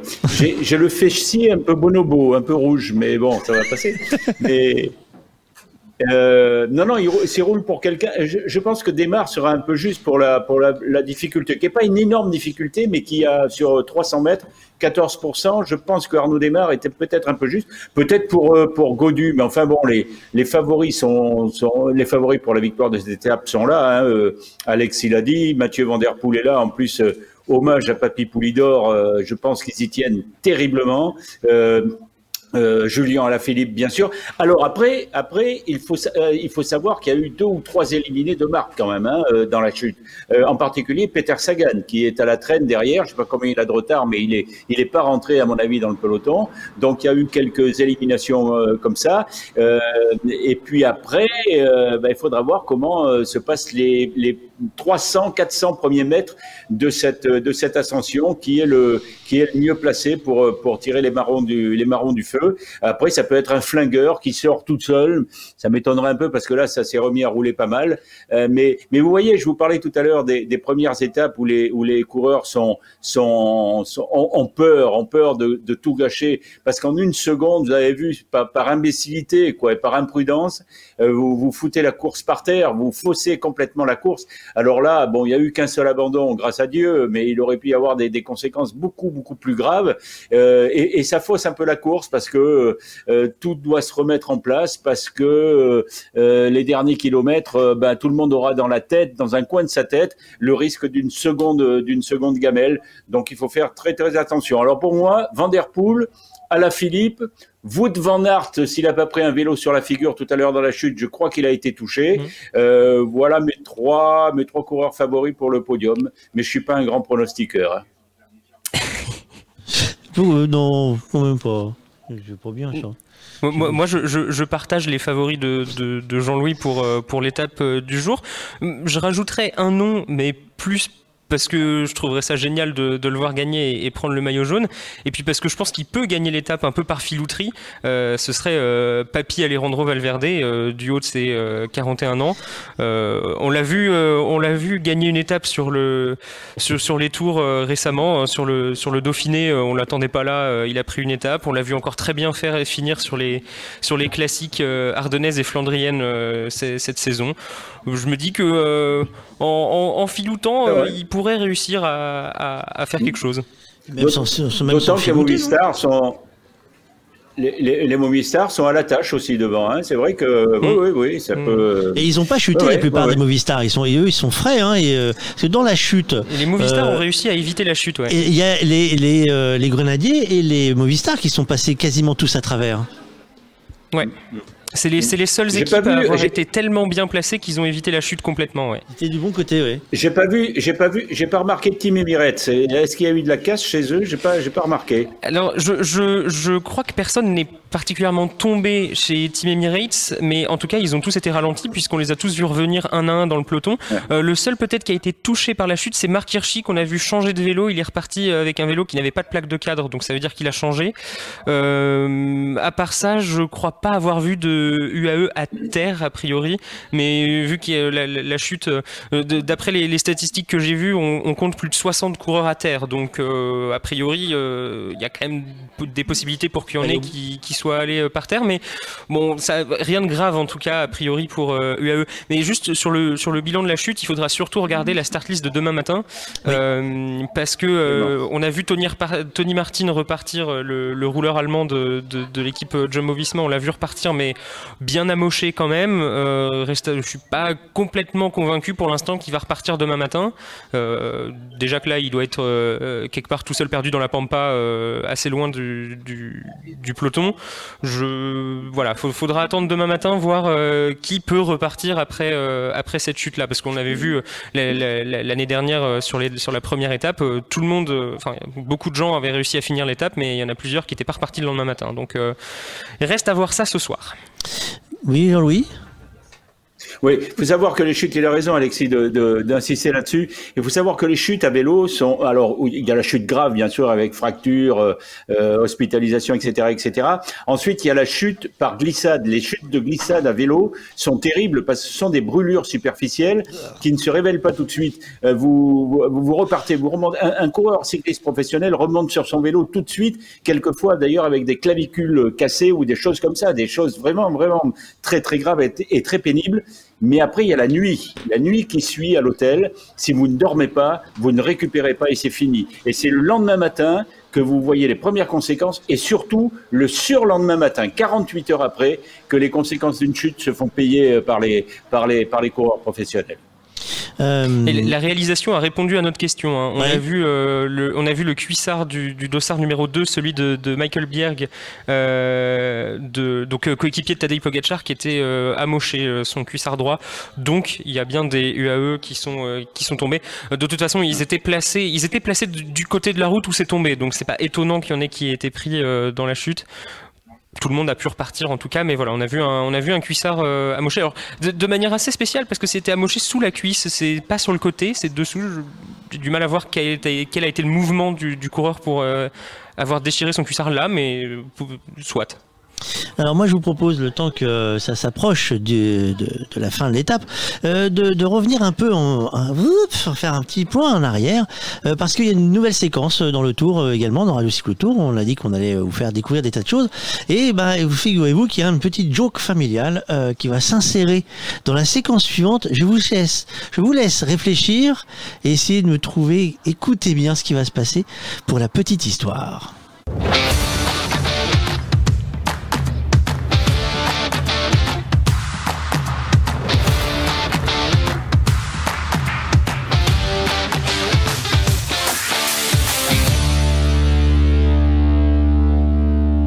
Aujourd'hui, c'est le grand départ de ce Tour de France et je ne peux pas passer à côté du patrimoine de la ville qui nous accueille. Alors ici, à Brest, nous sommes dans la plus grande ville du département du Finistère et puis pas de quelques habitants, et pourtant nous ne sommes pas dans la préfecture. La préfecture c'est Quimper au sud du département où le peloton va faire demi-tour pendant cette étape. Pourquoi donc la ville de Brest n'a-t-elle pas hérité du titre de préfecture et donc de tout ce qui va avec? Eh bien pour comprendre, penchons-nous un peu sur son histoire. Très tôt, la région brestoise va être habitée puisque la pointe de l'Armorique se situe sur la route de l'Étain. Le site de Brest apparaît officiellement avec la construction d'un castrum romain à la fin du IIIe siècle. Le nom de ce camp romain c'est Osismis du nom de la tribu celtes qui occupe la région, les Osismes.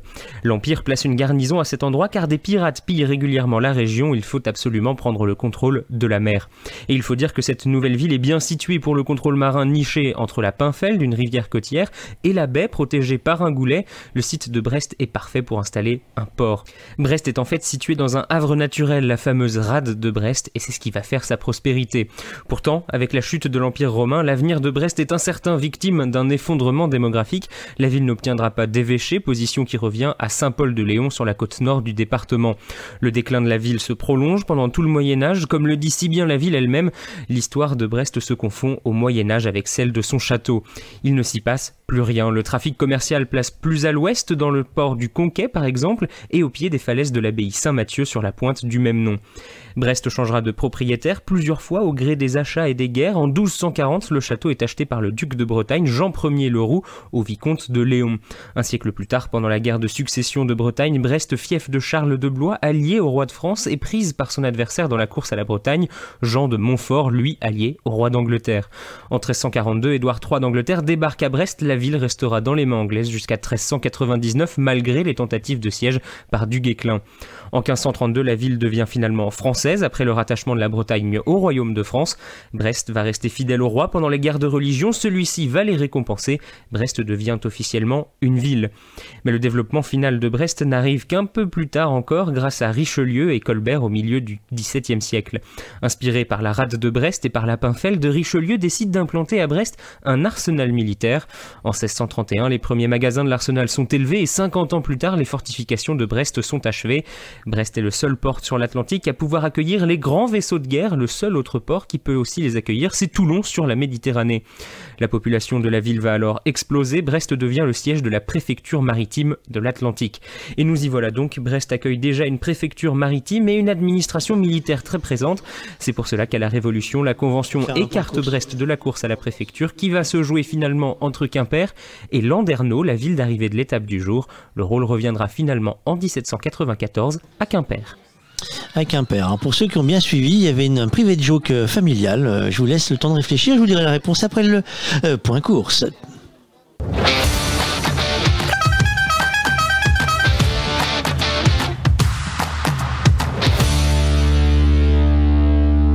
Ceux euh, qui veulent vraiment savoir où était le point, euh, c'est pour ceux, c'est on fait le tour de la famille en fait. hein. c'est la- rate de Brest. Mais euh, je vous laisse réfléchir. Non mais c'est pas grave. C'est pour ceux qui comprennent pas, je vous laisse réfléchir. Euh, demain, on verra peut-être celui, euh, la rate de Lorient aussi. Et on, passe pas à Toulon. Ça y est, Mickaël vient de comprendre. On est sauvé à la fin de l'émission. Il a compris. Alexis point course, ça s'agite ou pas? Eh bien, on est rentré dans les dix derniers kilomètres euh, de cette étape et effectivement, ça accélère un petit peu. euh, oui, un petit peu, c'est peu de le dire. Ça accélère vraiment en tête de peloton. Ça s'étire euh, un peu. On verra après. Euh, le, peloton est emmené pour l'instant par l'équipe Ineos Grenadier. Évidemment, eux, ils ont, euh, ils ont de quoi faire, hein, puisqu'ils ont une équipe avec quasiment autant de leaders que de coureurs. Et puis, on voit se replacer sur le côté gauche de la route l'équipe Jumbo-Visma, qui, euh, qui a réussi à récupérer Wout van Aert, le champion de Belgique, qui peut-être a quelque chose à jouer aussi dans cette étape. On a vu reculer un petit peu l'équipe FDJ, qui tout à l'heure était en tête de peloton, avec le Lituanien Kono Valovas qui emmenait Stefan Kung, le, champion de Suisse du contre-la-montre. Ça accélère euh, vraiment. Là, on voit euh, le compteur affiche 64 km/h dans une petite portion descendante. On voit euh, Julien Lafilippe bien calé dans la route de ses coéquipiers. Euh, on reculait un peu aussi les, membres de l'équipe Alpecin Phoenix. hein.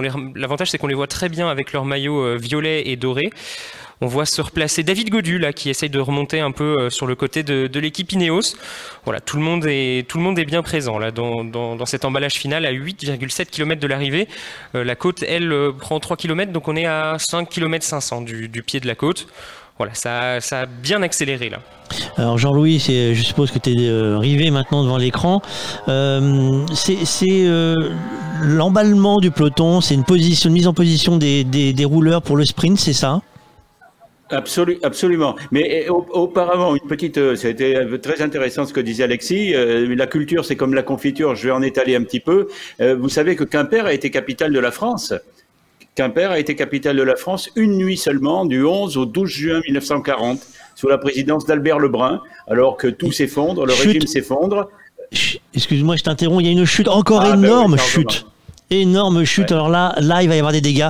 Alexis, si tu arrives à avoir les informations de Radio Cyclotour et de, bah, pardon, de Radio Tour, la radio officielle de- des, des suiveurs du Tour, là, il y a euh, des belles oui, oui. Ça tombe euh, dans les premières places du peloton. hein. Je dirais que ça tombe aux alentours de la 30e place du peloton. Euh, Il y en a partout. Euh, c'est tombé euh, jusque dans les fossés. Il y a des coureurs qui ne se relèvent pas pour l'instant. Euh, ça tombe, euh, Ça oui, c'est ça, ça tombe aux alentours de la 20e place du peloton. C'est un coureur de la formation. Eh ben, j'arrive pas à voir son maillot puisqu'il est sous tous les autres. Euh, c'est embêtant parce que ça veut dire que tout le monde lui est tombé dessus. Euh, ça doit être un, un coureur de la formation BNB Hotel euh, KTM qui a dû tomber en premier.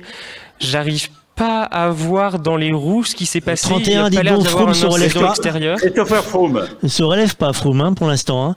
Euh, Il y en a Oh, j'ai il- vu, y a de la casse, les gars. Il y va y avoir de la casse ce soir et demain matin, c'est pas sûr que tout le monde reparte. hein. parce que Il y quand a je vois certaines 45 coureurs à terre, à 5 km, oui, à 6 km de l'arrivée. quand je vois les marques sur les jambes, il y en a certains, euh, ça a tapé fort. Euh, sur l'image de ralenti, heu- heureusement qu'il y a le casque. Heureusement qu'il y a le casque. Il y a des, des- sur les images, quand vous verrez les images pour ceux qui regarderont la télé, on, se rappelle des chutes, hein, Jean-Louis, à l'époque où il n'y avait pas de casque. Là, on voit le, ça a frappé dur. Hein.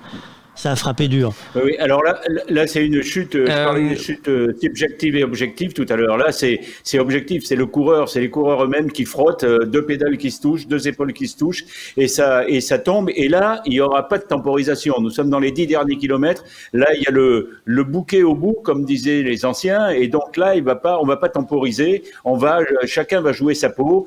Euh, mais je vous le disais, ces premières étapes, c'est c'est à craindre toujours sur les premières étapes avec des pelotons de 200, 190, 200 bonhommes, c'est inévitable, que ça soit par la faute de quelqu'un sur le bord de la route ou par une erreur des coureurs eux-mêmes, c'est inévitable et c'est ça fait partie de la course, mais c'est très très très dommage. Là, il va rester une petite cinquantaine de coureurs pour se jouer la victoire. Euh, à Landerneau, c'est très dommage, mais ce sont des faits de course inévitables. Et Chris Froome, le pauvre, qui s'était remis de sa fracture du fémur et qui avait vraiment souffert ici d'ailleurs sur les routes autour de Monaco pour revenir en forme, reprendre euh, la direction d'une équipe professionnelle avec Israël. Euh, là, je crois que ce coup-ci, c'est le coup de trop pour, euh, pour lui, Ah bah, avec son âge. Je suis pas Je sûr que demain il soit au départ, hein, parce que je voyais il se tenait le haut de la cuisse, euh, la jambe droite elle est touchée aussi. Il y a une vingtaine de coureurs pour l'instant qui ne s'est pas encore relevé. On a vu Warren Barguil se tenir l'épaule, c'est pas bon signe. Benoît Cosnefroy attendait un nouveau changement de vélo, son quatrième de la journée. Euh, Alors, devant- c'est- sûrement, c'est sûrement. Oui, devant, on voit que Julien Lafilippe est passé, Wood van Aert aussi, Tadej Pogacar, David Godu est là bien placé. Euh, ceux qui ont dû faire les frais de cette chute, c'est ceux qui étaient mal placés. Euh, on ne voit plus les équipiers de Mathieu Van Der Poel de, de Alpecin Phoenix euh, qui n'étaient pas assez bien. Je vois un maillot de l'Alpecin Phoenix, mais je n'arrive pas à voir le numéro de Dossard. Christopher Froome qui a du mal à tenir debout, hein, donc ça a l'air compromis pour le quadruple vainqueur du Tour de France. On voit toujours le maillot de champion d'Italie à l'avant de Sonny Colbrelli. On voit les coéquipiers de Rigoberto Urán, euh, les maillots roses de IF Education euh, First Nippo, euh, se replacer en tête de peloton. Difficile pour l'instant de voir la casse qu'il y a. Michael Matthews est bien présent dans ce peloton. Euh, très difficile parce que la chute a encore eu lieu là, hein. très très haut hein, dans le dans le peloton. Mathieu Van Der Poel n'a pas l'air d'être présent en tout cas dans les 20 premières positions. On voit un, un maillot euh, doré et violet, mais je ne vois pas le numéro de Dossard. On voit Pet- Peter Sagan est là, hein, le maillot de champion de Slovaquie. Euh, Alain Philippe a, là. un beau train devant lui là. Est-ce Ah que bah, c'est le jeu Julien d'Alain Philippe là lui, pour aujourd'hui les- là? Eh, bah, C'est-à-dire que Julien Philippe était bien placé dans les premières positions du peloton, très bien placé dans les roues de ses coéquipiers, c'est tombé derrière lui. Euh, là, il est, il est parfaitement emmené. On, on a vu que dans la chute, on a sûrement perdu, ou alors en tout cas bien retardé Mathieu Van Der Poel, euh, qui était a priori son principal adversaire du jour en termes de sur le papier. Maintenant, on ne sait jamais ce qui peut se passer.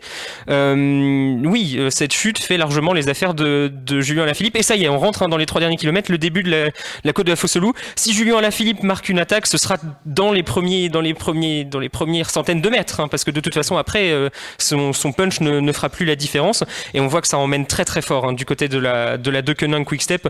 On a vu qu'ils ont roulé pour ça toute la journée, et donc maintenant qu'il n'y a plus Mathieu Van Der Poel, voilà, ça, ça, ça, ça paraît, ça, ça paraît inévitable pour Julien Alaphilippe, mais encore faut-il le faire. Il reste Alex- du monde hein, derrière. On voit Rigoberto Urán qui est là et qui a l'air très en forme. hein. Alexis, je, je- je ramène un point technique. Tu m'as expliqué il n'y a pas très longtemps. euh, ça roule, ça roule, ça roule. Et après, on va voir des gens qui font un arrêt net. euh, des coureurs qui sont devant et tout d'un coup, ils se mettent sur le côté, ils s'arrêtent complètement et qui finissent quasiment euh, euh, difficilement la, la côte. C'est quoi ce rôle de, de coureur devant qui, euh, qui, qui, qui emmène tout le monde comme ça? Alors il y a plusieurs explications. Sur le plat, c'est des coureurs qui vont prendre le vent pour éviter que le, coureur euh, ne, le prenne lui-même. Et puis euh, en montée, ça peut être juste pour euh, durcir le tempo, pour que tout le monde doive euh, avancer au même rythme. Là, on voit par exemple euh, Julien Lafilippe qui euh, est bien calé dans la roue de, de son coéquipier. J'arrive pas à voir le numéro de, de Dossard, mais a priori à cet endroit-là de la course, ça devrait être euh, D- D- Dries de Venance. Euh, derrière lui, il y a euh, toujours euh, Wood van Aert. Euh, en fait, dans, dans la montagne, c'est moins pour prendre le vent que juste pour marquer le tempo, parce que tout le monde est obligé de rouler au tempo du premier. Et c'est bien Dries de Venance hein, qui marque euh, la grosse accélération euh, de la part de, de, de l'équipe Quickstep, mais ça suit derrière. Hein, euh, pas, pas de pas de gros lâcher. Euh, Sonny Colbrelli est toujours là, hein, le, le, le sprinter champion d'Italie. Tadej Pogacar un peu reculé. Ça, il y a le- Julien Lafilippe qui marque son attaque à 2,3 km de l'arrivée. Il est fort, Julien Lafilippe. Personne ne peut le suivre. Il a il a fait il a pris quelques longueurs d'avance. Wood van Aert essaye de monter au train. Euh, derrière, personne ne veut prendre en charge la chasse puisque Sonny Colbrelli est un sprinter. Il va pas faire le le travail pour Wout van Aert. Il sait que s'il l'emmène, il ne le reverra pas sur la ligne d'arrivée. Alors qu'on voit un, un coureur de l'équipe Jumbo Visma faire le travail avec derrière lui euh, un coureur de la Total Energy. Euh, pour l'instant, je n'arrive pas à voir les numéros de Dossard, mais euh, ça va se rapprocher. Julien Lafilippe qui a, qui a fait le trou, mais euh, il y a quelqu'un derrière lui hein, qui est parti, euh, un coureur de, de l'équipe euh, de, de l'équipe Total est Ça, monte dur. Hein. hein. Julien Lafilippe qui, qui il, il fait, de- il fait les efforts. Hein, Julien Lafilippe. Jean-Louis, qu'est-ce que t'en penses là? Oui, oui, euh, la Philippe a tenté, euh, il a fait ce qu'il devait faire. Euh, je pense qu'il est peut-être parti un tout petit peu trop tôt, que ça peut revenir parce qu'il est encore à, à, 2 km de, à 2 km de la- l'arrivée. Moi, je, je voyais bien Wout van tout à l'heure. Je ne sais pas s'il est, il est marqué bien sûr à la culotte et bah, ben, on va voir si Alain Philippe euh, a les jambes pour résister jusqu'au bout. Il lui reste 1 km 700 pour prendre le maillot jaune. Et derrière, derrière, ce qu'il faut noter, c'est que Roglic et Pogacar, les deux super favoris du Tour de France, sont là. Hein. Ils sont là en septième et huitième position, ou sixième et cinquième, cinquième et sixième position. Donc, euh, ça veut dire que les deux Slovènes sont là. euh, et qui vont marquer des points ce soir, mais euh, le maillot jaune peut aller sur les épaules de, de Julien Alaphilippe si il peut résister encore 1 km et 400 mètres. C'est pas joué du tout. Alexis Il est fort, Julien Alaphilippe, il est fort. hein. On a vu derrière euh, Tadej Pogacar et, Primoz Roglic sortir, hein, derrière le, champion du monde. On a vu Pierre Latour aussi, hein. c'est lui le, coureur de Total Energy qu'on n'attend pas forcément euh, à ce niveau-là. Euh, Pierre Latour, alors derrière, on a vu euh, Mathieu Van Der Poel était bien dans le peloton. Il devait être mal placé, mais apparemment c'est lui qui est sorti derrière les deux Slovènes. Julien Alaphilippe qui est très fort. Il a fait le, il a fait le trou. Personne ne peut le suivre derrière. Il commence à prendre énormément d'avance. Il va pas falloir qu'il se soit cramé trop tôt. Hein. Julien Alaphilippe, il est peut-être sorti, euh, comme l'a dit Jean-Louis, un peu tôt.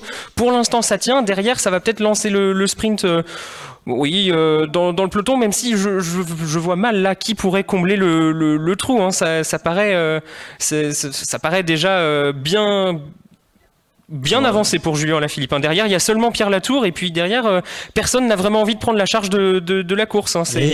On voit que maintenant c'est Wout les- van Aert qui travaille parce que euh, il faut bien ramener tout le monde, mais c'est. Oh, il est oui, trop loin, le devant, là. Il est trop loin devant, bah là. là, il a fait.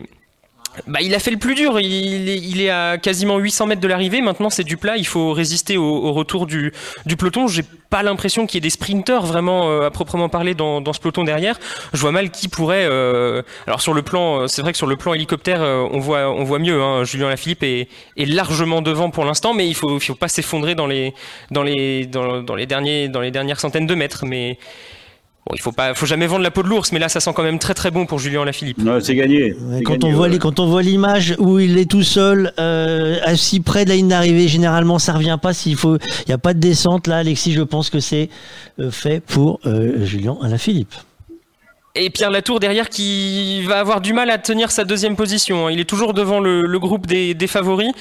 Mais Pierre Latour, c'est pas sûr qu'il arrive à accrocher le podium euh, ce soir. En revanche, ça va être intéressant de voir qui prend les bonifications derrière Julien c'est- Ce qui me permet de voir que Julien Lafilippe a l'air d'être amoché à la jambe. hein. Il a l'air d'avoir pris un coup euh, dans une des chutes parce que euh, il me semble voir euh, du sang sur, la jambe droite de Julien Lafilippe. Mais ça, apparemment, ça l'empêche pas de venir s'imposer aujourd'hui à, à Landerneau.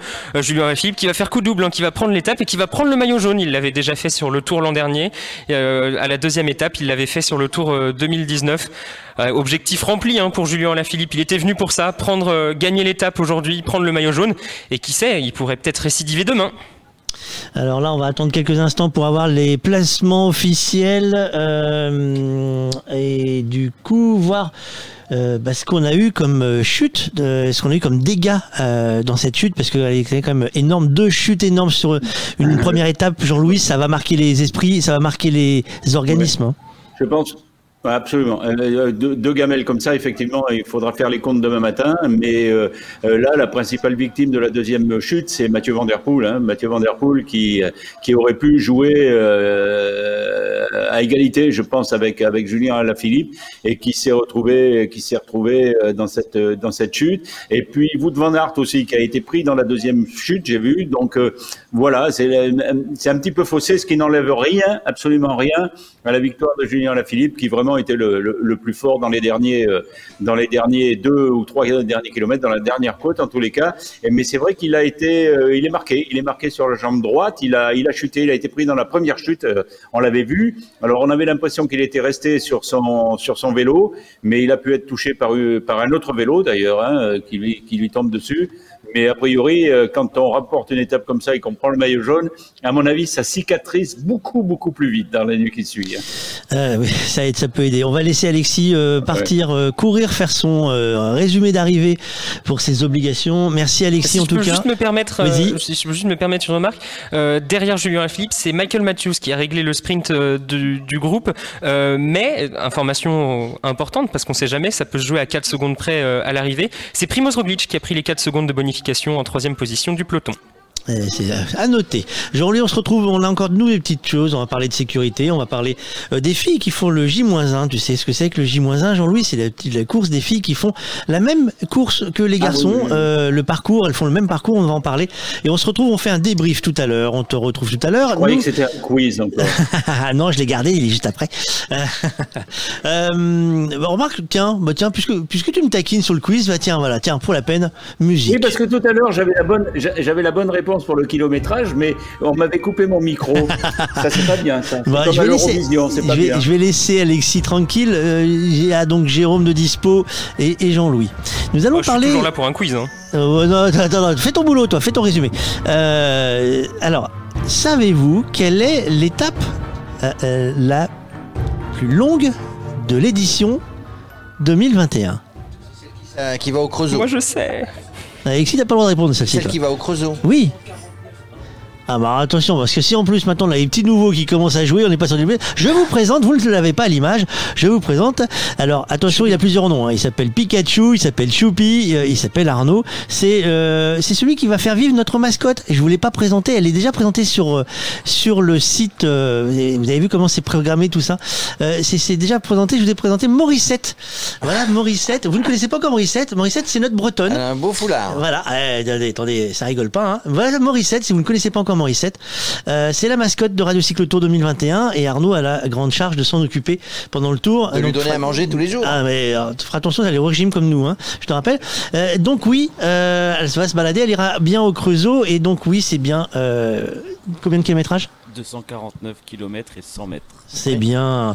Attention, on repart. Jean-Louis, t'es t'es- t'es prêt, t'es affûté? Oui, il est prêt, il est affûté, je le vois. avec la caméra. Ah mais non, tu la vois pas, tu la vois pas. Alors, si on parle de sécurité, savez-vous combien Je vais vous donner plusieurs réponses et vous allez devoir me répondre. Combien de policiers, gendarmes et de pompiers sont mis en œuvre sur le Tour de France? 600. Plusieurs réponses. 10 000 20 000 29 000 49 000 29 000. Ouais, pour le Finistère. Ouais, t'as du bol, toi. Hein. Mais lui, il a l'affiche. Mais non, il faut pas la lire. C'est c'est 29 000 euh, membres de 29 000. police. 29 000. Oui, bien, moi, Jean-Louis, c'est bien. Après tout le monde, facile. Euh, Savez-vous combien de panneaux de signalisation vont être posés? Vous savez, ces petits panneaux jaunes avec des grandes flèches, celles de Dédé, là, qui vont être posés sur le tour? Par jour ou par étape? C'est mal imprimé, cette feuille. Je laisse gagner Jean-Louis. Personne ne répond, là 4400. Alors on a eu une réponse de Jean-Louis pour ceux qui ont euh, ceux qui ont écouté André tout à l'heure qui est passé euh, pendant l'étape. Il nous a expliqué combien de bottes de paille étaient installées par jour sur les routes du Tour. Est-ce que vous vous rappelez du nombre que nous a donné André? Parce que ceux qui ont écouté 1500 par l'émission, ah chut, hop hop hop hop hop ceux qui ont la bonne réponse jouent pour gagner euh, le petit futé, le guide euh, les plus belles balades à vélo, vélo et fromage 2021-2022. Oui messieurs, messieurs, mesdames, c'est à gagner. Il faut simplement nous envoyer un message. Alors vous avez le choix Twitter, Facebook, euh, Instagram et autres. Combien, combien de bottes de paille en sac sont posées chaque jour sur le Tour de France. Euh, trouvez la réponse et vous gagnez un kit. Un par jour, un par jour à l'antenne, un par jour au public offert. Euh, on a une dame qui arrive au public. Hop, Allez, Allez. Un guide de fer. Allez, madame. Elle est à la mairie, la mairie qui nous a accueillis, Un guide de fer, vélo et fromage. On en parlera beaucoup plus, qu'il n'y a pas de, pa- de- de parcours euh, vélo et fromage en Bretagne, euh, mais euh, on va en parler tous les jours. Euh, merci pour la musique du quiz. On va profiter de parler de sécurité. Donc, on parlait de sécurité. Les bottes de paille, c'est pour la sécurité. Les pompiers, c'est pour la sécurité. Et nous allons parler de sécurité tous les jours, hein, euh, Jérôme. Euh, oui, tous les jours en partenariat avec la FFV, la Fédération française de cyclotourisme, euh, puisqu'on aura avec nous soit, euh, soit, soit au début, soit à la fin, au moment où il faut parler de sécurité, on parlera de sécurité avec Denis Vitiel, qui est, qui est le monsieur sécurité, on va dire, de la Fédération française de cyclotourisme. Et j'avais envie de lui poser cette question aujourd'hui. Euh, comment euh, avoir et qu'est-ce que c'est qu'un vélo bien équipé? Parce qu'il ne faut pas partir n'importe comment avec son vélo. Lors de l'achat de tous les cycles, ils doivent être munis d'éclairage blanc ou jaune à l'avant et rouge à l'arrière. Au sujet de l'éclairage rouge à l'arrière, il est autorisé en clignotant depuis juin 2020. L'éclairage doit être complété de catadiopes soit indépendants, soit intégrés à l'éclairage. En parlant de catadiopes, il doit y en avoir dans les roues et les pédales. Si vous avez des pneus équipés de bandes réfléchissantes, les catadiopes dans les roues ne sont pas obligatoires. Deux freins, je dis bien deux freins en bon état, donc c'est l'agent verbalisateur qui décidera si vos freins sont en bon état ou pas. À noter que le freinage par euh, blocage de roue, fixie, n'est pas considéré comme un frein. Enfin, il y a la sonnette, et je parle bien de sonnette et non pas d'avertisseur sonore. Pour compléter, il y a l'obligation du port du casque pour les enfants de moins de 12 ans et recommandé pour tous, ainsi que le rétroviseur. Alors, rétroviseur, c'est la sécurité. Et c'est important de bien faire attention. On parlera de tous les éléments de sécurité, choisir son vélo, l'entretenir, le- comment on roule, comment on s'équipe et tout ça avec la Fédération française euh, vélo. On ne fait pas n'importe quoi à vélo. Exactement, on l'a vu, c'est pareil, on rappelle les sécurités. On ne fait pas n'importe quoi sur le bord de route du Tour de France. On en causera, je pense, beaucoup plus demain avec la première méga chute du Tour de France euh, de cette année. Euh, on a promis de suivre les filles qui font le même parcours que les hommes, un jour à C'est quoi cette histoire, Alexis euh, J'allais dire Alexis, il est occupé. C'est quoi cette histoire euh, de J-1 Jérôme Le, le- le J-1, donc c'est, c'est- ce sont des filles, hein, une équipe de 11 ou 12 filles qui ont décidé de partir. Ça fait, ça fait 4 ans maintenant de partir euh, la veille en faisant tout le Tour de France, en faisant toutes les étapes du Tour de France la veille, euh, la veille des hommes. Et puis euh, euh, voilà, avec, euh, avec les mêmes étapes, euh, elles partent un, peu, un petit peu plus tôt le matin, elles arrivent un petit peu plus tôt, peu, un peu plus tard le soir, mais elles font euh, les mêmes étapes. Et c'est, on va dire, euh, c'est, c'est le prémisse du, nouveau Tour de France féminin qui aura lieu à partir de 2022 euh, sur quatre ou cinq étapes, comme nous l'a expliqué dans le début du reportage euh, Christian Prudhomme, puisque c'est ASO qui organise à partir de 2022 le nouveau Tour de France féminin. Et bien là, c'est le J-1, on les retrouvera tous les jours, mais on voulait d'abord, on les a rencontrés à Brest pour vous présenter un petit peu le J-1, donnons des ailes au vélo. En tout cas, donnons des ailes au vélo, c'est une super opération. C'est un jour avant le Tour de France.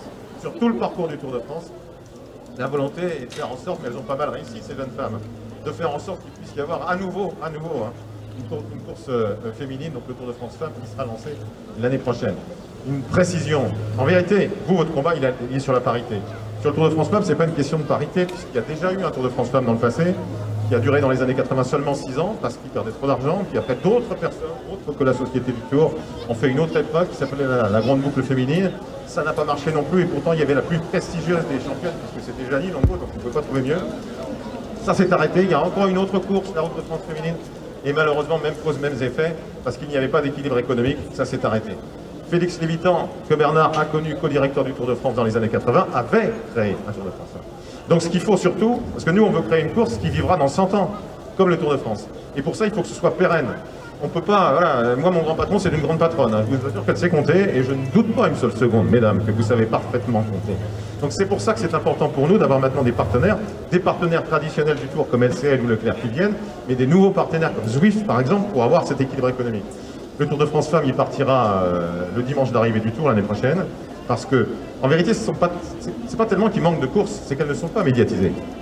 C'est ça la vérité. Et, donc on partira le, le- le dimanche d'arrivée du tour pour que la caisse de résonance soit la plus grande possible, puisque la logique c'est que la plupart des chaînes qui diffusent le tour diffusent dans la foulée une nouvelle semaine de feuilleton, 4 jours. Donc ces jeunes femmes de Donnons des au vélo, euh, elles, euh, bah, elles ont frappé à la porte. Euh, on les a pas toujours écoutées, on a fini par les écouter parce qu'elles sont pugnaces. Et donc elles font le tour un jour avant les autres. Et, ce qu'elles font est remarquable, c'est aussi le lien. Parce que le vélo, la- la bicyclette c'est génial, c'est fait pour les champions et les championnes. C'est fait aussi pour aller au travail, c'est fait pour, euh, pour aller à la fac, euh, c'est fait pour aller chercher son pain. Et puis il y a le vélo loisir, il y a le vélo euh, bonheur, j'allais dire tout simplement. Et elles sont l'exemple de ce vélo bonheur. Donc voilà, on est ravis de les avoir, ce qu'elles font est très très bien. Et oui, elles ont de la volonté, et puis elles ont aussi le nom d'un d'un futur partenaire, je ne sais pas si c'est officiel, mais bon, bref. Est, notre notre directeur commercial, Laurent Lachaud Laurent, j'ai dit une bourde ou pas? Non, bref, vous avez un super maillot. Donc, euh, ben, je vais demander à, nos 11 concurrentes de Donnons des ailes au vélo de venir nous rejoindre. Venez, Euh, c'est un peu comme si c'était en effet la 24e équipe du Tour de France.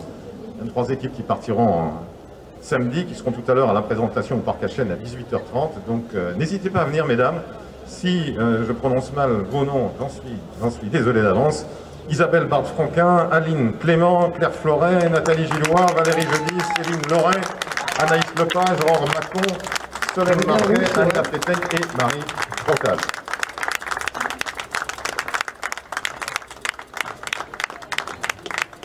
Alors vous allez m'aider pour la distribution. Bah, c'est le grand jour pour vous, Claire, pour euh, Donnons des ailes au vélo. Ça part demain pour vous. Oui, effectivement, on part demain donc, sur la première étape du Tour de France, Brest-Landerneau. Donc on va les réaliser toutes, les 21, euh, les 3400 et quelques kilomètres, euh, donc sur 21 étapes, euh, jusqu'au 17 juillet aux Champs-Élysées. En gros, 21 étapes, ce sont les mêmes étapes que les hommes. Ah oui, on réalise exactement les mêmes étapes euh, du kilomètre zéro jusqu'à l'arrivée. Euh, ça nous tient à cœur de bien réaliser chaque kilomètre euh, fait par euh, nos, homologues masculins, enfin nos homologues. Nous, sommes toutes de niveau amateur, hein. on ne se prétend pas avoir le même niveau. Et, donc dans quelques temps, ce sera nos homologues féminines, mais elles de niveau professionnel, qui seront sur les routes du Tour de France femmes. Alors là, vous avez eu les honneurs d'ASO, hein. vous êtes monté sur le podium, on vous a présenté au public. Euh, Christian Prudhomme a parlé de donnant des ailes au vélo, c'est c'est une vraie consécration du coup. hein. Alors pour nous c'est une magnifique reconnaissance, ça, fait euh, bah, c'est la septième édition donc euh, ça fait maintenant six ans qu'on est sur les routes, euh, qu'on porte ce message-là du retour à l'organisation d'un Tour de France féminin. Et on a été vraiment très touchés bah, de cette reconnaissance de la part de Christian Prudhomme et évidemment de l'annonce l'année dernière de cette course qui verra le jour à partir de 2022 et, et pour de nombreuses années on n'en doute pas. Alors J-1, c'est on fait l'étape avant les hommes, avant les pros. Vous avez reconnu un petit peu le parcours, il y a des, endroits qui vous font un petit peu peur. Qu'est-ce que, qu'est-ce que vous en pensez de ce parcours? Tout à l'heure, une de vos collègues me disait, ça a l'air moins dur que l'an dernier. Alors pour être honnête, on regarde volontairement pas trop avant, euh, sinon on prendrait pas le départ. Euh, effectivement, je pense que cette année, pour nous, la, manière dont on le réalise, c'est-à-dire euh, pas en format course, mais vraiment on part ensemble, on arrive ensemble, il y a moins de pourcentage élevé, il y a moins de très longues étapes, donc en termes de récupération pour nous, ce sera un petit peu plus facile. Maintenant, il y a quand même des étapes qui nous font peur, notamment Vierzon-le-Creusot où il y a quasiment 250 km, ça va être très long, une dizaine d'heures de vélo pour nous. Et l'étape du Ventoux euh, qui, elle, sera difficile euh, puisque bah, deux montées, deux ascensions du Ventoux, euh, déjà une, on, on sait ce que c'est, deux dans la même journée sur une étape de 200 km, elle fait peur. Alors Claire, je vous rassure, j'étais au Ventoux il y a trois jours pour un bike in van. Je vous promets, c'est magnifique. Vous allez en prendre plein les yeux de la montée du Ventoux. Alors ça, on n'en doute pas. Euh, le seul souci, c'est qu'on on risque d'être trop dans le dur pour euh, pouvoir apprécier ça. Alors, Radio Cyclo, Radio Cyclo Tour, 4 heures d'émission tous les jours euh, sur le Tour de France masculin, bah, a décidé de vous aider, d'être avec vous. On va parler de vous tous les jours. On aura euh, une, des, une des concurrentes qui nous parlera un petit peu de l'étape, de ce que vous avez fait. Et ça sera une bonne introduction pour l'étape du lendemain pour les hommes. Oui, oui, tout à fait. Euh, ben, Merci pour euh, cette euh, mise en lumière du projet. Et donc, effectivement, on a des ambassadrices en fait qui sont les membres de l'équipe, qui représentent différentes régions, qui ont agi en amont de notre passage pendant le Tour de France pour développer le cyclisme féminin localement et laisser une trace après notre passage, grâce à des organisations d'événements, des interventions en scolaire, tout un tas de choses. Donc, elles vous parleront un petit peu bah, de leur région qu'elles traverseront cette fois-ci avec l'équipe et sur le vélo. Voilà, alors on, cra- on croise les doigts. Euh, 11 au départ, c'est ça? Oui, tout à fait. Nous serons 11 au départ. Donc 11 ambassadrices au départ, 11 à l'arrivée évidemment. Euh, on l'espère, on se retrouve euh, peut-être à Paris. On vous souhaite vraiment un très bon donnant des ailes au vélo. Merci beaucoup et puis rendez-vous à Paris sur les Champs-Élysées. Voilà, rendez-vous sur les Champs-Élysées. Nous aurons tous les jours, évidemment, donnons des ailes au vélo. D'ailleurs, euh, puisqu'elles étaient sur l'étape hier, vous l'avez compris, J-1, nous avons eu Nathalie Giro- euh, Gillois pardon, qui nous a parlé de cette étape Brest-Landerneau.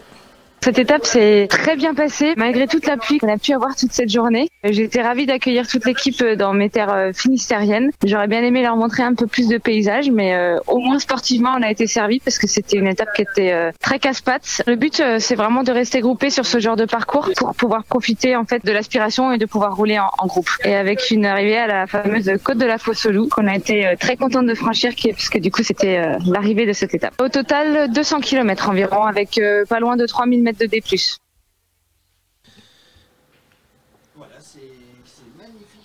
Voilà, ce- si le micro revient, c'est magnifique. Elles ont, elles ont, je vous le répète, J-1. Elles partent le matin plutôt vers 8h30. Elles arrivent le soir plutôt vers 18h30. Elles ouvrent la route aux garçons en prélude de ce Tour de France 2022 féminin. Merci Jean-Louis. Euh, Jean-Louis, tu m'as appelé, Ouais, euh, c'est pareil, c'est un réflexe. Alexis. euh, oui, C'est du coup, Jérôme. je- mais c'est comme ça, il sait qu'on va bientôt lui parler la question. Al- Alexis, il est encore hein, occupé sur un petit détail à, pour la, la presse, à laquelle on envoie le résumé de la course. C'est le temps des podiums, Jean-Louis. C'est un temps. ça, ça se passe comment pour les coureurs un podium? C'est une émotion, c'est un relâchement, c'est un podium, c'est quoi pour un coureur après le Tour de France? Après, après le Tour de France ou pendant Bah, le Tour de ah, France après Pendant le Tour, euh, après une étape, pardon, je voulais dire, après une étape du Tour de France. Ah, Après une étape. Euh, non, non, c'est une émotion considérable. Gagner une étape sur le Tour de France, c'est pas rien. hein. On a l'impression que tout le monde peut gagner une étape sur le Tour de France. Il y a des coureurs professionnels qui ont couru euh, 10, 15, euh, 16, 17 Tours de France qui n'ont jamais réussi à gagner une étape. D'abord, peut-être parce qu'ils n'en avaient pas les moyens, et puis ensuite parce qu'ils sont ce qu'on appelait avant, aujourd'hui, des porte-bidons, c'est-à-dire des ouvriers du, des ouvriers du, du, du cyclisme. hein. Aujourd'hui, on parle de salaires phénoménaux dans le cyclisme, même à l'époque de, de Jalabert, là, les salaires étaient déjà considérables, mais à une certaine époque, c'était des primes qui, qui étaient de 1000 francs, et le, le leader d'une grande équipe avait 8000 francs par mois.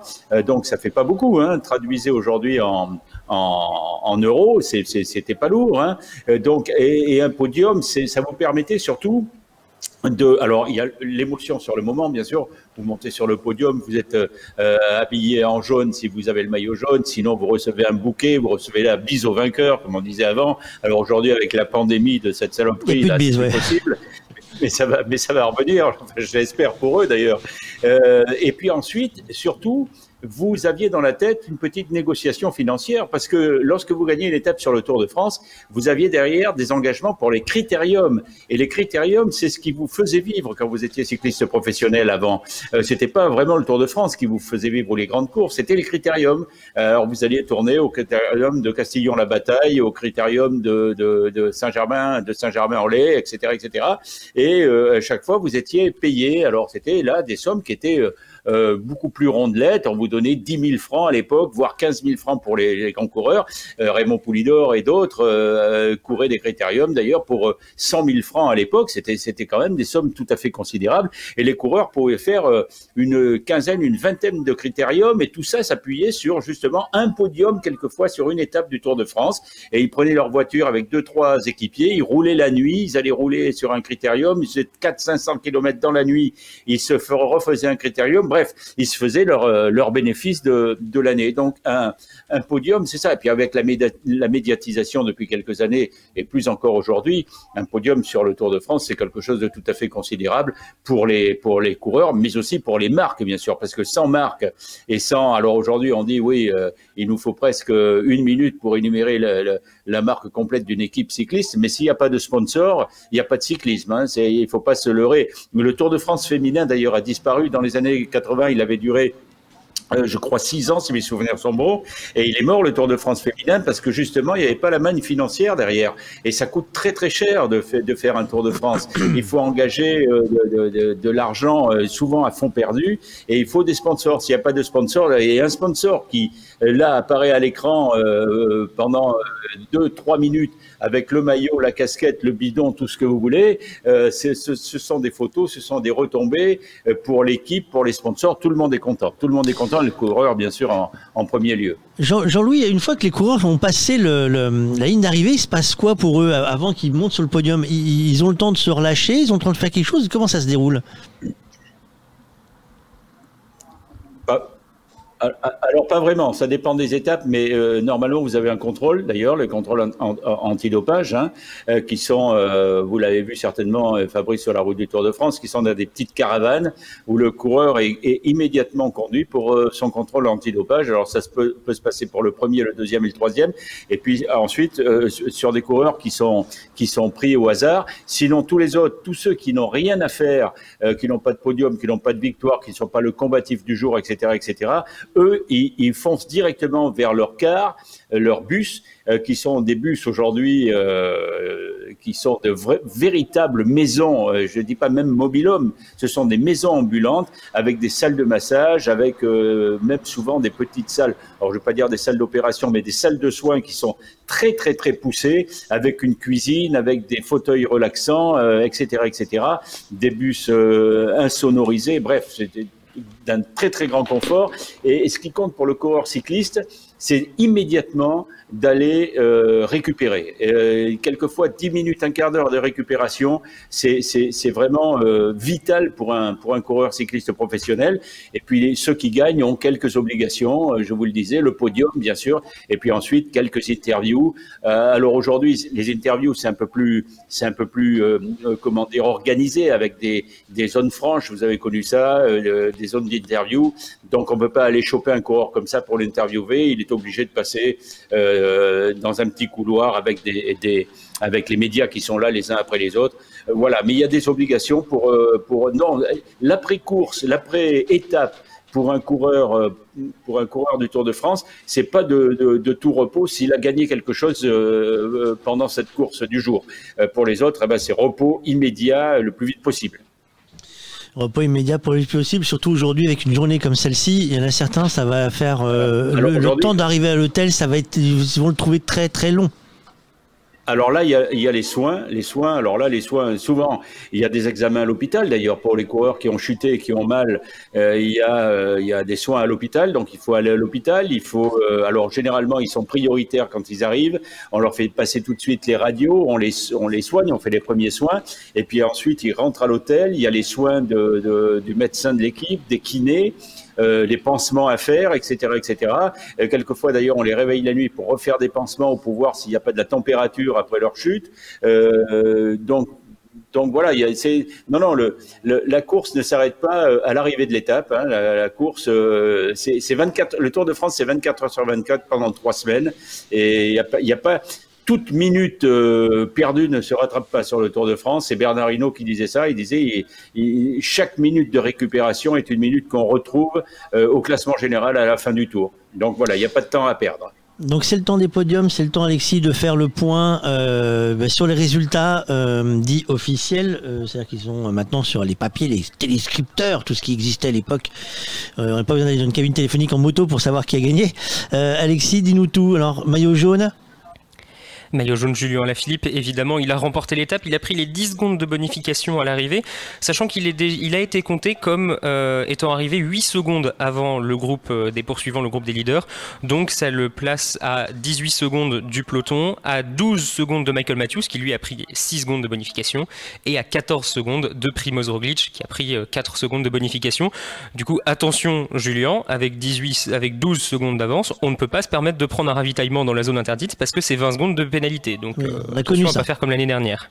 Ah bah, on l'a connu l'année dernière et euh, il a failli, ou j'ai pas vérifié, mais sur le Tour de Suisse, il s'est passé la même chose et euh, il y en a un qui a pris 30 secondes de pénalité à cause d'un ravitaillement dans une zone interdite. Bah, bah, c'est lui, c'est lui sur le Tour de Suisse récemment. Donc attention, il hein, faut, faut, pas faire la même erreur que l'année dernière. Donc il prend le maillot jaune, mais c'est pas le seul maillot qu'il récupère aujourd'hui. Ben non, parce qu'il est arrivé plus vite que les autres eh ben, il récupère le maillot vert de meilleur sprinter, puisqu'à l'arrivée, euh, vu que c'est pas considéré comme une étape de montagne, il n'y a pas moins de points à prendre, il y en avait 50 à prendre. Alors Julien Philippe n'avait pris aucun point au sprint intermédiaire, donc il a 50 points. Mais Michael Matthews, il n'avait pas pris assez de points au sprint intermédiaire pour passer devant Julien Alaphilippe, ce qui fait qu'il a 43 points. Michael Matthews, en arrivant deuxième, il a pris 25 euh, points, mais comme il en avait pris que euh, pas assez sur, le, sur le sprint intermédiaire, et eh ben, il se retrouve avec 43 points, donc 7 points derrière Julien Alaphilippe. Mais donc c'est quand même Michael Matthews, l'Australien, qui portera demain le maillot vert par procuration. Euh, pour ce qui est du maillot de meilleur grimpeur, c'est ce qu'on a dit pendant le, direct. Euh, c'est euh, le néerlandais Ide Skelling qui récupère le maillot avec 3 points pris dans 3 côtes. derrière lui, il y a Julien Lafilippe qui a pris 2 points au sommet de, la côte de la fosse au loup à l'arrivée. Et Anthony Perez, le coureur de la Cofidis, qui a 2 points lui aussi pris au début lors de la côte de Locronan. Donc c'est le, néerlandais qui portera le maillot euh, à poids demain. Euh, Ide qui a aussi au passage récupéré le euh, dossard rouge de plus combatif du jour. On comprend assez facilement pourquoi. C'est celui qui est parti tout seul de l'échappée il le mérite amplement ce, maillot, euh, ce petit dossard rouge du plus combatif.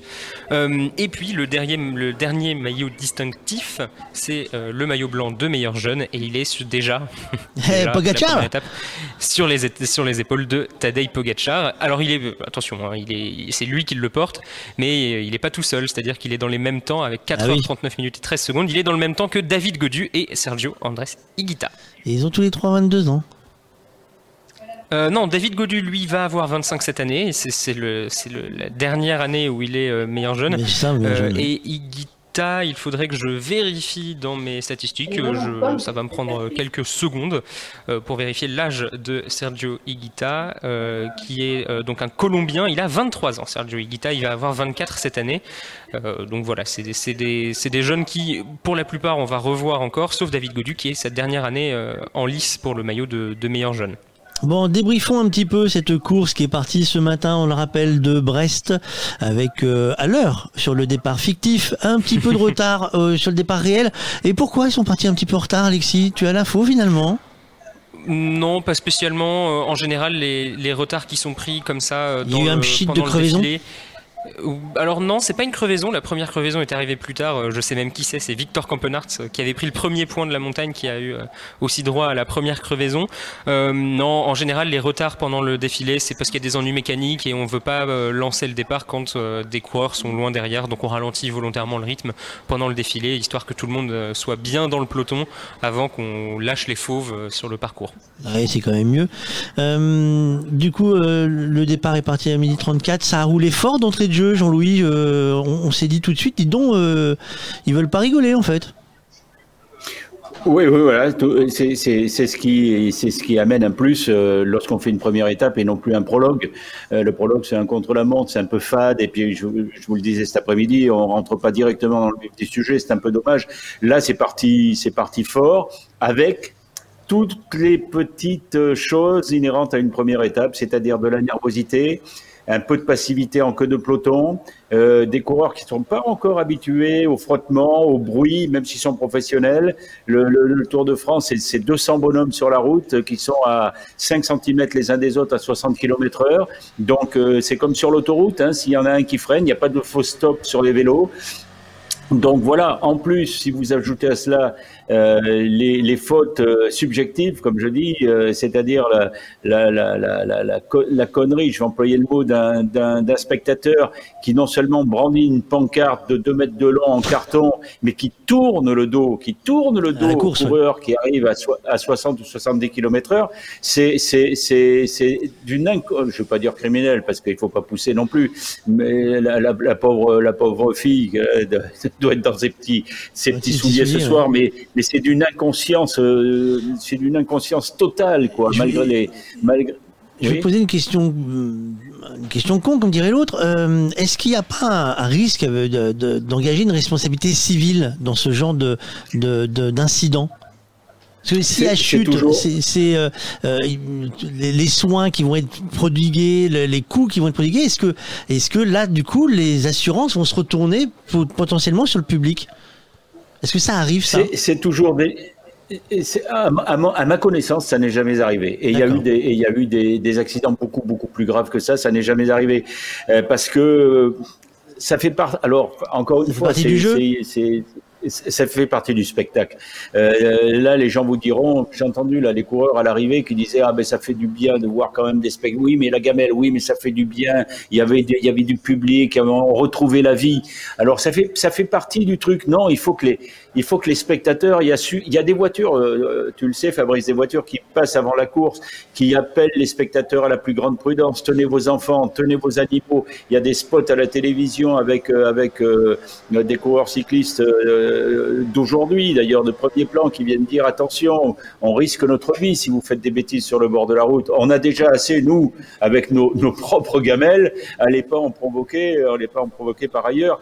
Malgré tout ça, il y a, tout, il y a des gens qui sont voilà, bonjour papy, bonjour mamie, euh, on tourne, on tourne le dos au peloton et on barre la route aux coureurs. Enfin, c'est complètement inconscient, mais je pense qu'elle elle, n'avait pas conscience de ce qu'elle faisait, pas du tout. Elle n'avait pas conscience de ce qu'elle faisait, voilà. Et il y a quelques années, c'était un chien. Vous vous rappelez de, ce coureur de, de la Française de Jeux Je me rappelle plus qui c'était. Enfin, des spectateurs qui sont là avec un chien qui ne tient pas, euh, qui ne tiennent pas en laisse et qui fout la moitié du peloton par terre. Enfin, et, et, chaque année, ça sera, ça sera pareil et ça, et ça continuera parce qu'il y aura toujours des gens qui, qui feront pas gaffe et qui pensent que, que voilà, qu'il n'y a pas de danger sur la route du Tour de France. La route du Tour de France est semée de dangers, qu'on soit à l'extérieur ou à l'intérieur de la course. C'est toujours, c'est toujours quelque chose euh, d'assez, d'assez dangereux parce que ça va vite, parce que, euh, voilà, parce que euh, c'est la vie en vérité.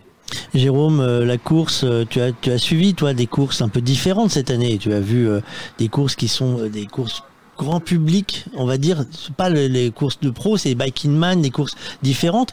le public, c'est aussi une donnée qui est prise en compte alors, le, public, c'est une donnée qui est prise en compte, mais, mais, mais en sens inverse, parce que le public t'aide, là, le public t'accueille, euh, tu peux venir, tu peux, tu peux, les gens te disent, bah tiens, vous êtes en plein effort, vous avez un petit peu envie de vous ravitailler, bah venez à la maison. Le public est là sur le bord de la route pour les, pour, c'est pas des courses, hein, c'est des cyclosportifs, ce sont des événements de, de vélo amateurs. Ah, on peut, on peut expliquer la différence du coup entre, parce qu'on parle, pour, on parle d'un événement, on parle de course quand même, on dit le backing man ou euh, ça. Alors, alors oui, alors il y a des événements, des événements amateurs qui sont soit, soit des événements euh, qui sont chronométrés. Par exemple, le Biking Man, c'est un championnat ultra distance avec des Biking Man euh, qui sont dans, dans, dans, dans, en Europe cette année, euh, vu la pandémie, mais il y, en a, il y en a eu en Corse, il va y en avoir euh, sur la région Rhône-Alpes, il va y en avoir sur le Pays Basque, il va y en avoir au Portugal, etc. Et c'est un championnat. Alors c'est sans assistance, on part pour 1000 km avec 20 000 de D+, pour ceux qui font du vélo, ça parle, avec des, montées de col mythiques, etc. Et tout ça on part, on roule la nuit, on s'arrête où on peut, on, rencontre des en Corse notamment, on croise le, public en Corse. Tiens, c'était des troupeaux de, cochons sauvages. Ce sont des vaches qui sont au bord de la route. Alors le, jour, on les voit, on leur demande de se pousser. La nuit, à la sortie d'un virage, euh, voilà. Mais mais les gens, il y, a des gens au bord de la route qui, te regardent et qui disent vraiment c'est formidable ce que vous êtes en train de faire et qui t'encouragent. Euh, Jean-Louis, tu connais euh, ce principe des courses de biking man où les, les, gars partent pour 1000 bornes. Euh, est-ce que c'est les mêmes profils de coureurs que des coureurs du Tour de France Ou est-ce qu'on considère que les uns ne pourraient pas faire ce que font les autres et, les essais de Versailles, comme dirait l'autre? Euh, si, si, les, les, un sportif de haut niveau peut, peut pratiquer, à, à, moins que ce soit des, des, sports très très techniques avec euh, des, des, entraînements ou des, des, comment dire, des, des données techniques très particulières, comme le football par exemple. Où, euh, ben, si si, si deux pieds gauche, tu peux pas jouer au foot, enfin deux pieds gauche avec les boîtes de chaussures hein, en plus. Euh, tu peux pas jouer au foot, tu peux pas être bon au football. Mais euh, non, non, un coureur cycliste peut tout faire. Il y a des coureurs euh, de, très très bons. Wout van Aert euh, vient du, du, du cyclocross, hein, même pas du VTT, du cyclocross. Cyclocross qui est un, des sports les plus difficiles qui soit. Hein, alterne les sentiers, la boue, la route, etc., etc. Donc non, non, ils peuvent tout tout faire. Alors après, dans l'état d'esprit, c'est différent. Dans l'état d'esprit, c'est différent. Un coureur cycliste professionnel sur route est pris dans une organisation où il y a beaucoup d'argent déjà, argent, avec une structure très très grosse, très très lourde, euh, où chacun a sa place, où les places sont chères, etc., etc. Dans le monde du VTT, c'est un peu plus un peu plus euh, débridé, mais il y a des coureurs qui font le pont. Julien Absalon a fait le pont euh, avec bonheur pendant des pendant des années, et, et, bien d'autres, chez les filles aussi d'ailleurs. Mais l'état d'esprit est un petit peu différent. Je dirais que le euh, tout ce qui est euh, course euh, VTT, cross montagne, etc., etc., c'est un peu plus bio pour employer une, une, une expression à la mode aujourd'hui. C'est un peu plus bio, c'est un peu plus vert, mais, mais le, le, le fond du sport est le, est le même. Les, les, les bonhommes ou les, les, filles qui pratiquent ces sports sont, sont les mêmes et sont capables de maîtriser les deux, les, avec plus ou moins de bonheur. Regardez Peter Sagan, hein, par exemple, hein, voilà un bon exemple aussi, hein, euh, qui, qui, qui, qui, est passé du cross et du VTT à la route. Donc, euh, donc voilà, non, non, il n'y a pas de grande différence. Un peu dans l'état d'esprit, c'est un peu différent. Est-ce que tu penses que demain, la course, sans mauvais jeu de mots personnel ni privé de joke, il y aura un peu plus de tension? elle va peut-être aller dans le mur, hein, puisque euh, on, arrive à Mur de Bretagne. Mais euh, euh, non, non, non. Et alors, je pense qu'ils vont faire très très attention parce que la chute aujourd'hui va laisser des traces dans les têtes dans les, sur, les, sur les corps, sur la peau, mais aussi dans les têtes. Donc il va y avoir peut-être un peu plus de prudence. Mais après, quand la course va reprendre le dessus dans les 50 derniers kilomètres, il peut y avoir, euh, il, peut se passer la même chose. Hein. Les, les sprinteurs, vous ne changez pas dans la tête. Hein. Les sprinteurs, ils prennent une gamelle. S'ils si, sont pas morts le lendemain, et, casque en avant, ils y, ils y reviennent. Non, non, il y aura, il y aura. Alors il y aura toujours la même tension parce que ce sera le deuxième jour de course. Euh, c'est une étape qui ressemble assez à celle d'aujourd'hui d'ailleurs, euh, assez à celle d'aujourd'hui. La côte de, la Fossolo aujourd'hui, ça ressemble au mur de Bretagne. C'est même un peu plus difficile aujourd'hui que, celle de mur de Bretagne. Euh, ça, peut être une étape très très semblable à celle d'aujourd'hui. Souhaitons qu'il n'y ait pas de chute, c'est tout. Alexis, euh, le profil de demain d'ailleurs, tu peux nous dévoiler ce qui se passe demain? Oui, euh, donc après une étape euh, bien éprouvante aujourd'hui, le peloton va repartir euh, sur une étape accidentée, 182 km entre Perros-Guirec et Mur de Bretagne. Euh, les coureurs vont effectuer une première boucle, d'abord le long de la côte de Granit Rose, il n'y aura pas de première difficulté. Euh, ensuite, par la route de la côte, on ira vers Saint-Brieuc. La route de la côte, ça monte et ça descend, donc euh, ça va jamais être vraiment plat. sur son chemin, le peloton va rencontrer la première côte du jour après 72 km. ce sera juste avant Ploua, le sprint intermédiaire. Après, il y aura la côte de Port-Dick, la côte de Saint-Brieuc, et le peloton va prendre la direction de l'intérieur des terres vers Guerre-les-Dents et les 2 km de ligne droite du mur de Bretagne qui vont passer une première fois. Euh, il y aura des bonifications en haut du mur de Bretagne euh, pour le, le, premier passage et puis l'arrivée sera jugée le, à la deuxième ascension du mur de Bretagne. C'est 2 km à 6,9% de moyenne, un passage à 14%. On devrait euh, avoir plus ou moins le même final qu'aujourd'hui. Merci, le débrief était... Ah oui Jean-Louis? Attends, bouge pas, vas-y. Une donnée, une donnée qu'on n'a pas eue aujourd'hui parce qu'on était dans les monts d'arrêt aujourd'hui, donc euh, ça a été assez calme. Il n'y avait pas beaucoup de vent. Attention demain au vent euh, du côté de Saint-Brieuc, ça peut être une donnée importante. Il peut y avoir quelques quelques petites bordures demain.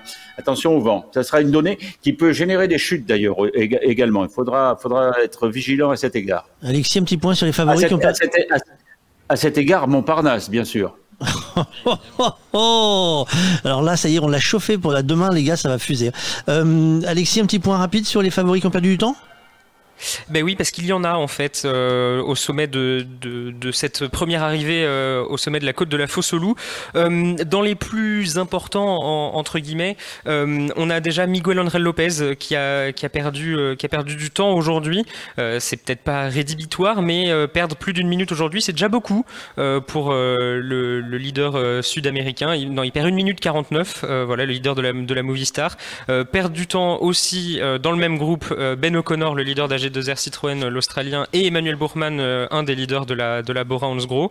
dans le groupe aussi Guillaume Martin qui perd une minute 49. Euh, Guillaume Martin qui a dit qu'il visait plus les étapes que le classement général, donc lui c'est pas trop un problème euh, pour lui. Euh, en revanche, beaucoup plus problématique entre guillemets la Bérésina pour l'équipe Israel Startup Nation qui perd plus de Michael Woods, le leader, perd plus de 6 minutes et ils perdent sûrement Christopher Froome pas sûr qu'ils repartent demain. Euh, donc euh, voilà, chez, chez, Israel Startup Nation, c'est la Berezna. Et puis, euh, l'équipe Ineos perd aussi déjà deux leaders potentiels, puisque Richie Porte perd 2 minutes 16 aujourd'hui et Tayo Guggenhardt perd encore plus. Voilà, c'est deux, options déjà euh, envolées puisque euh, rattraper déjà perdre 2 minutes 16 le premier jour, c'est embêtant. Euh, donc voilà pour les, principaux leaders. Sinon, sur les indications pour la suite de la course, on a Tony Martin, Sepkus et Mike Tennyson, donc qui sont trois coéquipiers de Primoz Roglic, qui ont terminé à 16 minutes 29. ils n'ont pas fait exprès, mais voilà, ça, ça va peut-être être compliqué pour les coéquipiers. Eh ben écoutez, merci messieurs pour ce débrief qui nous accompagne avec Will Skip. Will Skip parce que euh, après la course, il faut ranger les vélos et les mettre en sécurité. C'est obligatoire. Will Skip, on les remercie de nous soutenir également. Euh, demain, on se retrouve euh, les gars, mais avant ça, petit petit clin d'œil, on va faire, on va se délasser un peu, on va apprendre un peu à, ménager son corps et à, à, s'occuper de notre santé. Ça aussi, c'est important.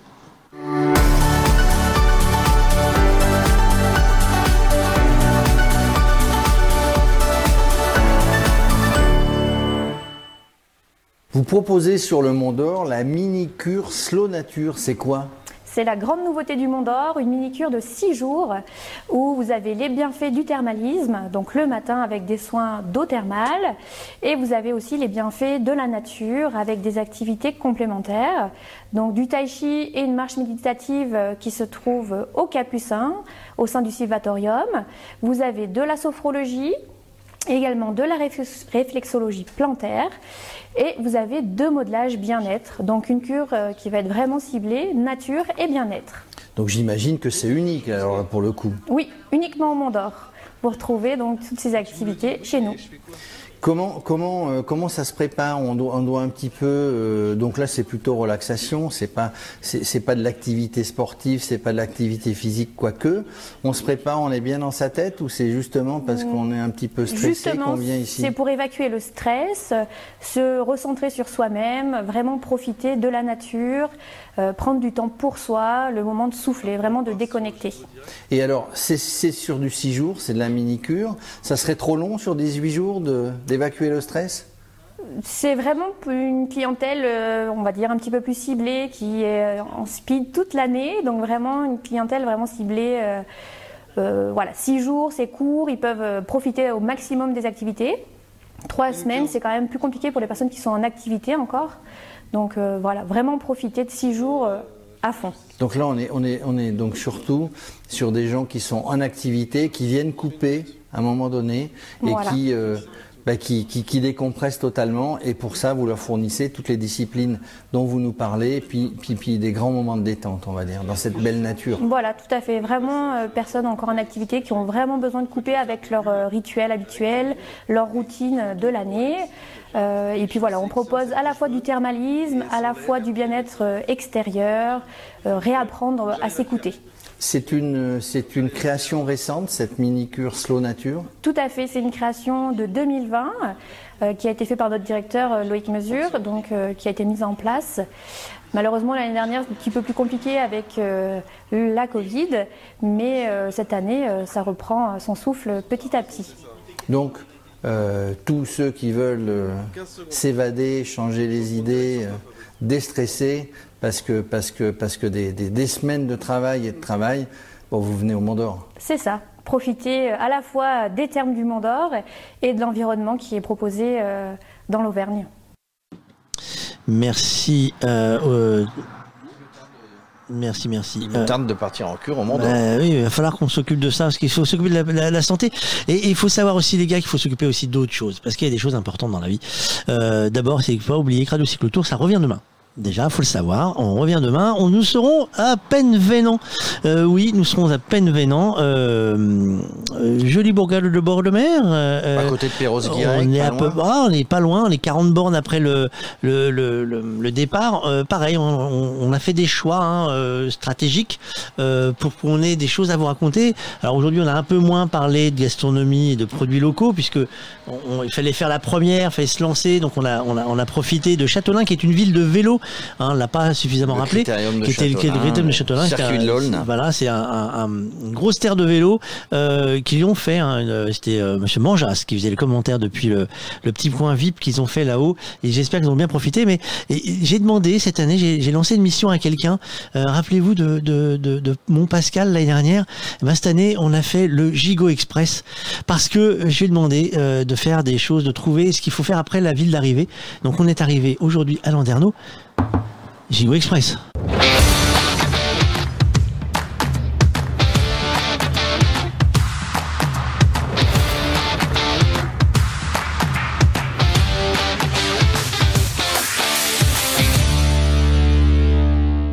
Mais quel plaisir de vous retrouver, euh, Fabrice, euh, Jérôme, Mais les oui, amis, toujours. pour euh, ce, ce nouveau euh, Tour de France. Et nous sommes en Bretagne. Ah, nous sommes en Bretagne. Nous sommes à Landerneau. Regardez comme on est bien à Landerneau. Aujourd'hui, 26 juin, on est entre la mer et la rivière. Landerneau euh, qui euh, dispose d'un remarquable patrimoine architectural breton. Moi, si j'étais breton, je m'appellerais Yvonique, j'habiterais à Pont-Aven et je boirais du chouchen. Allez, oui, il fallait bien mar- qu'on marque le coup hein, ici dans le, camion de, Radio Cyclotour avec euh, nos amis du groupe Aioli euh, qui chantent euh, Si j'étais breton. Bon, on a ici le célèbre pont de Rohan, le pont de Rohan, unique pont encore habité en Europe. C'est un pont qui est habité depuis à peu près 500 ans et puis tout autour de belles habitations du 16e, du 19e. Euh, ça, ça se visite évidemment. C'est aussi ici qu'est née la première épicerie d'un certain monsieur Leclerc qu'on connaît bien maintenant. C'était en 1949. Alors, euh, tu me disais, euh, euh, Fabrice, essaie de nous trouver des choses à, à visiter. Il y a une petite balade à faire ici à Landerneau, euh, à l'église Saint-Ouardon. C'est une très jolie église. Alors avec Saint Thomas qui est de l'autre côté du fleuve, la petite église de Saint-Ouardon, elle constitue un très bel exemple du patrimoine religieux du Finistère. Une petite prière, ça mange pas de pain. La bonne table du jour, c'est la crêperie du pont une jolie crêperie qui se trouve sur le pont habité dont on vient de parler, où vous pouvez passer tout à l'heure. Euh, une crêperie attirante, une jolie façade, des huisseries euh, rouges, une terrasse abritée qui surplombe euh, le fleuve. Alors une bolée de cidre, évidemment. Les crêpes euh, sont très appétissantes. Elles sont réalisées dans la tradition. On vous proposera aussi des omelettes, des salades, qui sont également au menu. La vue et le cadre authentique, c'est magnifique. Voilà pour l'étape du jour et la table du jour, parce que le tour, les amis, ça n'est pas que du sport. Eh ben ça, j'ai bien noté.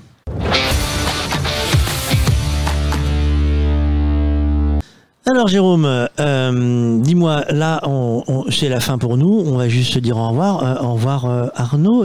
Arnaud, eh il y a du boulot, hein euh, je vous rappelle, hein, je vous le représente Morissette pour ceux qui l'ont pas vu.